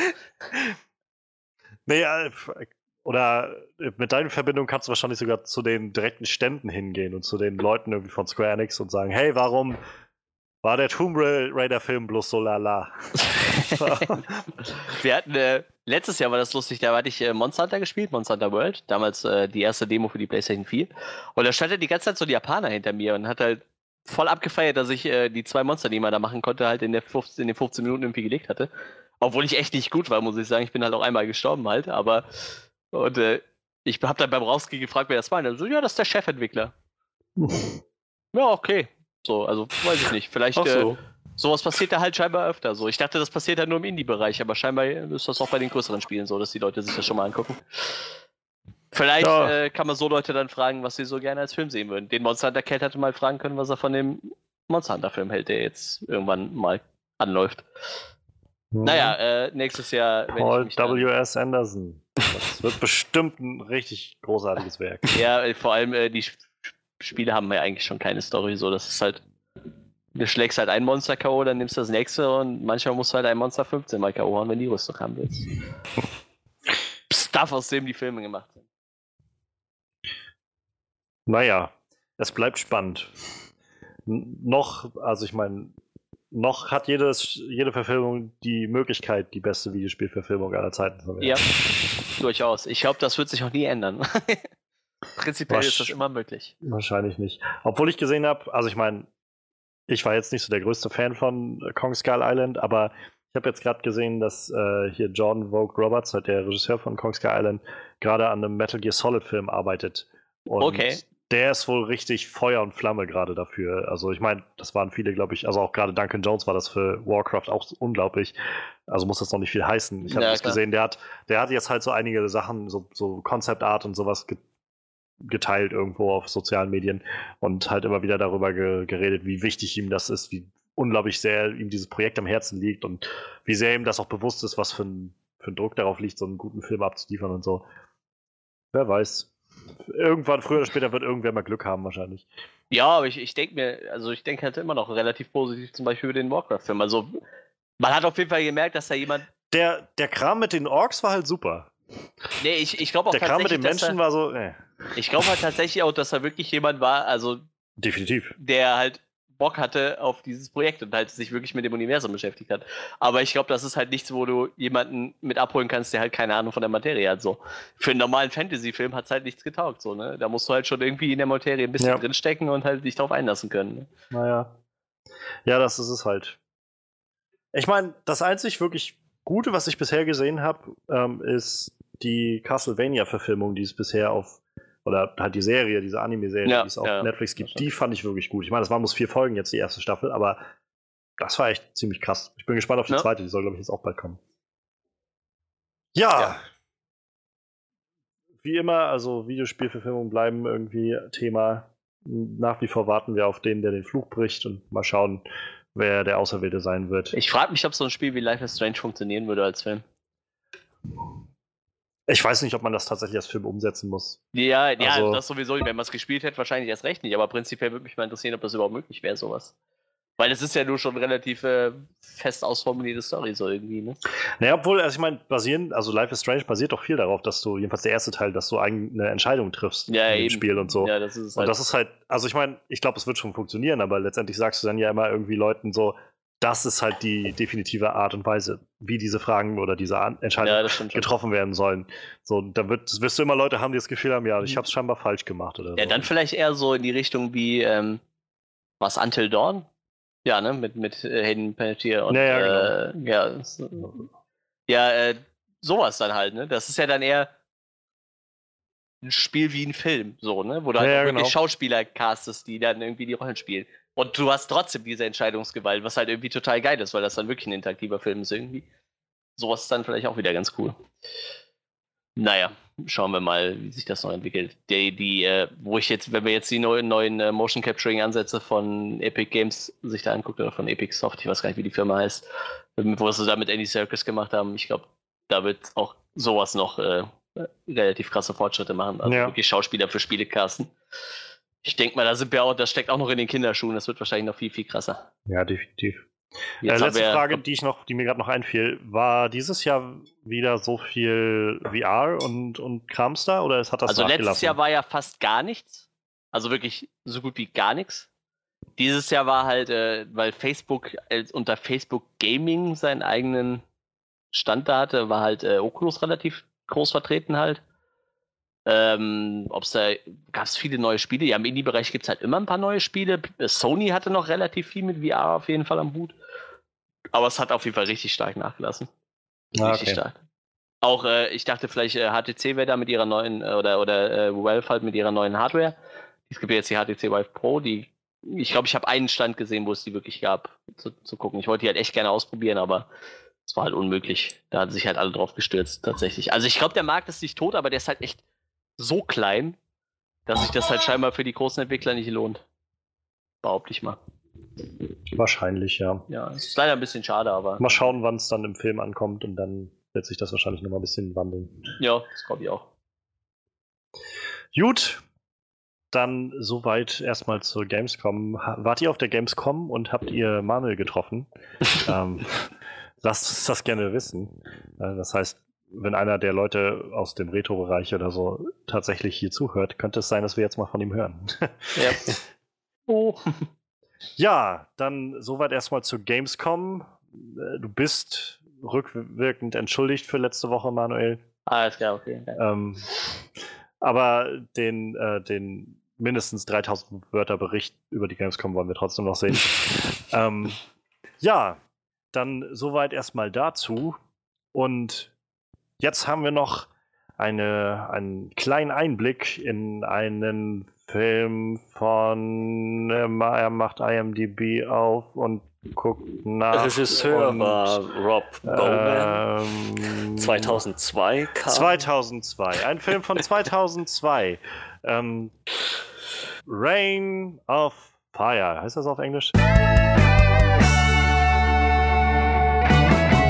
Ja.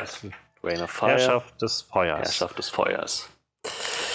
Ganz genau. Ja, wie du vorhin schon gesagt hast, ein schon etwas eingestaubterer Film.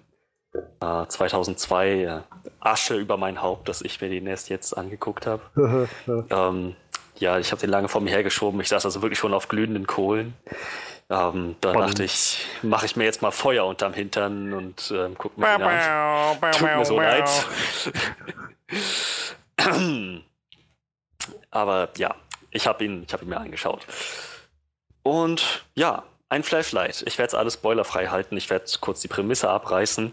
Für die, die den Film noch nicht gesehen haben sollten in den letzten 16 Jahren, erstmal ähm, Daumen hoch an euch. So geht das. Ähm, und dann, ja, worum geht es in dem Film? Es geht um im Prinzip die Postapokalypse, die herbeigeführt wurde dadurch, dass die Menschen im Jahr 2002 Drachen erweckt haben. Bei Bauarbeiten unter, ich glaube, es war New York, ich bin mir nicht ganz sicher, ähm, ist quasi ein, ist man bei den Untergrundarbeiten auf einen Drachen gestoßen. Der ist ausgebrochen und hat im Prinzip angefangen, sich wie bescheuert zu vermehren, sodass dann die Welt irgendwann tja, von Drachen überrannt war. Das waren dann die Spitzen, Prädatoren, die haben alles verbrannt, alles gefressen. Und ähm, ja, letzten Endes war dann, stand die Menschheit und so ziemlich alles Leben auf der Erde am Rand der Auslöschung. Und das ist so ziemlich der Beginn des Films. Es dreht sich alles um den äh, Hauptcharakter Quinn Abercrombie. Ich glaube, so, so heißt es. Und jetzt fällt mir auch das erste Mal auf, dass ich gerade totalen Quatsch erzählt habe. Es war nicht New York, es war London. Denn das Ganze spielt in England. Denn Drachen, weiß man ja, kommen aus England. Ohne Scheiß. Ähm, letzten Endes ist das Drachen entstammen europäischer Legende. Ähm, ja, also genau, spielt, spielt in England. Daher auch äh, ein Haufen englische Schauspieler und Matthew McConaughey. äh, jedenfalls, ähm, genau. Äh, es dreht sich also um Quinn Abercrombie und eine Gruppe von Überlebenden, die er anführt. Er derjenige, der damals einer der ersten Leute war, die überhaupt mit einem Drachen Kontakt hatten, wenn nicht sogar der, der erste. Seine Mutter hat die Bauarbeiten da geleitet und ähm, er wurde aus irgendeinem Grund von völlig inkompetenten Bauarbeitern einmal vorgeschickt in einen so einen Tunnel, der noch nicht fertiggestellt war. Und da ist er dann auf das, auf das Drachenmännchen gestoßen. Und ja, dann hat die Geschichte ihren Lauf genommen. Genau, er also bei diesem, bei diesem tragischen Tag auch seine Mutter verloren beim Ausbruch des Drachen und ähm, sich dann wohl mit einer kleinen Montage, in der das alles exponiert wird, zu dem, zu dem Anführer dieser überlebenden Gruppe entwickelt, der ja irgendwie versucht, die Herrschaft des Feuers zu beenden. So, sie, sie, sie kämpfen sich irgendwie durch, sie schlagen sich durch, sie, ähm, sie bauen Getreide und, und, und, Gemüse an, Feldfrüchte, so gut sie können. Sie versuchen irgendwie zu überleben mit dem bisschen, was sie haben an Strom. Es ist eben wirklich so eine, so eine Postapokalypse, vergleichbar mit Planet der Affen. So Ressourcenknappheit ohne Ende, Nahrung, Wasser, alles irgendwie nur so ganz spärlich da, Verzweiflung, die Leute sind schon am Rande des Wahnsinns. Naja, ähm, jedenfalls sein Ziel ist es, irgendwie zu überleben und das Ganze auszusitzen, wenn das möglich ist. Und dann tritt auf die Bildfläche Denton Van Zandt, gespielt von Matthew McConaughey, wo sich entpuppt, der ist ein ziemlich erfahrener Drachentöter. Das gibt dann Quinn wiederum Hoffnung, dass sie diesen Kampf nicht nur irgendwie überleben, sondern auch tatsächlich gewinnen können. Und darum spinnt dann der Rest des Films. Es gibt dann natürlich ordentlich Drachen-Action. Matthew McConaughey als Danton Van Zandt haut ordentlich drauf. Ich hätte ihn fast nicht wiedererkannt. So, das ist, er ist, er ist ich habe ihn nicht wiedererkannt. Letzten Endes, das, das, ich, ich wurde darauf hingewiesen. Er hat einen, er spielt halt so einen glatzköpfigen Typ mit so einem mit so einem fetten ähm, Dreadbeard irgendwie. Ich, wäre nie drauf gekommen, dass das Matthew McConaughey ist, aber er ist es. Ähm, ich finde es fast schade, dass ich das nicht auf Englisch schauen konnte. Es war auf Amazon Prime nur auf Deutsch, denn ich hätte, es hätte mich, es hat, hätte mich wirklich interessiert, ob Matthew McConaughey da wirklich einen britischen Akzent versucht hat. Jetzt, wo wir vorhin schon das Thema hatten. ähm, genau. Wahrscheinlich nicht, oder? Ich kann mir gut vorstellen, dass der, dass der, wenn der schon so von außen kommt und dieser, dieser Drachentöter ist, dass er dann bestimmt keinen Englisch, also dass sie ihm das erspart haben irgendwie. Ich, glaub, ich glaube mich sogar erinnern zu können, dass, dass, seine, dass seine Truppe von Drachentötern auch irgendwo in Amerika tätig war. Aber ich weiß nicht, ob sie aus Amerika kam. Das weiß ich, das, das hatte ich nicht mehr auf dem Schirm. Ähm, ja, aber jedenfalls, um dann entwickelt sich eine Dynamik zwischen den beiden. Erst arbeiten sie zusammen, dann irgendwann stellt sich raus, dass dieser Van Zandt ähm, nun ja doch ein paar andere Weltanschauungen hat als Quinn und es ergibt sich ein Konflikt.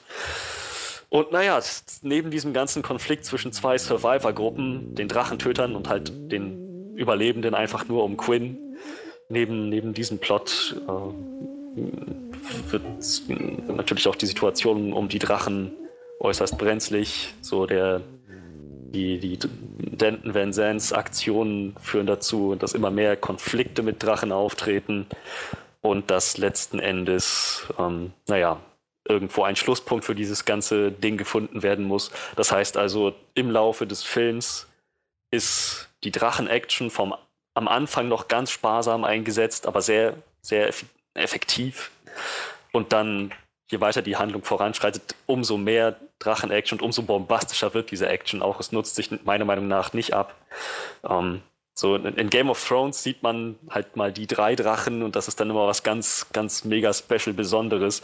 Und dann hört man so Geschichten wie, ich weiß gar nicht mehr, ich, irgendwo, irgendwo habe ich eine Geschichte aus der Lore von Game of Thrones gehört, dass es da, dass die Valyra an irgendeinem Punkt in der Geschichte vor tausenden Jahren mal irgendeine der freien Städte, Volantis oder so, platt gemacht haben, indem sie 300 Drachen darauf losgehetzt haben. Und ich dachte, ach Mensch, das werden wir nie sehen. So. Und dann habe ich Herrschaft des Feuers gesehen. Und naja, damit ist dieses Bedürfnis befriedigt. Mehr will ich dazu gar nicht sagen. ähm, also ja, das, es, es macht sehr viel Spaß, diesen Film zu sehen. Die Drachen wirken wirklich wie eine ernstzunehmende Bedrohung.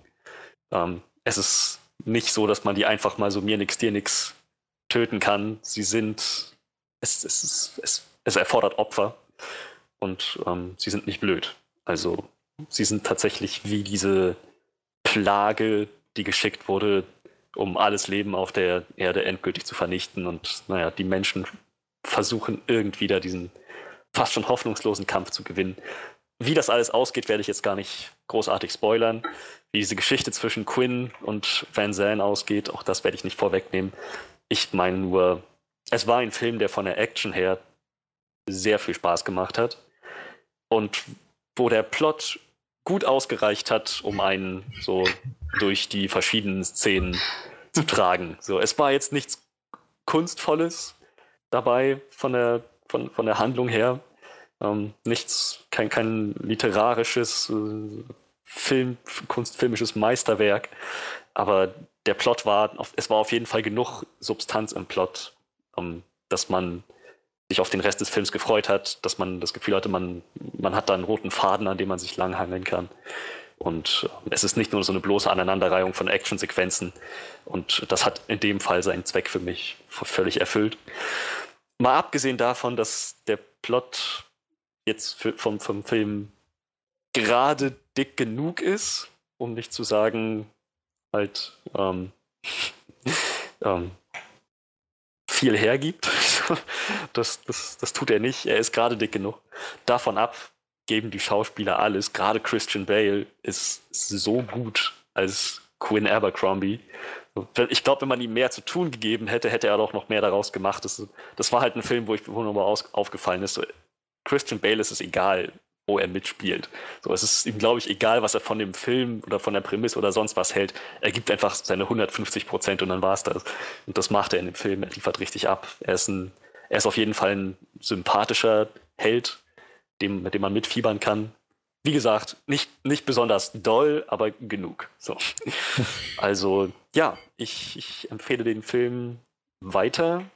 Allerdings nur Leuten, die wissen, dass sie an bombastischer Fantasy-Action Spaß haben und ähm, die Leute, die wissen, dass ihnen genau solche Action auch irgendwo genug gibt, um dann das Gefühl zu haben, nicht ihre Zeit vertrödelt zu haben. Ja, das ist die Herrschaft des Feuers. Bildet euch gern selbst eine Meinung und sagt uns, was ihr davon gehalten habt. Können die Drachen reden, so wie Smaug?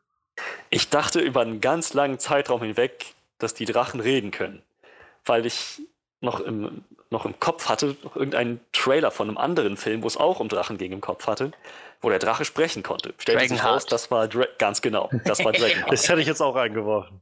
So, und ich habe die ganze Zeit da gesessen und mir gedacht, okay, wann fängt jetzt der erste Drache an zu sprechen?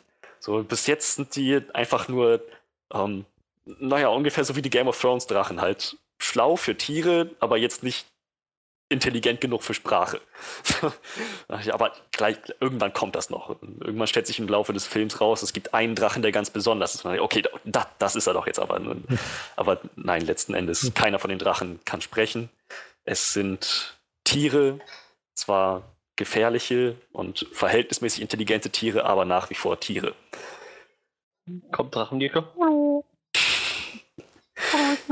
Aber es, es gibt schon verdammt geile Shots muss man sagen. So, die haben sich das, die haben sich das nicht nehmen lassen, ein paar Money Shots da reinzubringen, dieses Konzept mit den Drachen auszukosten, eben auch zu zeigen, wie völlig überfordert Menschen sein würden, wenn sie nicht ganz genau wissen, wie man gegen Drachen zu kämpfen hat, wie viel Opfer das braucht, um überhaupt rauszufinden, wie man gegen Drachen kämpft. Es ist, es ist schon, das Konzept ist gut durchdacht und ich glaube, der Film hätte mehr Potenzial gehabt, der Plot hätte Potenzial für mehr Substanz gehabt. Sie haben es nicht ausgeschöpft. Sie haben aber irgendwie noch einen akzeptablen Film draus gemacht, an dem ich persönlich gerade genug Spaß hatte. Deswegen würde ich sagen, wenn man weiß, worauf man sich einlässt, wie so oft, ähm, tut euch das gerne an. Klingt jetzt erstmal nach einem unterhaltsamen B-Movie. Unterhaltsam war er. Ich sehe gerade, der Cinematographer hat auch zum Beispiel Cinematography bei Aliens gemacht. Weil du gerade bloß die bildgewaltigen Sachen so erwähnt hattest. Ähm, wie, wie Vendetta. Hab ich noch nicht gesehen, aber ja, Herrschaft des Feuers. 102 Dalmatiner. Kein Vergleich. er war auch äh, Cinematographer bei Event Horizon. Oh. Ähm, ja. Ja, so ein bisschen, bisschen, also hat vor allem in den 80ern und 90er durch bis zur Mitte der 2000er was gemacht. Ich weiß nicht, ob der dann äh, seit 2005 hat er nichts mehr gemacht. Ah ja, er ist gestorben 2005. Das könnte daran liegen, dass er seitdem nichts mehr gemacht hat. Oh ja, das ist ja Tod ist meistens so eine Sache, die einen dann so ein bisschen äh, in die Arbeit reingrätscht. Ja. ja. Jetzt bin ich ein bisschen traurig, weil ich an Dragonheart denken muss. Das war ein schöner, trauriger Film. Ähm, ja, Rain of Fire. Ich muss sagen, ich habe den Film halt noch nicht gesehen. Ich habe ihn schon, also früher irgendwann mal mitbekommen, dass es den gibt und fand, also da hat, hatte immer das Gefühl, das Konzept hört sich wie sehr interessant an. Aber ich bin irgendwie noch nie dazu gekommen, mir den mal anzugucken. Aber mal schauen, vielleicht komme ich irgendwann noch mal dazu. Ich, würd, ich, ich würde es, glaube ich, so so formulieren, wenn man Spaß an Rampage hatte, wird man an Herrschaft des Feuers noch einen Zacken mehr Spaß haben.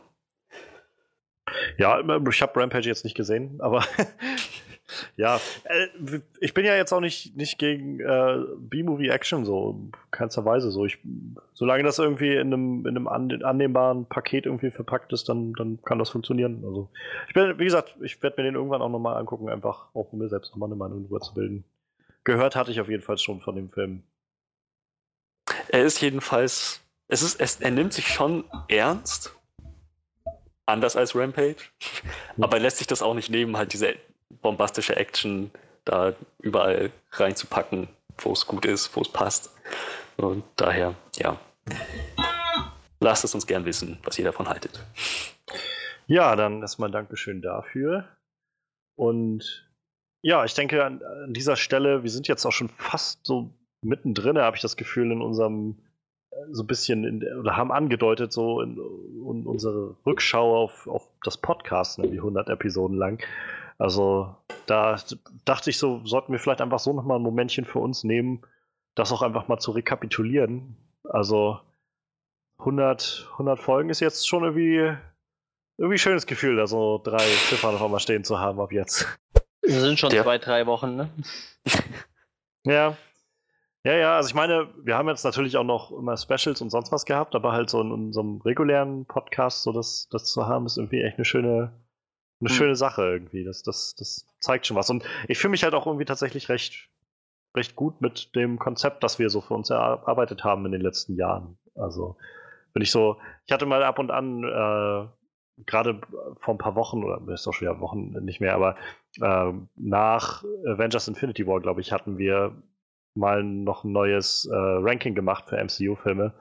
Und dafür hatte ich mir halt quasi unseren ersten Podcast mal wieder angehört, also den, den ersten offiziellen und äh, auch den zweiten. Und das war so, wo ich, also, wo ich es spannend fand, so zu hören, was für einen Weg wir dann doch gekommen sind irgendwie seitdem. Ähm, so, wir haben ja damals eher einfach so gesagt, so, lass uns über das reden und irgendwie angefangen und ähm, jetzt ist ja dann doch alles irgendwie ein bisschen organisierter geworden in den letzten, über, also über 100 Episoden. So ein bisschen mehr, ja, in welche Richtung wollen wir gehen, dann irgendwann halt die News dazu genommen so solche Sachen. Also ich, muss sagen, ich finde das sehr schön, das jetzt so nach 100 Folgen mal so zu sehen, wie sich das alles entwickelt hat, wo das hingekommen ist, dass wir auch irgendwie nochmal so ein paar neue Kategorien aufgemacht haben, so mit, mit, wie gesagt, den Specials, aber auch so mit ein paar Recaps, finde ich immer noch sehr schön, dass wir das immer mal wieder machen, wenn mehrere von uns mal so eine Serie gesehen haben oder so. Hm. Ähm, ich freue mich immer noch sehr, dass wir auch diese Rumble-Sachen so ein bisschen äh, immer mal wieder auf die Beine stellen können. Mir macht das immer sehr viel Spaß. Ähm, ja, also insofern 100 Folgen Podcast hatten wir jetzt so. Ähm, lasst uns doch vielleicht mal so ein bisschen vielleicht für uns auch mal selbst äh, rekapitulieren, wie wir damit eigentlich angefangen haben. Ich weiß doch, wie, wie dieser Podcast entstanden ist. Das geht doch ziemlich genau zusammen. Erzähl uns doch mal die Geschichte. Erzähl uns deine Geschichte, Mann. Also, ich, ich weiß doch, dass Johannes irgendwann ankam und meinte so, ja, er hätte Bock, was über Filme zu schreiben, weil er so viel Filme gucken würde und oft ins Kino geht. Und irgendwann hat er dann gesagt, hier, ich habe so eine Facebook-Seite erstellt. Das war dann damals On-Screen Review. Da stand sogar das Logo schon, glaube ich. Ich glaube, das Logo hast du da schon, ne? Hm, ja. ja. Und dann genau. hast du halt gesagt, du willst da gerne ein bisschen was über Filme schreiben. Und ich habe dann irgendwann gesagt, ich wollte schon immer mal einen Podcast machen. Und da hast du gesagt, Podcast ist geil, wollte ich auch schon immer machen. Und, und dann ja, ich glaube, ich, ich war, glaube ich, erstmal noch so ein bisschen skeptisch, weil ich noch keine, also wirklich konkrete Ahnung davon hatte. Also, ich habe zu dem Zeitpunkt keine Podcasts groß gehört oder sowas oder mich damit auseinandergesetzt. Ich hatte, aber ich habe tatsächlich kurz davor mit, mit Kevin Smith irgendwann angefangen halt. Und ich habe mir tatsächlich dafür auch vorher schon Mikrofone gekauft gehabt, so weil ich das eigentlich schon länger machen wollte. Ich wollte das eigentlich mit meinem Kumpel Patrick über Videospiele machen damals und äh, aber ich bin ja tatsächlich auch so ein, so ein Kinoholic, also wir sind ja auch gefühlt, bin ich mit meinen Kumpels früher jede Woche gefahren, auch, auch vorher schon, vor dem Podcast. Ich meine, jetzt mache ich das ja sowieso, jetzt mache ich das ja quasi äh, aus, hauptberuflich, aus, hauptberuflich ja, aus Berufsgründen, ja, aus Hobbygründen ja schon, einfach um den Podcast zu machen. Ähm, und ja, da passte das halt ganz gut, dass Johannes sagte, er wollte gerne einen Blog machen, um was über Filme zu schreiben. So das Praktische war ja dann auch, dass wir musikbedingt eh schon ein Mikrofon hier stehen hatten, so. also ich hatte mein erstes Mikrofon habe ich auch nur für Musik gekauft und nicht für Podcasts aufzunehmen. Du hast ja nur auch eins gehabt für Musik aufzunehmen. Das war halt schon ganz praktisch so. Ich, ich, ich weiß nicht, wann das war. Ich würde jetzt so tippen, das war so Februar, März vielleicht. Mai haben wir ja dann offiziell angefangen irgendwann mit dem Podcast. Ich, ich glaube, mein so Februar, März kam so das erste Gespräch darüber auf. Würde ich jetzt mal behaupten. Ja, ich glaube, das dürfte im, im, so Mitte März gewesen sein. Ja, tippe ich auch irgendwie so um den Dreh. Und, Und mein eigentlicher Plan war damals ja vor allem, also ich hatte eigentlich eher gedacht, tatsächlich so ein Videos, bisschen ne? genau angelehnt an, äh, an die, die Sachen, die ich halt damals, also die mich damals halt auch so zu diesem zu, zum Film irgendwie auch, sag ich mal, nicht nur zu Film, sondern halt auch zu dieser Filmleidenschaft, sag ich mal, gebracht haben. Das waren halt vor allem äh, die, die Collider Live-Sachen, also Collider Movie Talk ähm, war halt damals so das, was ich äh, wenigstens alle zwei, drei Tage immer geguckt habe, wenn nicht sogar täglich.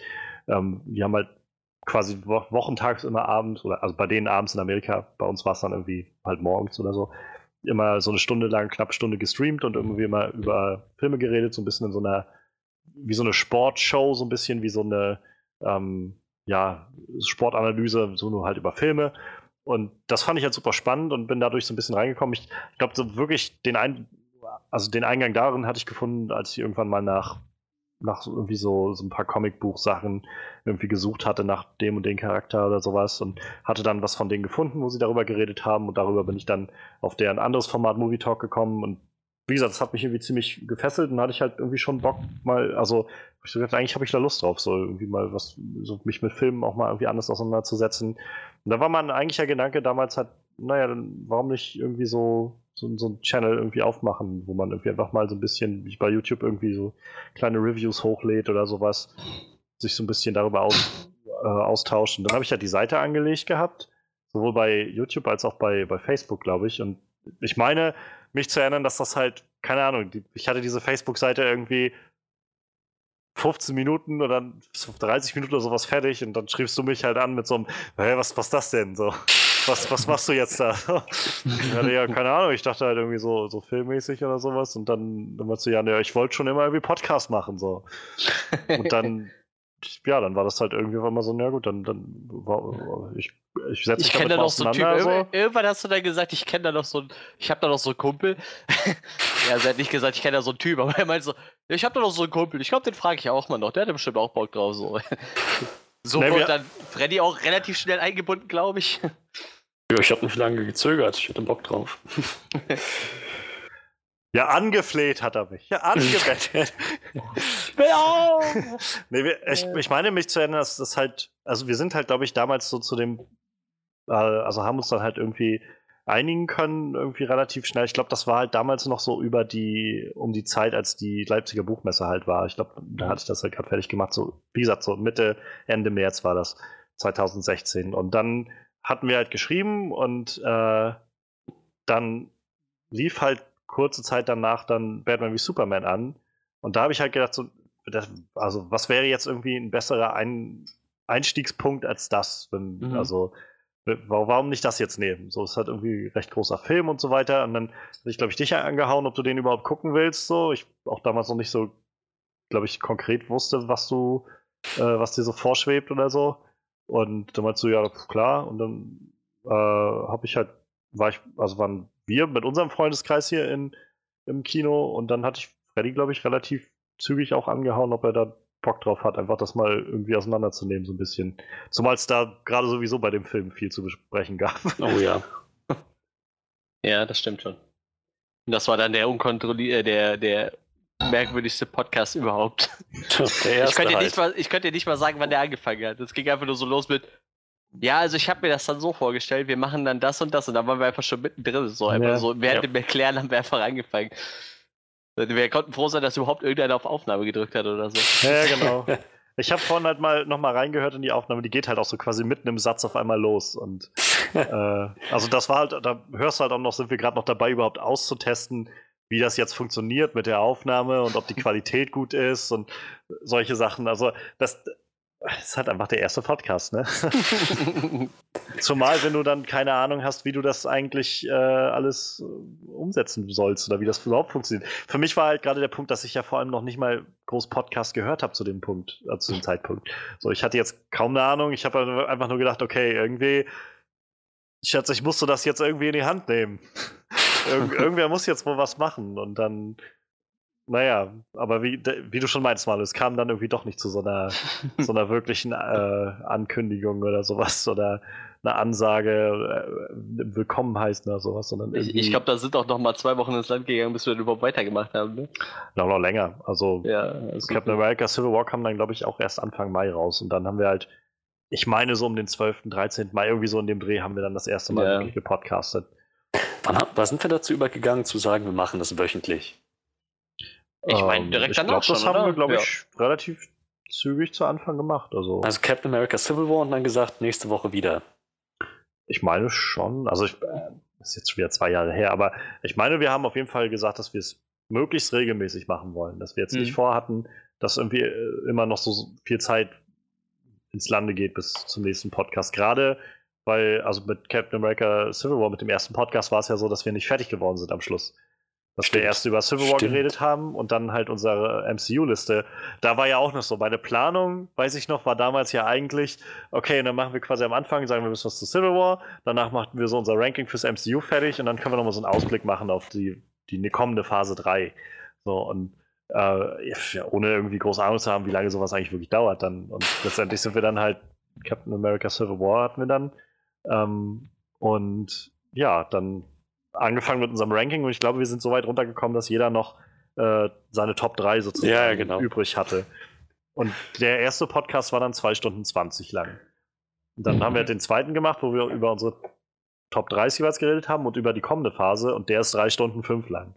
Also, Wir hatten halt noch so gar kein Gefühl für Länge und, und Umfang von Dingen, die man so haben wir auch heute muss. manchmal noch nicht. Also wir schaffen das auch heute mit den drei Stunden manchmal noch. Ja, Ja. ja, das, schaffen wir, bloß dann wissen wir das meistens vorher. So, ja gut, das stimmt schon. dann, oder wenn, wenn, wenn wir sagen, keine Ahnung, ich, bei, irgend, bei irgendeinem haben wir den, den Ausblick weggelassen, bei irgendeinem Podcast in den letzten Monaten, weil man Ausblick auf die zukünftigen Monate, nee, dann wären wir nicht fertig. Ja. Ja, das, das ist halt, glaube ich, einfach das, was man an Erfahrung dann erstmal sammeln muss. Ne? Ja. Also dieses Gefühl dafür entwickeln. Überhaupt, also ich, ich habe ja irgendwie die ersten, ich habe nicht mitgezählt, aber weiß ich nicht, 20, 30 Folgen letztendlich ja immer das Hosting gemacht, alleine. Hm. Und äh, das war halt auch sowas, wo ich mich erstmal total dran gewöhnen musste. Also ähm, ich finde das, also ich finde das faszinierend. Das ist sowas, wo ich heute merke, dass mir das auch irgendwie vom, so, dass, dass mir das gefällt, also es zum einen Spaß macht und zum anderen mir auch irgendwie gefällt, dass ich mich da so ein bisschen wohler jetzt mitfühle. Und äh, ich halt noch, am Anfang war ich halt einfach noch total gestresst davon irgendwie, dass das jetzt irgendwie alles ansagen muss und dann weiß ich nicht, was sagt man dann überhaupt und dass das irgendwie, dass du auch irgendwie gut interessant durch die Echt? ganzen Sachen leitest oder so. ein bisschen, naja, ich habe mir da, auf, also ich habe mir am Anfang jedenfalls Gedanken darüber gemacht, so schon. Ich habe jetzt wirktest- nichts, ich habe mir jetzt nichts zurechtgelegt oder so, aber ich habe mir auf jeden Fall Gedanken gemacht, wie ich das jetzt irgendwie äh, zusammenpacke und irgendwie muss das zusammengehalten werden. So. Ich habe halt, glaube ich, einfach ein bisschen mir da Sachen halt abgeguckt, so von den, von den Collider-Leuten einfach so ein bisschen immer versucht, daran so das, als Beispiel das zu nehmen, wie man halt so ein bisschen dann Fragen hin und her wirft oder sowas in der Art. Aber so insgesamt war das halt schon, schon, also es hat ein paar Folgen gedauert, bis ich mich so, so wirklich damit zusammengeführt habe. Also allein am Anfang diese Hemmschwelle zu überwinden, dass du dir nicht blöd vorkommst, wenn du irgendwie ins in den Äther einfach so ins Nichts irgendwie in die Aufnahme Mhm. einfach nur so sagst, willkommen und so und äh, das, das allein schon so war schon echt hat lange gedauert, bis ich mich da also bis ich mich damit wirklich wohlgefühlt habe, sag ich mal. Das ist mir zum Beispiel gar nicht aufgefallen. Du wirktest von Anfang an, wie, als wäre das das Natürlichste auf der Welt für dich. So als ob du dich schon so seit Jahren drauf gefreut hast, das mal zu machen und jetzt endlich die Möglichkeit hast, das alles mal von dir zu lassen. Ich finde auch, du hast, das- du hast schon so ein leichtes Naturtalent äh, fürs äh, Moderieren gehabt, so am Anfang. Das hat man schon gemerkt irgendwie. Heute nicht mehr. Nee, jetzt ist So am vorbei. Anfang, äh, der frühe Johannes-Clan, das, das war Damals noch. Nee, aber ich Heute- muss sagen, tatsächlich, ich habe halt selber gemerkt, dass äh, man besser reden kann, wenn man sowas macht. Also wenn man es ein Ja. bisschen übt. Also, Aber wir hatten ja anfangs schon mal drüber geredet, ob man sowas auch alleine machen kann halt, ne? Und ich hätte halt gesagt, so, boah, alleine Podcast ist richtig schwierig. Ich glaube, mittlerweile könnte ich mich echt auch alleine hinsetzen und über irgendwas reden. So, jetzt vielleicht nicht halt auch über Filme oder so, aber ja. über irgendein Thema so. Also, genauso wie meine Freundin sagte jetzt, sie müsste, muss jetzt auf der Arbeit gerade ein, äh, musste jetzt eine Präsentation halten. So, die war halt echt nervös so auf der Arbeit. Das war eine relativ große Präsentation über ein wichtiges Thema so. In der Schule hatte ich dasselbe. Wenn ich jetzt, glaube ich, einen Vortrag halten müsste, ich glaube, jetzt wird mir das wesentlich leichter fallen. Einfach weil ich so reden und auch einfach irgendwas improvisieren gelernt ja. habe. So, ne? Also Podcast muss ja auch schon mal, ja. ja. irgendwie so. Das, also ich finde, sowas hilft irgendwie ungemein. Sowas ist ja, ja auch so ein Let's Player-Phänomen, ne? Also ganz viele sagen, die lernen dadurch einfach nur reden und sich präsentieren und so. Ne? Ja. Und ich glaube, das machst du hier halt auch irgendwo.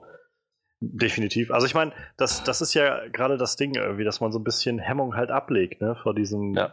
vor dem einfach so mal losreden. Und ähm, wie gesagt, also ich habe das Gefühl, dass mir das so einfach schon auch weiter, also mich weitergebracht hat, so als, als Mensch, sag ich mal. Hm. Ähm, und gerade deshalb war halt auch so ein Punkt, warum ich irgendwann dann so ein bisschen mal das angeregt habe, ob ihr nicht auch mal Bock habt, das mal zu machen. So, weil, weil das halt, also zum einen finde ich halt, dass es schon einen so ein bisschen weiterbringt und zum anderen ähm, habe ich halt auch gedacht, dass es dem Podcast ja auch irgendwie was bringt, wenn man mal auch so ein bisschen vielleicht Abwechslung reinbringt. Und ich glaube, jeder von uns, würde ich mal auch heute jetzt behaupten, nachdem wir jetzt ja auch uns so ein bisschen eingepegelt haben, dass wir uns immer mal abwechseln, ähm, hat, glaube ich, auch so seinen, seinen eigenen Stil, sagt ja, genau. irgendwie in der Art genau. und Weise, wie er irgendwie Dinge macht. Und, und das ist ja, also das hält es ja dann irgendwie frisch und mal anders und so. Und das finde ich, also für mich zum Beispiel, ich kann mich erinnern, das erste Mal, ich weiß gar nicht mal, was das für ein Podcast war, aber das erste Mal, als ich nicht gehostet habe, ich glaube, Manuel hatte da gehostet. Ich glaube, es war einer der, der Horror-Podcasts oder so, meine ich mich mhm. zu erinnern. Ähm, das war nachdem wir dann irgendwie schon 20, 30 Episoden oder sowas hatten, war das ungemein ungewöhnlich für mich, auf einmal da zu sitzen und so ein bisschen mehr so die Klappe halt zu halten. Und einfach, einfach mehr so dann zuzuhören und einfach zu warten, dass sich, dass sie irgendjemand den Ball halt zuwirft, statt immer selbst den, den Ball auf andere Leute zu werfen. Ähm, Was echt schwierig ist, wenn man es nicht geübt hat. Ja, eben, eben, das, das, also total. Der ich. erste Podcast war furchtbar. Ich glaube, ich habe vier oder fünf Anläufe gebraucht, bis ich eine Anmoderation hingekriegt habe. das ist halt echt hart, wenn du das nicht geübt hast, wenn du das nicht gewöhnt bist. Ja, naja. Das ist echt krass wie das dann, dann so laufen kann. Also, man, wie gesagt, man muss sich so ein bisschen dran gewöhnen, und, aber dann läuft es auch. Und ich habe, wie gesagt, auch das Gefühl, dass wir in den letzten Monaten auf jeden Fall, wenn nicht sogar Jahr, irgendwie schon alle, glaube ich, ziemlich, ziemlich gut im Sattel sitzen mit dem Ganzen. Ja. Und, Mir äh, ist übrigens gerade ein Fehler aufgefallen, der sich scheinbar seit zwei Jahren mit uns rumschleppt. Auf Na? iTunes ist als Podcast-Webseite spaceluchados.de hinterlegt. Ja, ich weiß. Ich habe das, hab das auch schon mal irgendwann gesehen und wollte es dann mal ändern und habe es dann aber irgendwie nicht, äh, nicht, weiß ich nicht, habe nicht, nichts weiter da geändert bekommen. Ich weiß auch nicht, wie das. Das, das ist ja lustig. Das ist mir gerade aufgefallen. Ich wollte gerade mal gucken, ob bei iTunes auch so lustige. Ich habe gerade die ganzen lustigen Statistiken von, von äh, Soundcloud mal offen. Ist ja echt interessant, wo so zum Beispiel die Top-Länder liegen, wo unsere Podcasts gehört werden oder die Top-Städte. Top-Stadt Erlangen, danach Kiew. War, war Kiel? Ja, oder äh, Kiew. Kiew, Kiew, Ukraine, ja. Oder Top-Länder. 51 Zuhörer aus Deutschland, 12 aus den Staaten, 5 aus der Ukraine. Ah, und vor allem wahrscheinlich Kiew, das ergibt ja, trotzdem keinen Sinn. 5 aus der Ukraine und die kommen alle aus Kiew. Keine Ahnung, wo die herkommen. Wer weiß. Vielleicht hat jemand Urlaub da gemacht.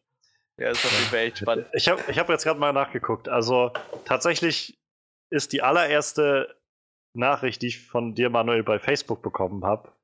Äh, On-Screen Review? Fragezeichen. Am 22.03.2016. und darauf meinte ich halt, äh, ja, da ich bekanntlich gerne und viel über Filme, Kino und Serien rede, dachte ich mir, ich lenke das auf eine Bahn, die nicht jedem auf die Nerven geht. Und dann meintest du darauf schon mal drüber nachgedacht, das als Podcast umzusetzen. Das war mal, mein, das war mal meine Ambition. Geil, das, das war ja ein geiler Anfang fürs Gespräch. Ja. Äh, wann war das? 22. März. Ja, jetzt sind wir ungefähr zweieinhalb Jahre. März, ja. Jetzt sind wir ungefähr zweieinhalb Jahre später, ja. Zweieinhalb Jahre später, ja. Und äh, 10.000 Plays und, äh, weiß ich nicht, äh, 100 reguläre Podcasts und 120 Uploads später oder so. Das ist ein sehr schönes Gespräch, wie ich das hier gerade so lese. Dann meinte ich halt, ja, darüber dachte ich auch schon nach. Mal schauen, wie es sich ergibt. Jetzt werde ich mit Batman wie Superman den Anfang machen, äh, das mit meiner kleinen schlechten Kamera aufnehmen und wenn das äh, funktioniert, über den YouTube-Kanal veröffentlichen. Alternativ gehe ich auf rein akustische Podcasts ohne Video ein. Und dann meinst du danach, Manuel, ich will es nicht allein machen, ich traue mich nicht.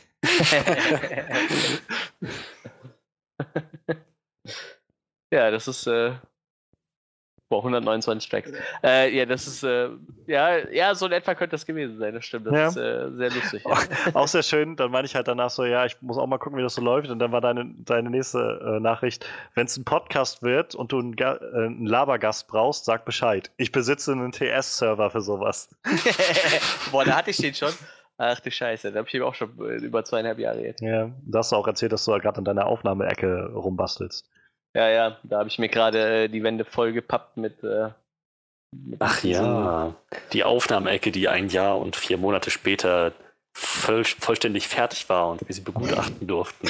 Ja, ja, ja. ja, ja. Das ist genauso wie seine nächste Nachricht dann auch ist, ähm, als ich meinte, okay, Server und so weiter, und dann meinte er so, äh, von wegen, auch schon wegen Podcast-Pläne, meinte ich so, ob ihr schon konkrete Sachen vorschweben habt und du dann meintest, also mit Patrick definitiv Retro-Games und das auch gekoppelt mit Twitch-Streams Ja, und mit ja. zwei anderen Kumpeln ein bisschen Trash-Talk, so.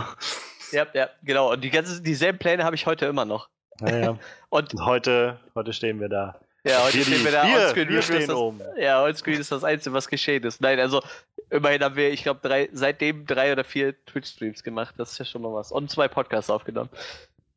Aber auch, auch das wird sich dieses Jahr ändern, hoffe ich noch. Ich hoffe, das kriegen wir noch alles hin. Oh Mann. Ach, bestimmt. Ja, und dann, äh, dann hatten wir halt geredet wegen, äh, dass man das bei Soundcloud, dann habe ich den Soundcloud-Account angelegt und diese ganzen Sachen, das irgendwo alles verlinkt, diese ganze Scheiße. Da hast du mich überall darauf hingewiesen, Manuel, dass man, was man damit alles machen muss oder sollte, dass das bei iTunes rein sollte und so weiter. Boah, da hatte ich mich aber zu der Zeit auch richtig hart mit Podcasts beschäftigt, ey. Ich habe Da- kurz vorher Kevin Smith angefangen, glaube ich, und war dann schon voll im Thema irgendwie drin. ja, und da hatten wir halt ja auch noch nichts, äh, noch nichts weiter. Also Ja. als es gab bloß Soundcloud irgendwie, was so die, die Alternative war. Und dann, okay, dann, dann müssen wir es irgendwie jetzt reinhauen und naja, und Manuel wusste halt irgendwie Bescheid. Und, und heutzutage ist das so, eigentlich ist Soundcloud ist, glaube ich, das einzigste von diesen, ich glaube mittlerweile gibt es bestimmt 30, 40 große Podcast-Hoster. Soundcloud ist der einzigste, der nicht mit Spotify und, diesen, und Deezer und so kooperiert. Ist der einzigste. Und ich glaube, das liegt nur daran, weil die kein Abrechnungssystem haben. Weil alle anderen, die sind halt schon ausgelegt dafür, dass du theoretisch Werbung machen könntest, wenn du das willst. Und ich glaube, weil Soundcloud so der einzige ist, der das damals nicht hatte, ist sind die heute bei Spotify nicht mit drin. Das ist total ärgerlich, wenn man da so drüber nachdenkt. Und jetzt mit unseren 100 Podcasts können wir einfach nie wieder umziehen, so, weil niemand würde uns Speicher für 100 Podcasts anbieten. So. Ist auch schön, dann, äh, es ist gerade echt schön, das mal so rückzuvollziehen. Ähm, dann haben wir halt darüber gequatscht gehabt, das irgendwie alles zu organisieren, Soundcloud-Account anzulegen. Da war auch noch der Punkt, wo du meintest, äh, so, es gibt halt verschiedene Quali äh, Qualitätsklassen und so und für einige muss man was bezahlen, aber im Normalfall ist die Free-Version halt frei. So, und manche halt, Ja. ja, schön, also coole Sache. Ähm, ich glaube, nach dem ersten Podcast habe ich dann festgestellt gehabt, dass man halt nur sechs Stunden oder sowas, glaube ich, hat mit der Ja. Startversion. ich glaube noch nicht mal drei oder so oder irgendwas, ne? Oder Und- ja, oder doch vielleicht sechs. Ich, ich meine, oder drei und dann sechs irgendwie mit der nächsten oder Ja, so ja. und dann, dann irgendwie halt unbegrenzt mit dem. Und auf jeden Fall meinte ich dann danach, äh, wegen Plan so fürs Aufnehmen, meinte ich dann, ich würde noch einen Kumpel von mir, Frederik, anhauen, der hat, äh, ob der Lust hätte, sich da reinzuklinken. Enormer Batman-Fan und war äh, Mittwoch auch mit. Also wir waren scheinbar an einem Mittwoch im, im Podcast, äh, im Ah, ja. Kino. Und da, da hattest du doch ein altes Headset, glaube ich. Nee, da warst du doch bei Johannes. Da Stimmt, war ich du noch bei warst- Ja, ja. Johannes, ja. Bis Stimmt, du das dein erstes auch- Headset hattest, warst du bei Johannes. Das, Stimmt. das, ja, da hatten wir, das allererste Mal hatten wir tatsächlich noch versucht, Johannes bei sich, du bei dir und ich bei mir zu Hause zu podcasten. Das Problem war, in der Wohnung, in der ich damals gewohnt habe, diese, ähm, ja, ähm, Kellergeschosswohnung, ähm, die hatte furchtbar schlechtes Internet, also WLAN, zumal ich mir das mit noch neun weiteren Leuten in dem Haus geteilt habe. Oh ja, ich erinnere mich. Das war. Also ich weiß noch, als wir das erste Mal halt aufnehmen wollten und das hat alles nur so abgehackt war und Stimmt, und dann Und ist nicht so Freddy gut noch zu dir geklappt hat. gefahren, ne? Oder wie genau, und dann kam Freddy noch zu mir und dann war noch das Ding, dann fiel uns auf, dass, dass ich halt keine zwei Eingänge hatte für, äh, für, für Headsets. Also ich habe halt bei mir, mein Setup ist halt seit Anfang an dasselbe, was ich halt von, Ja, von meinen Musiksachen habe. Ist halt, ich habe meine externe Soundkarte, an der hängt mein, mein Headset und dann habe ich äh, halt mein Mikro, so separat vor mir. Und ähm, dann haben wir halt überlegt, wie wir es machen. Ich habe halt zwei Mikros hier und konnten die dann, also konnten beide Mikros dann hier an die Soundkarte anschließen. Und äh, ja, wir hatten bloß keinen Eingang mehr für das, für das Headset, dass Freddy das noch hören konnte oder hätte hören können, was wir dann reden. und dann mussten wir da nochmal Pause drücken und sind dann nochmal in die Stadt gefahren Yep. um nochmal so einen Adapter zu holen, so einen Splitter, womit du dann halt zwei in einen Eingang Geil. reinkriegst. Und dann, also es, ich meine mich zu erinnern, dass wir es alles an einem Abend gemacht haben Ja. und dann noch denselben Abend zu podcasten. Und dann war es halt auch echt die nächsten Wochen so, dass, dass Freddy immer vorbeikam, wenn wir Wochen. gepodcastet haben. Wochen ist gut. Monate. Monate, ja. Ich habe so ein bisschen das Zeitgefühl verloren, wie lange das dann letztendlich ging, aber Aber das übrigens, ging, äh, das ging, bis ich meine neue Wohnung hatte. ja, stimmt, seit, stimmt, seit ja, der ersten Folge sind wir 2017. wöchentlich dabei, ne? Also ich habe das gerade bei iTunes, kann man das gut verfolgen mit Datum. Also wir haben tatsächlich direkt von Anfang an äh, den Wochenrhythmus gehabt.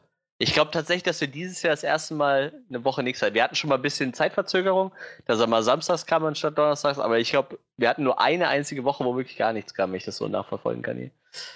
Ja kommt gut hin. ist halt schon echt krass. Und Ja, mittlerweile und- 129 Tracks oder so. Ne, 127 bei iTunes insgesamt. Ich glaube, bei Ich- Soundcloud sind es mehr. Ich weiß auch noch am Anfang, ähm, wenn wir dann bei mir immer aufgenommen haben, beziehungsweise Freddy und ich bei mir waren und Manuel halt bei sich, weil Manuel ist immer bei sich. ähm, da habe ich dann, ich habe letztendlich nur ein gutes äh, Aufnahmemikro für, für wirklich so Sprachaufnahmen. Das andere, was ich hab, halt, halt habe, ist so ein, so ein Stage-Mikro einfach für mehr so Gesang. Ja. Und ich habe halt vor allem auch keine zwei Mikroständer gehabt damals. Ja, Das heißt- du musst das, das immer heißt, Ich habe mein Mikro mal halten müssen. Fre Freddy saß dann immer da mit dem Mikro in der Hand die ganze Zeit, wie so ein, wie so ein Gangster-Rapper mit so diesem. Peace out. Drop the mic. Ja, Das mit, halt- weil das halt genau so ein Mikro ist, so mit so schön der, äh, der, dem, dem Schutz oben drauf und so. Und das war, das war, das war schon verrückte Zeit. Ja, aber ich glaube tatsächlich, dass wir eigentlich alle so weit dasselbe Setup benutzen, ne? seit Freddy sein Headset hat. Oder hast du das Headset mal gewechselt irgendwann? Nee, habe ich nicht. Das Äh, Headset ist, das ist, das ist alt. Ja, bei mir ist halt mal einmal mein Mischpult abgeraucht. Seitdem habe ich halt auch ein kleines USB-Interface anstatt ein Mischpult. Aber ich habe sonst prinzipiell auch alles gleich behalten. Das sind dieselben Kopfhörer, dasselbe Mikrofon, alles dasselbe. Und ich habe das Interface auch schon anderthalb Jahre alt. Das war auch hart, wo mein, mein Mischpult langsam kaputt gegangen ist und ich ständig immer den Stecker ziehen musste. Oh ja, ich erinnere mich. Boah, das war auch richtig übel, ey. Dass die ganze Zeit Faxen gemacht hat. Stimmt, ja. Und dann gab es immer hat's- Knarren und Knacksen und so. Ja, und dann haben wir uns genau. immer gefragt, was das ist. Und dann irgendwann meinst du, ja, ich glaube, es ist tatsächlich das Stromkabel hier hinten. Ja, es, nachher hat sich rausgestellt, der USB-Anschluss war lose, aber ich konnte es tatsächlich auch nicht wieder festlöten. Also das Ding steht hier immer noch rum und ist immer noch kaputt. Jetzt habe ich ein Rauschen auf jedem Kanal. Hm. ja, egal. Ich habe, wie gesagt, mittlerweile hier so, so ein kleines Interface von Behringer stehen. Das tut halt voll seinen, erfüllt seinen Zweck. Mikrofon immer noch dasselbe. Ich habe dasselbe Mikrofon mittlerweile dreimal, also wenn das kaputt geht, habe ich ausgesorgt. Auf Vorrat gekauft. Ja, tatsächlich für mein neues Podcast-Projekt brauche ich halt vier Mikrofone. Jetzt habe ich halt vier, dreimal dasselbe und einmal ein Großmembran-Studio-Mikrofon. Tja, man muss halt gucken, wo man bleibt, ne? Naja. Ja, wir, wir haben bisher, also ich glaube, wir haben mittlerweile einfach äh, jeder so irgendwie ein Set, was irgendwie gut funktioniert. Ja. Ja. Ich glaube, glaub, das ist irgendwie schon mal ganz, ganz okay. Ja, wir sind sehr äh, störungsunanfällig, ne? Wir haben schon mal so Kleinigkeiten, die ein bisschen hängen Ja. und so, aber meistens läuft es echt gut. Ja, also äh, ich kann mich erinnern, am Anfang war es halt auch noch mehr, so dass man mal irgendwie was hatte, wo dann Ja. irgendwie technisch was nicht geklappt hat oder Qualität nicht so gut war. Und ich muss sagen, das ist auch was, wo ich, also ich meine, es ist jetzt natürlich noch nicht die Qualität, wie wenn jeder von uns irgendwie so 5000 Euro äh, Naja. Mikro hätte, aber ich glaube, es ist schon recht gut. Also da kenne ich halt auch andere Podcasts, so auch bekanntere und, und größere Ja, Podcasts, ich habe die ein gehört, die bisschen weiter schlechtere weil Qualität die haben. so- Und ich muss sagen, man merkt das auch, finde ich, stark. Also, äh, also ich mir, äh, mir als Hörer schlägt das schon so ein bisschen auf, wenn ich merke, dass die Qualität irgendwie so ein bisschen sehr zu sehr halt alles oder sowas. Oder so, dann, dann habe ich halt auch nicht so Bock, irgendwie da zwei Stunden jetzt zuzuhören oder so. ja.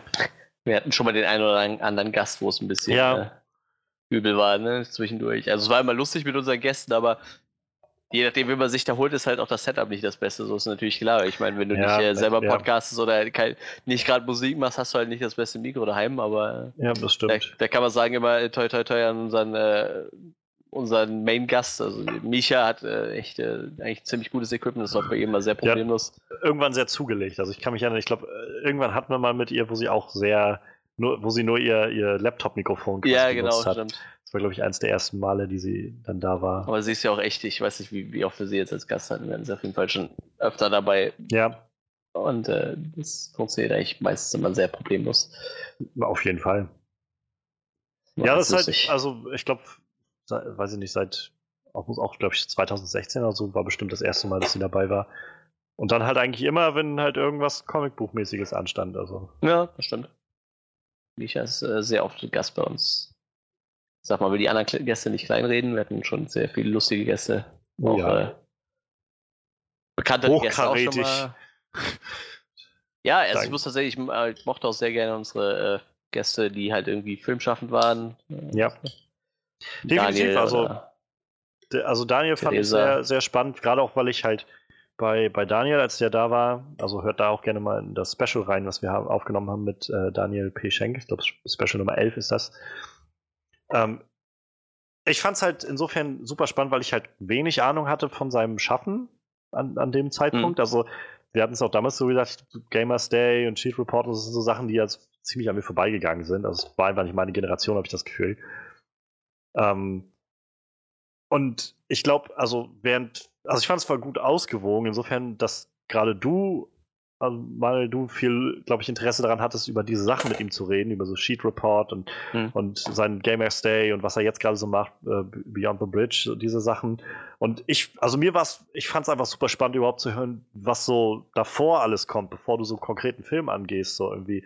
Wie, also mich hat irgendwie total interessiert, wie so jemand, äh, er ist ja jetzt auch noch nicht der, so alt, sag ich mal, ist ja Nee, noch nee. ein ziemlich junger Mensch, äh, Ja. der, der da irgendwie schon an was arbeitet. Wie finanziert er seine Filme zum Beispiel? Oder Ja. wie, Ja, genau. wie arbeitet er an, an Skripts oder sowas? Wie bezahlt der Leute? Wie, wie findet der Leute? So, das sind so lauter Sachen, wie findet der Equipment und so. Also, das fand ich halt super spannend. Und das, äh, also da hoffe ich halt, dass wir auch in den äh, kommenden 100 Episoden nochmal mehr Leute auch nochmal da haben, die irgendwie schon aktiv in der Filmbranche irgendwo tätig waren. Das würde mich Ma- halt super reizen. Also, Mein Ziel für die nächsten 100 Podcasts ist Tommy Krabbeis. Ich kenne so viele Leute, die richtig dicke mit Tommy Krabbeis sind. Das ist echt mein Ziel. Ich will Tommy Krabbeis im Podcast haben. Ich werde das dem Sven sagen. Der soll dem die Pod diesen Podcast zeigen. Ich will dir den Podcast haben. Weil das ist nochmal eine ganz andere Ebene halt. Ne? Da sprechen Ja. wir halt von Leuten, die halt richtig hohes Budget, also für, für einen deutschen Film schon ein hohes Budget kriegen, um ihre eigenen Sachen zu verfilmen. ja, Was halt dann wieder was anderes ist. Er ist ja auch jemand, der alles macht. Ne? Regie, der hat das Buch vorher geschrieben, die Romane, äh, hat Regie geführt, Drehbuch etc. Und das ist halt wieder eine ganz andere Liga dann. Das ist so mein Ziel für die nächsten 100 Podcasts. Irgendwie müssen wir das hinkriegen. Ich muss da mal ein paar Leute anhauen, glaube ich.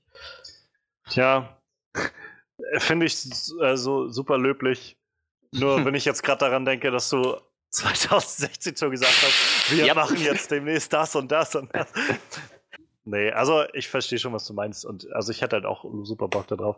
So generell mal unabhängig von, von allem Organisatorischen. Und ich meine, man muss es ja auch immer mal oder mal auch sagen, wir machen das ja letztendlich nur spaßenshalber so alle. Also es ist hier jetzt nicht so, dass wir, äh, dass wir unseren, unseren generellen Wochenrhythmus immer äh, darauf anpassen können oder halt äh, das über allem steht. So, wir haben halt alle noch andere Verpflichtungen und gerade kann man auch nicht davon reden, dass wir irgendwie Geld damit verdienen oder sowas. Mhm. Ähm, aber ja, davon, davon ab, also äh, glaube ich, ist so unser größtes Problem, was wir haben, dass einfach keiner von uns sich gut genug mit, äh, mit Online-Präsenz oder sowas auskennt.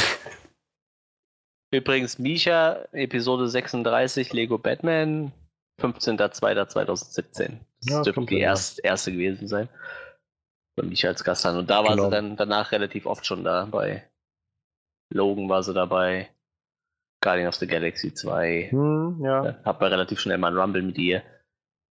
ja, das war so der erste, den wir eigentlich hatten. Ja, stimmt. Da warst du, Misha glaub ich, versus auch gar nicht ne? da, meine ich nee, mich zu nee, nee, beim ersten war ich nicht dabei. Ja. Stimmt. Also ich weiß, wir hatten halt davor noch, so was Gäste angeht, ähm, hatten wir Theresa. Julia halt noch da. Genau, ja, ja. Für die Horror. Für so Kilian hatten wir mal da, Horror- ne? Kilian, genau, Kilian hatten wir für Beauty and the Beast da. Genau, das war auch ziemlich witzig. Da war ich da überhaupt dabei, weil den hatte ich nicht gesehen. Ich, ich glaube nicht, ich glaube, du warst da nicht dabei. Ich habe das nur eben mal durchscrollen gelesen. Kilian hatten wir dabei. Und ich sehe gerade, Highlights der Woche haben wir das erste Mal Folge 21 gemacht. Da, Da- kam dann langsam Struktur rein. Ich glaube, wir da- hatten vorher schon ein bisschen über News gequatscht, oder? Ich glaube fast. Nee, ich glaube nicht so wirklich. Nicht? ähm, okay. Also vielleicht nur, wenn was Großes anstand oder so, aber ich glaube eigentlich nicht. Ähm, genau, ich sehe gerade, also als wir das, das das erste Mal gemacht haben, ähm, Highlights der Woche, ähm, da 29.09. bis 6.10. die Woche scheinbar, äh, da war Manuel auch gar nicht da. Da haben Freddy und ich über War Dogs geredet und dann Stimmt, äh, den hatte ich nicht gesehen. Das stimmt. War Dogs, Ja. das, musste, das war ja Sommer 2016, ne? hm, Ja, das müsste Da war, ja. ich, da war ich sogar in England. Ja. Ja, genau, ich erinnere mich nämlich. Das waren so Filme, bei denen ich dann alleine war.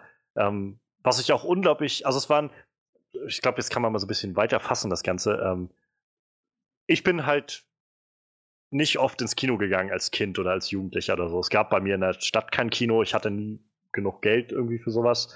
Also meine Eltern waren einfach jetzt nicht so gut betucht, dass wir irgendwie regelmäßig ins Kino gehen konnten. Und es war jetzt auch nicht die Möglichkeit, immer halt hinzufahren in die nächstgrößte Stadt, wo halt Kino war, die auch irgendwie 30, 40 Kilometer weg ist. Und ähm, insofern war ich halt nicht oft im Kino. Ich habe halt immer, äh, ich kann mich erinnern, dass ich viel Fernsehzeitungen gelesen habe. Und tatsächlich ba- basiert, glaube ich, immer noch vieles meines, äh, naja, meines wahrscheinlich immer noch kümmerlichen äh, Filmtrivia-Wissens darauf, dass ich halt einfach mich daran erinnere, dass ich halt über den Film mal was da gelesen habe in der Fernsehzeitung und das habe ich mal irgendwann gelesen und daher kommt mir das bekannt vor oder sowas. Ähm, und insofern war das immer schon was, was, was mich interessiert hat und ich kann mich ja auch erinnern, dass ich ähm, dass ich halt einige Filme damals regelmäßig geguckt habe, auch mit meiner Schwester zusammen, dass wir die auch regelmäßig, also ich war so jemand, ich weiß nicht, wie euch das ging, aber in der Schulzeit, ich habe mit den richtigen Freunden, wenn wir dieselben Filme quasi kannten, habe ich ständig daraus zitiert. Also ich weiß nicht, oft ich mit meinem äh, Kumpel Tom, der halt auch bei uns Schlagzeuger in der Band war, wir waren halt, äh, er hatte mich auf Herr der Ringe gebracht und ich habe keine Ahnung, wie, äh, wie oft wir aus Herr der Ringe immer so zitiert haben, wenn wir miteinander irgendwie zu tun hatten oder ähm, aus Austin Powers Goldständer. Also das war so irgendwie Filme, keine Ahnung, die haben uns irgendwie so ein bisschen geprägt. Ähm, und ich habe halt dann angefangen, mehr ins Kino zu gehen, halt als ich dann in Rostock war, also als ich dann zum Studium umgezogen bin und dann halt auch mehr Leute hier hatte, die dann nochmal gesagt haben, ja, wollen wir nicht mal ins Kino gehen und dadurch bin ich dann öfter mal ins Kino gekommen und habe das halt auch sehr genossen, irgendwie mal wieder so ein bisschen äh, neuere Filme auch wahrzunehmen. Naja, und dann haben wir halt mit dem Podcast angefangen und dadurch war dann auf einmal noch mal so ein, so ein externer Genau, Einfluss ja. da, der dann so gesagt hat, naja, dann lass doch ins Kino gehen. Und ich habe das sehr genossen so. Ich hoffe, dass wir das erst bald mal wieder irgendwie regelmäßiger hinkriegen. So. Ähm, aber davon ab, also ich fand es halt super, super angenehm, also dann irgendwie regelmäßig reinzugehen, sich auch irgendwie mal, das hat mich dann dazu gebracht, neben dem, was ich dann sowieso schon bei, bei YouTube irgendwie mir angeguckt habe, regelmäßig zu Filmen, News oder so, hat es mich halt dazu gebracht, auch einfach, ähm, naja, auch einfach selbst irgendwie auf dem neuesten Stand zu bleiben. Was kommt jetzt eigentlich nächste Woche raus? Da nochmal nachgucken und so. Und naja, im, im Endeffekt ähm, waren das dann halt so die ersten Male, wo wir jetzt gerade da so waren, in der Zeit, da warst du halt dann in London oder in, in England, Mhm. ähm, wo ich dann halt auch so gemerkt habe, okay, jetzt den Film willst du gucken, gut, dann, dann gehst du jetzt dahin. Du musst halt aber auch alleine hingehen. Also, wenn jetzt niemand weiter findest. Und bei einigen Filmen, also ich weiß, The Purge Election Year, habe ich halt noch mit ein paar Freunden hier geguckt, die auch mit reingegangen sind. Ähm, aber so bei, bei anderen Filmen, also ich weiß, äh, wie gesagt, War Dogs bin ich alleine ins Kino gegangen. Oder The Shallows doch auch. The Shallows, ja, genau. Ja. Das war, da saß ich auch fast alleine, meine ich mich zu erinnern. Da war ich ein oder, also neben mir noch zwei andere Leute drin oder sowas. Ja, Viel mehr könnte es nicht gewesen sein. Ähm, genau, Ghostbusters war, glaube ich, auch sowas, wo ich, ähm, wo ich alleine drin war, meine ich. Nee, da hatte ich auch noch äh, Manuel mitgeschleppt, der, also nicht Manuel hier aus dem Podcast, sondern äh, anderer. Manuel, mit dem wir über ähm, äh, Central Intelligence, glaube ich, geredet haben, da war der mal zu Gast bei uns im Podcast. Und hat, hat witzigerweise, glaube ich, war das sowas, wo er irgendwie teilweise sehr ausgecheckt war und einfach irgendwie online was gelesen hat oder so, wirkte das immer so ein bisschen, dass er immer so, aha, Aha. Ja, ja. ähm, aber genau, das waren so die ersten Mal, dass ich wirklich alleine im Kino war. Und ich weiß, davor habe ich, also für mich war ins Kino gehen halt, wie gesagt, dadurch, dass ich das als Kind nie oft hatte, immer auf so einer, so was ganz Besonderes und so ein Event-Ding. Und dadurch war das halt auch was, was man halt immer mit anderen, also was ich mit anderen Leuten verbunden habe, wo ich mir das halt auch eigentlich nicht so vorstellen konnte, alleine ins Kino zu gehen. Und ähm, ich muss sagen, jetzt auch gerade so ein bisschen notgedrungen durch den Podcast am Anfang, aber so insgesamt, ich habe das sehr zu schätzen gelernt, auch mal, also auch, oder was zu schätzen gelernt, aber ich, ich kann der Sache auch was abgewinnen, wenn ich alleine mir einen Film angucke und ich kann dem Film trotzdem was abgewinnen und ähm, habe trotzdem irgendwie eine, eine, interessante Erfahrung irgendwie im Kino damit. Und äh, das, das fand ich irgendwie sehr, also finde ich so rückblickend auch sehr, sehr spannend. Es hat halt mein, mein Sehverhalten doch sehr verändert, irgendwie auch, wie wir das den Podcast hier machen. Das wäre eine Möglichkeit, wo jemand von euch etwas einbringen könnte. Naja, also ich bin tatsächlich, glaube ich, als Kind öfter ins Kino gegangen, als später als Jugendlicher und junger Erwachsener.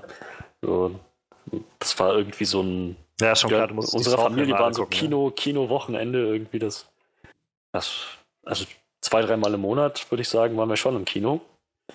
Manchmal seltener, natürlich, ne, aber Deine Eltern haben da so knallhart dich einfach überall hin mitgenommen. Manchmal war das tatsächlich so. So, ich, ich kenne tatsächlich einige Rom-Coms nur aus dem simplen Grund, dass meine Mutter mich ins Kino mitgeschleift hat. Ähm, aber ja, ähm, jedenfalls als, als, Kind war ich öfter im Kino. Natürlich dann die, die großen Sachen, die mich auch interessiert haben. Batman Begins, Spider-Man sowieso. Ne? Das, das habe ich sehnlichst erwartet.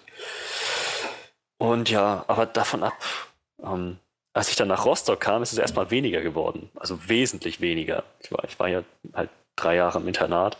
Da hatte ich eigentlich, ich glaube, ich weiß gar nicht, da war ich vielleicht zwei, drei Mal im Kino oder ba also Batman, äh, hier Dark Knight Rises, Harry Potter 7.2 und oh Gott, Les Miserables. Genau, ich glaube, ich glaube, das waren die drei, bei denen ich im Kino war, während dieser drei Jahre. Und dann zum Studium wurde es wieder ein bisschen mehr, wegen, weil, weil Marvel dann schon die Phase 2, Phase 2, ne? War? Ja. Ja, kommt hin. Nach Avengers. Ja, ja, genau. Phase 2 Marvel, da bin ich dann, habe ich mir schon einige angeschaut. Iron Man 3 habe ich gesehen, ähm, wobei das auch noch fast zu Internatszeiten war. Ähm, Thor, Dark World bereue ich sehr, aber habe ich gesehen im Kino. Äh, halt, halt so, da, das war dann wenigstens wieder ein bisschen regelmäßiger. Captain America Winter Soldier auch, ja. Und ähm, oh ja, Godzilla. Oh, hat das einen Spaß gemacht, Godzilla. Ja, und dann, naja, dann, dann war im Prinzip schon 2015, so das Ende 2015, da sind wir beide schon hin und wieder mal ins Kino gegangen. Johannes, wir ja, hatten Star hin. Wars, wir hatten The Revenant ne, und dann. Ja, genau, damit ging das so los. Damit ging es los und dann hat es auch gar nicht mehr lange gedauert, bis wir gesagt haben, so, also bis, bis das irgendwie bei uns so ein Ding war, dass wir sagten, hey, da kommt ein Film, Bock den zu schauen, weil wir hatten beide irgendwie was übrig für Filme. Und naja, dann kam auch schon Batman wie Superman. So, das war, das war die Zeitlinie. Naja, also im Prinzip ab Ende 2015 bin ich wieder richtig regelmäßig ins Kino gegangen.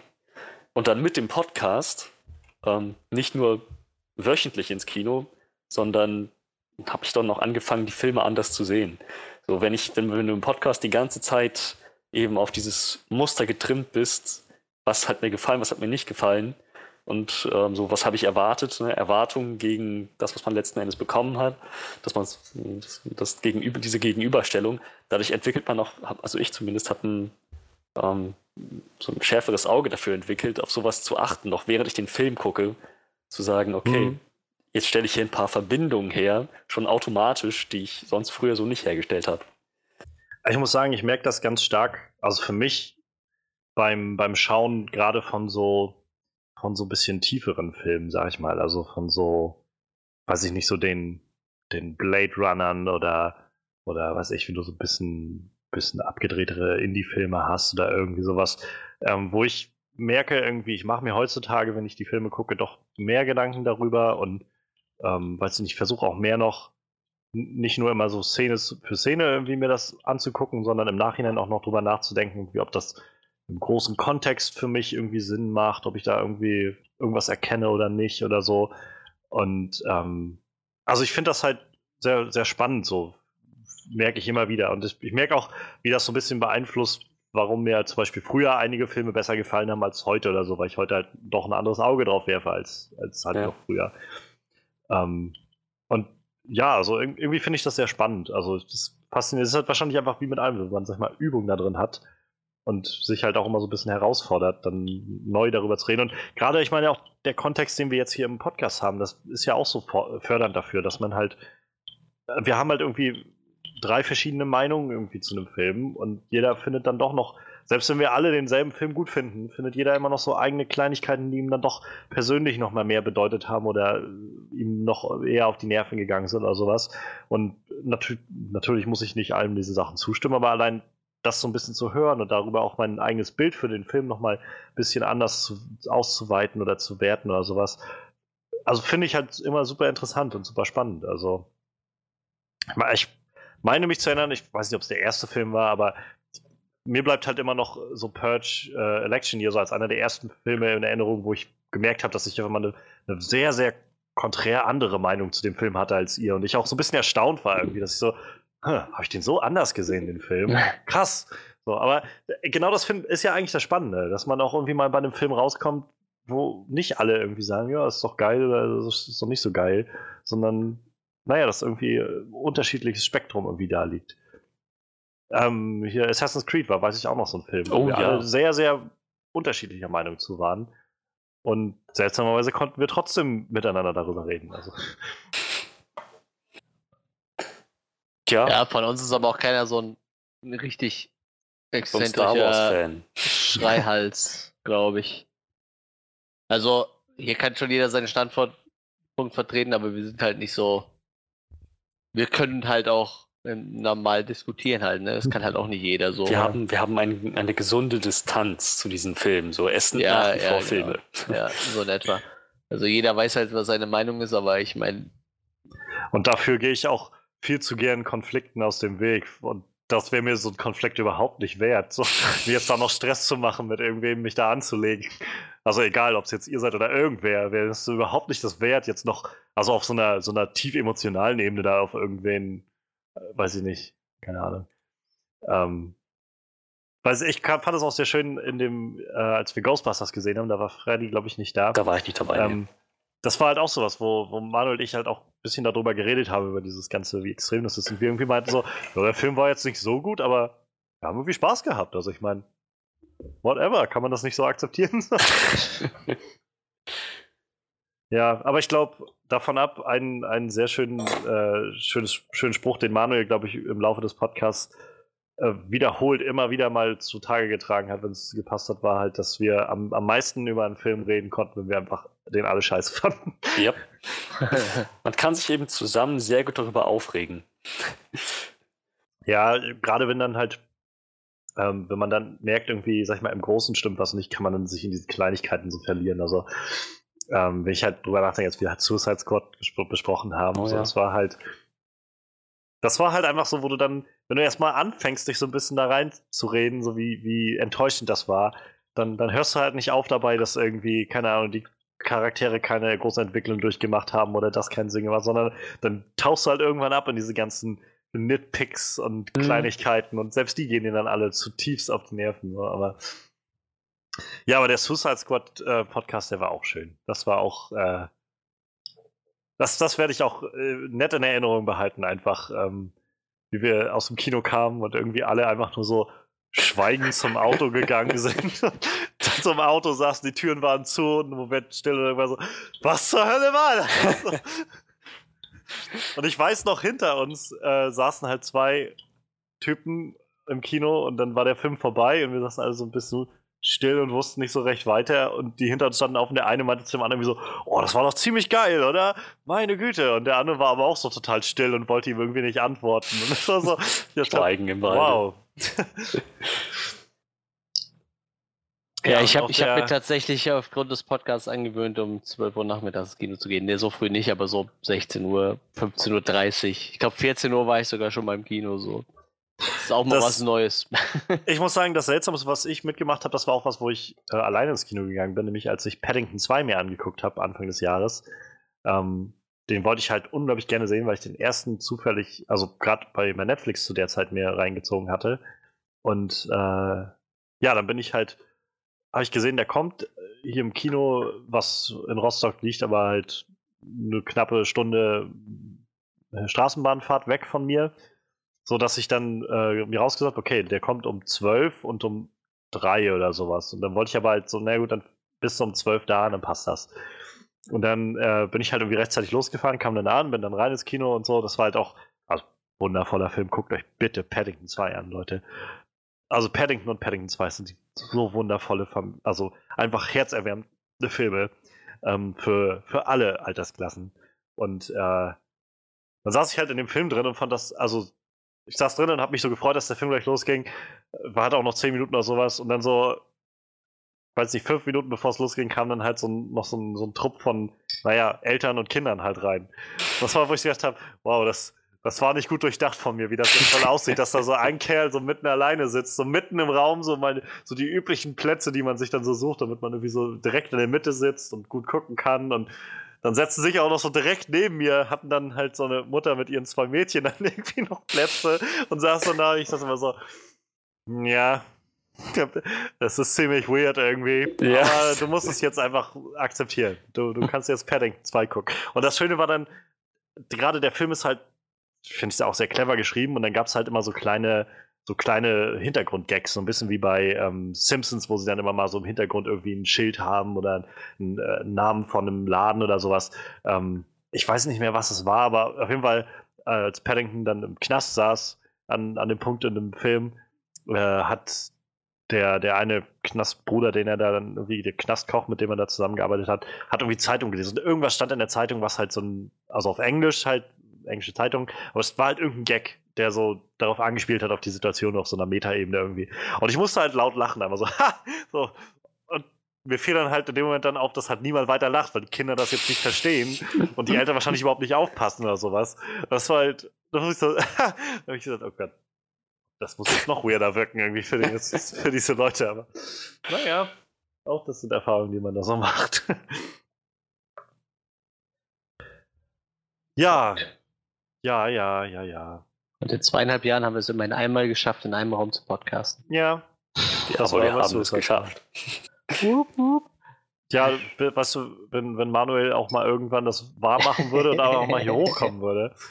Hey, jetzt, jetzt ist mein Auto wieder repariert. Jetzt ist alles wieder ganz. Jetzt kann ich ja noch mal Auto fahren. Naja, ich würde sagen, also in, bis zu den nächsten 100 äh, vollen Episoden, also wenn wir dann bei 200 sind, also müssen wir sowieso noch irgendwas Filmisches selbst auf die Beine stellen, ist, ist meine, meine Meinung. Also ich, Ja, ich habe Äh. mein Buch, hast du ja gesehen, ne? Ich habe jetzt ein, ja, äh, äh, so ein Rebels Guide für Filmemacher ohne, ohne Kohle. Mit den lese ich mal durch und dann kriegen wir es. ich bin jetzt gerade dabei, noch mir ein paar äh, Notizen zu machen, beziehungsweise ähm, so die, die ersten Züge eines kleinen Skripts für ein Musikvideo fertig zu machen. Das heißt, äh, gegebenenfalls werden wir das auch nochmal irgendwann hinkriegen. Aber denke, also so oder so, wenn irgendwas ansteht, wird Manuel zwangsläufig als Kameramann dabei sein müssen. als Director of Photography. Genau, irgendwie sowas. ich habe ja immerhin schon mal eine Kamera, die ist zwar eigentlich nicht filmreif, aber immerhin. Wir müssen mit dem arbeiten, was wir haben. No Das Budget ist das neue äh, High Budget oder so. Zweieinhalb Jahre, damit wir endlich an seine Kamera rankommen. Ja, ach, klar, also ich glaube, da muss man sich jetzt auch gar nicht zu viel, äh, zu viel irgendwie Druck machen oder sonst was. Wir nehmen, was wir kriegen können und schauen, dass wir das Beste draus machen. Und dann äh, wird es auch bestimmt gut, denke ich. Ja, ich glaube, der Abend ist weit genug vorangeschritten. Mhm. Und wir haben, glaube ich, äh, nochmal ein, ein bisschen schön alles umranden können, so ein bisschen äh, unsere Erinnerungen auffrischen können. 100 Folgen, das, das ist auch schön. Mal gucken, vielleicht haben wir uns jetzt auch irgendwann nochmal eine Woche Urlaub verdient oder so. Wenn Ja, ihr also uns wir hätten das jetzt- gestattet, also lasst es uns gerne in den 100 Kommentaren wissen. In 100 Folgen hatten wir eine Pause. Also, ne? Ich weiß noch, oh- ohne das jetzt nochmal zu weit auswuchern lassen zu wollen, aber ich weiß noch, dass wir die letzten Jahre gerade über Weihnachten immer so geplant haben, dass wir irgendwas doppelt aufgenommen, also in einer Stimmt, Woche ja. zwei Sachen aufgenommen haben Mhm. oder sowas, sodass wir halt auch über Weihnachten wöchentlich was rausbringen können. Und äh, da bin ich auch ein bisschen stolz drauf, dass wir das so hinkriegen. Und naja, was soll man sagen? Also äh, wir sind, glaube ich, jetzt auf einem guten Weg. Ähm, wie gesagt, noch weitere 100 voll zu machen. Und wir haben ja auch noch Ideen. Also wir haben ja auch noch andere Sachen. So, Mhm. äh, ich, ich weiß nicht, wollen wir das nutzen, um, um schon mal was anzuteasern? Oder Ja, teaser das an, wo Stimmt. wir schon dran sind. Ja, das kannst du eigentlich machen. Das, Also können, wer wir, das jetzt- können wir machen. wer jetzt noch zuhört? er hat sich das verdient. Genau. Also eine Sache, an der wir momentan arbeiten, wo schon so ein bisschen was fertig ist, äh, sind unsere Netflix-Roulettes. Das heißt, eigentlich sind es halt so Audiokommentare zu Filmen, die wir jetzt so aufnehmen. Und äh, wir quälen uns dann durch so ein paar echte Netflix-Scheißhaufen, die so da sind. Aber auch gute Filme. Ja, bisher hatten wir noch keinen so wirklich, aber ja. Sie sind, sie sind auf jeden Fall äh, in der Auswahl und früher oder später ist es statistische Sicherheit, äh, kommen Sie dran. Mal schauen. Aber ja, da arbeiten wir jetzt gerade dran. Mal gucken, wann wir da äh, vielleicht mal anfangen können, das zu veröffentlichen. Wir wollen das erstmal sozusagen einen Block fertig haben, bevor wir, Hm. bevor wir jetzt so nach und nach irgendwie über Monate bloß was machen. Ähm, ja, und dann gab es ja immer noch das schöne, das schöne, geheimnisvolle äh, nächtliche Programm von Manuel, nicht wahr? ja. Äh, ich wurde tatsächlich jetzt letzte Woche auch äh, nochmal angehauen äh, von jemandem, dem ich das auch vorgeschlagen habe, da äh, was zu machen, eine Episode. Äh, soll, soll ich das jetzt schon ein bisschen raushauen? Jetzt, jetzt stehen die Leute schon bei dir vor der Tür und fragen, wann es losgeht. ja, ja, oder was. ja, ja, ja, weil ich, weil ich allen so erzählt habe, ja, so, so, weißt du, den angehauen, wo ich so dachte, okay, ja, dann der passt zu komm, dem. dann, dann lass, mal, lass mal einen raushängen. Ja, also wir hatten ja mal, äh, ähm, wir haben uns irgendwann mal gedacht, dass wir haben halt so viele durchstrukturierte Formate hier irgendwie. Also wir haben halt unsere äh, Recaps, wir haben halt unseren normalen regulären Postcard, die Rumbles und wir haben ja überall so ein bisschen System drin und alles hat dann so. Und Manuel geht das auf den Sack. genau, und ich habe mir gedacht, Anarcho. Ja, ohne Witz, ey, ich habe so viel mit Punks abgehangen, ey, ich muss hier mal ein bisschen. Nee, und wir haben halt gedacht, äh, es gibt aber halt nichts, wo wir einfach mal so ein bisschen frei drehen können und einfach mal so was aus der Reihe machen können, was halt so in keins von diesen ganzen Dingern passt. So. Und äh, ich hatte da halt schon so, so ein paar Sachen im Kopf. So, ich habe halt jemanden, der bei Cinemaware arbeitet und die haben halt einen Film zu einem von ihren alten Retro-Games vom Amiga rausgebracht und so. Und einfach so mit so Leuten mal ein bisschen, einfach ein bisschen plauschen oder einfach mal, weiß ich nicht, wenn Johannes jetzt wieder sich hier über DC aufregt und einfach mal so zwei Stunden nur über DC abrotzen will.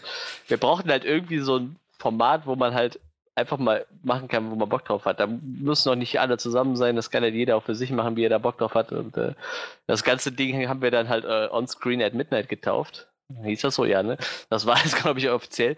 Ähm, da gibt es sogar schon, Johannes hatte schon ein sehr lustiges Intro dafür gemacht und äh, das soll halt so ein Format werden, das sollte dann irgendwie, ich glaube, wir hatten mal gesagt, von Freitag auf Samstagnacht immer dann um 12 Uhr oder so veröffentlicht werden. Also wirklich halt äh, at Midnight, weil es aufgenommen wird, ist ja dann immer unterschiedlich. Also und, unregelmäßig sollte man das Ja, ja, das genau. Dann nicht wöchentlich angedacht nee, sein. das, das ist auf jeden Fall dann ein Format, was halt kommt, wie wir halt Bock haben. Ne? Wenn jetzt irgendeiner sagt, ja, ich habe gerade Bock, irgendwas zu machen oder ich habe Bock mit dem Kumpel über den Film zu reden, weil es unser Lieblingsfilm ist, dann machen wir das halt. Hat halt irgendwie schon alles weiterhin einen Filmbezug natürlich. Wir sind halt ein Film- und Serienpodcast, aber halt Sachen aus der Reihe halt, ne? Wenn wirklich immer einer Bock hat, sich. Äh, ja, ich habe zum also ich sag mal so zwei Sachen, die ich halt vorhab, die halt irgendwie wo ich halt auch mit den Leuten schon drüber geredet habe, die auch Bock drauf haben. Das war halt zum einen halt, äh, wollte ich über It Came From The Desert mit jemandem von, von Cinemaware reden, von, mit dem Sven Fössing, äh, der da arbeitet und da auch ein bisschen Ideengeber bei dem Film mit war. Das ist halt, wie gesagt, ein Film, ein Trash-Film zum uralten Amiga-Spiel, was halt schon super trashig war mit Riesenameisen in der Wüste.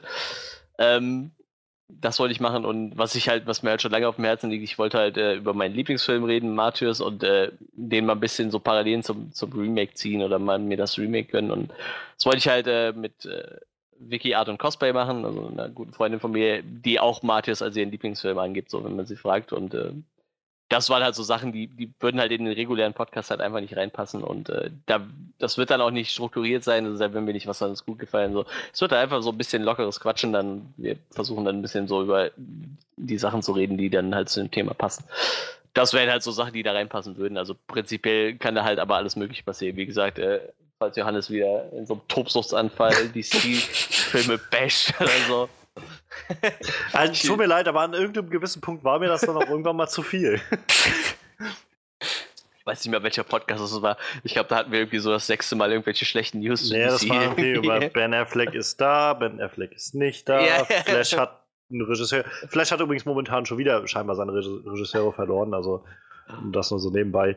Ähm, tja, manchmal, also ich, ich, ich nehme das, damit das jetzt nicht falsch verstanden wird, also letztendlich bin ich mir auch bewusst, dass das einen gewissen Entertainment-Faktor wahrscheinlich hat.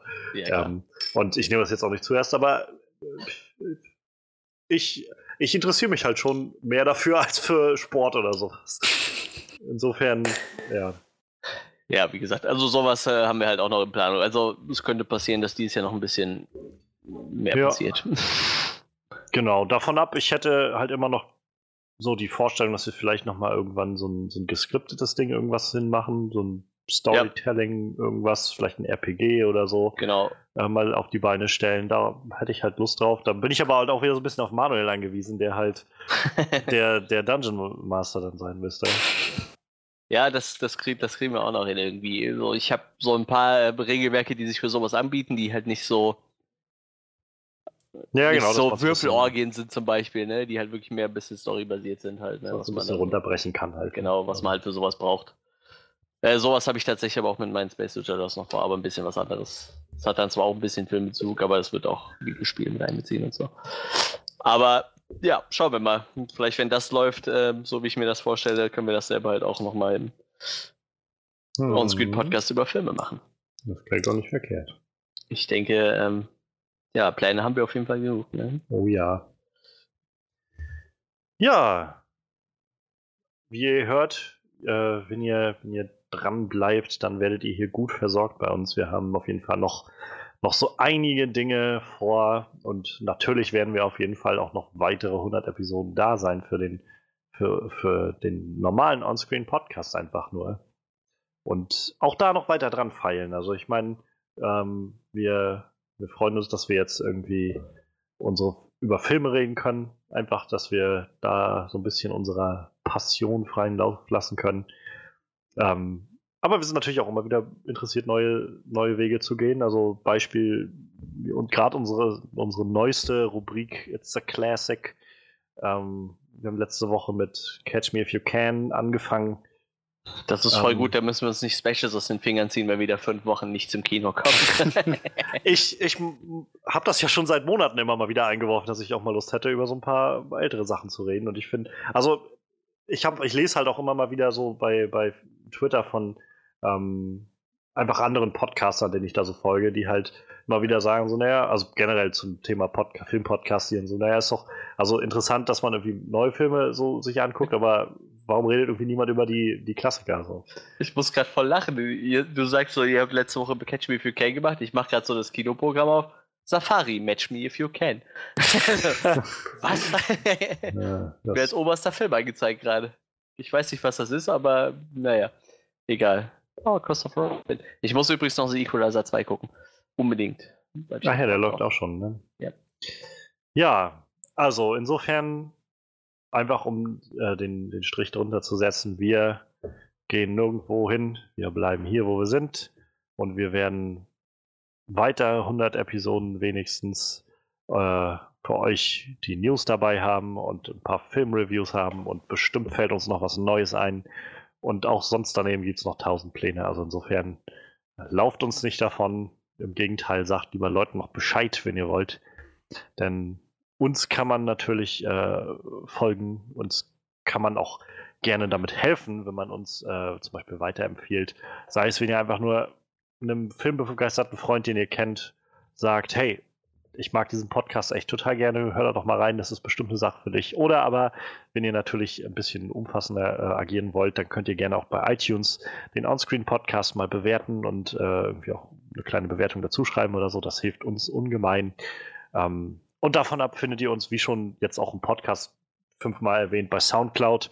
Onscreen Podcast, da findet ihr auch alle Links zu allen Sachen zu unserer Homepage onscreenreview.de, zu unserem Facebook-Account, zu äh, Twitter-Accounts von mir, von, ich werde wahrscheinlich Manuels auch nochmal irgendwann dazu ballern.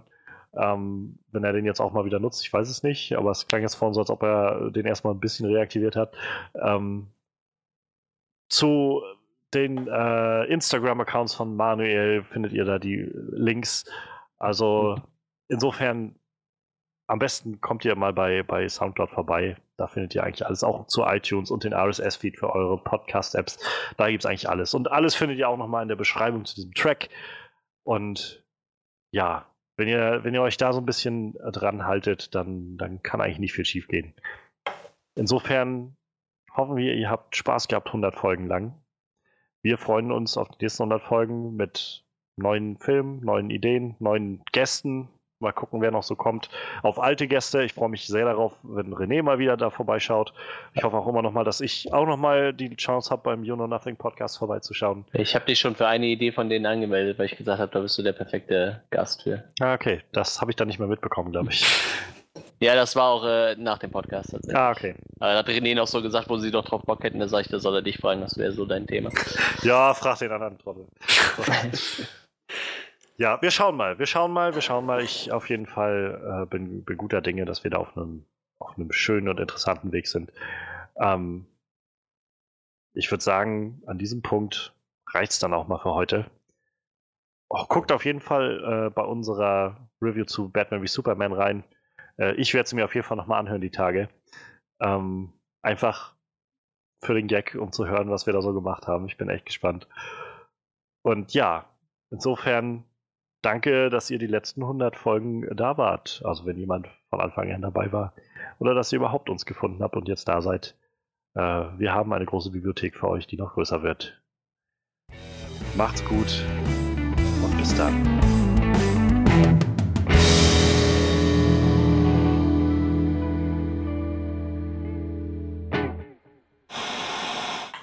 Freddy, hast du schon was von Scum gehört? Nein. Das ist so ein Survival-Spiel mit äh, sehr hohem Realismusgrad, also wo du auch fett wirst, wenn du zu viel Mist isst. Oder allgemein zu viel isst. Und das, das macht sich merklich be bemerkbar an deinem Charakter, also an der Geschwindigkeit, wie er läuft. Und auch wenn du nicht trainiert bist und so, dann verlierst du halt super schnell Ausdauer. Und äh, es gibt halt so ein Video, da ist der Typ halt so am, am Straßenrand am Kotzen, weil er halt zu viel gelaufen ist. Also das Spiel ist richtig, richtig absurd äh, auf Realismus getrimmt. Weißt du, es gab mal eine Zeit, da waren Spiele irgendwie da, um so einen Eskapismus zu bieten, so um der Realität zu entfliehen. Ja, jetzt ist es so realistisch, dass du denkst, toll, da kann ich auch äh, versuchen, im Wald einen Bär zu jagen. Das ist irgendwie, irgendwie so ein bisschen, bisschen deprimierend, oder? Wir haben das jetzt tatsächlich so gedreht. Anfangs warst du ja wirklich so einer, du, du wolltest eigentlich nur so die Stadt beschützen und hast halt immer die Monster abgeschaltet. Jetzt ist das so, du bist halt eigentlich Forscher und bist halt eigentlich nur auf der Suche nach dem großen Ganzen so. Du willst halt wissen, warum die Riesenmonster auf einmal auf der Insel sind. Das ist halt so ein riesen Vulkanmonster. Du willst halt eigentlich herausfinden, warum dieses riesen Vulkanmonster jetzt eigentlich da ist und dafür musst du halt Forschung betreiben. Und scheinbar hat die Forschung damit zu tun, dass du jedes Monster 15 Mal töten musst, um die Rüstung zu bekommen. Ich habe keine Ahnung, wie die das erklären wollen. Also bis jetzt ist mir das noch nicht so schlüssig. Wenn Wissenschaft im realen Leben so funktionieren würde. Wir vermuten, dass es noch eine bengalische Tigerart gibt, aber wir haben bisher noch kein Exemplar gefunden. Ich mache mich auf die Suche nach einem. Oh, da ist eins. Bam! So. Überhaupt Das habe ich jetzt auch einen Beweis dafür, dass ich es gefunden habe. Alles auf dem Weg zu diesem bengalischen Tiger. Einfach, einfach alles niedermähen. Ja. So Elefanten, Löwen, so. Du findest dann zufällig noch einen äh, tatsächlich nicht ausgestorbenen tasmanischen Tiger oder sowas. Bam. es wird mir helfen, den, den Tiger zu verstehen, wenn ich letztendlich bei ihm lande. Ja, ich weiß auch nicht. Oh, die haben, die haben so manche Monster, die sind total traurig. Da gab es so einen riesen Vogel, der gräbt immer einen Stein aus. Und dann kannst du den von vorne nicht mehr angreifen, weil er halt immer den Stein in der Hand hält.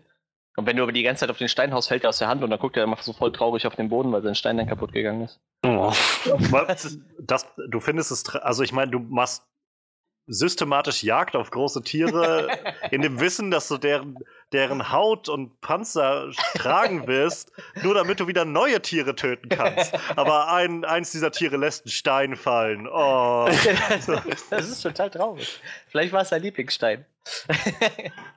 Wenn es tot ist, ist ihm das egal, aber dann hat es noch gelebt und dann hat es traurig auf den Stein geguckt und das ist äh, ziemlich traurig.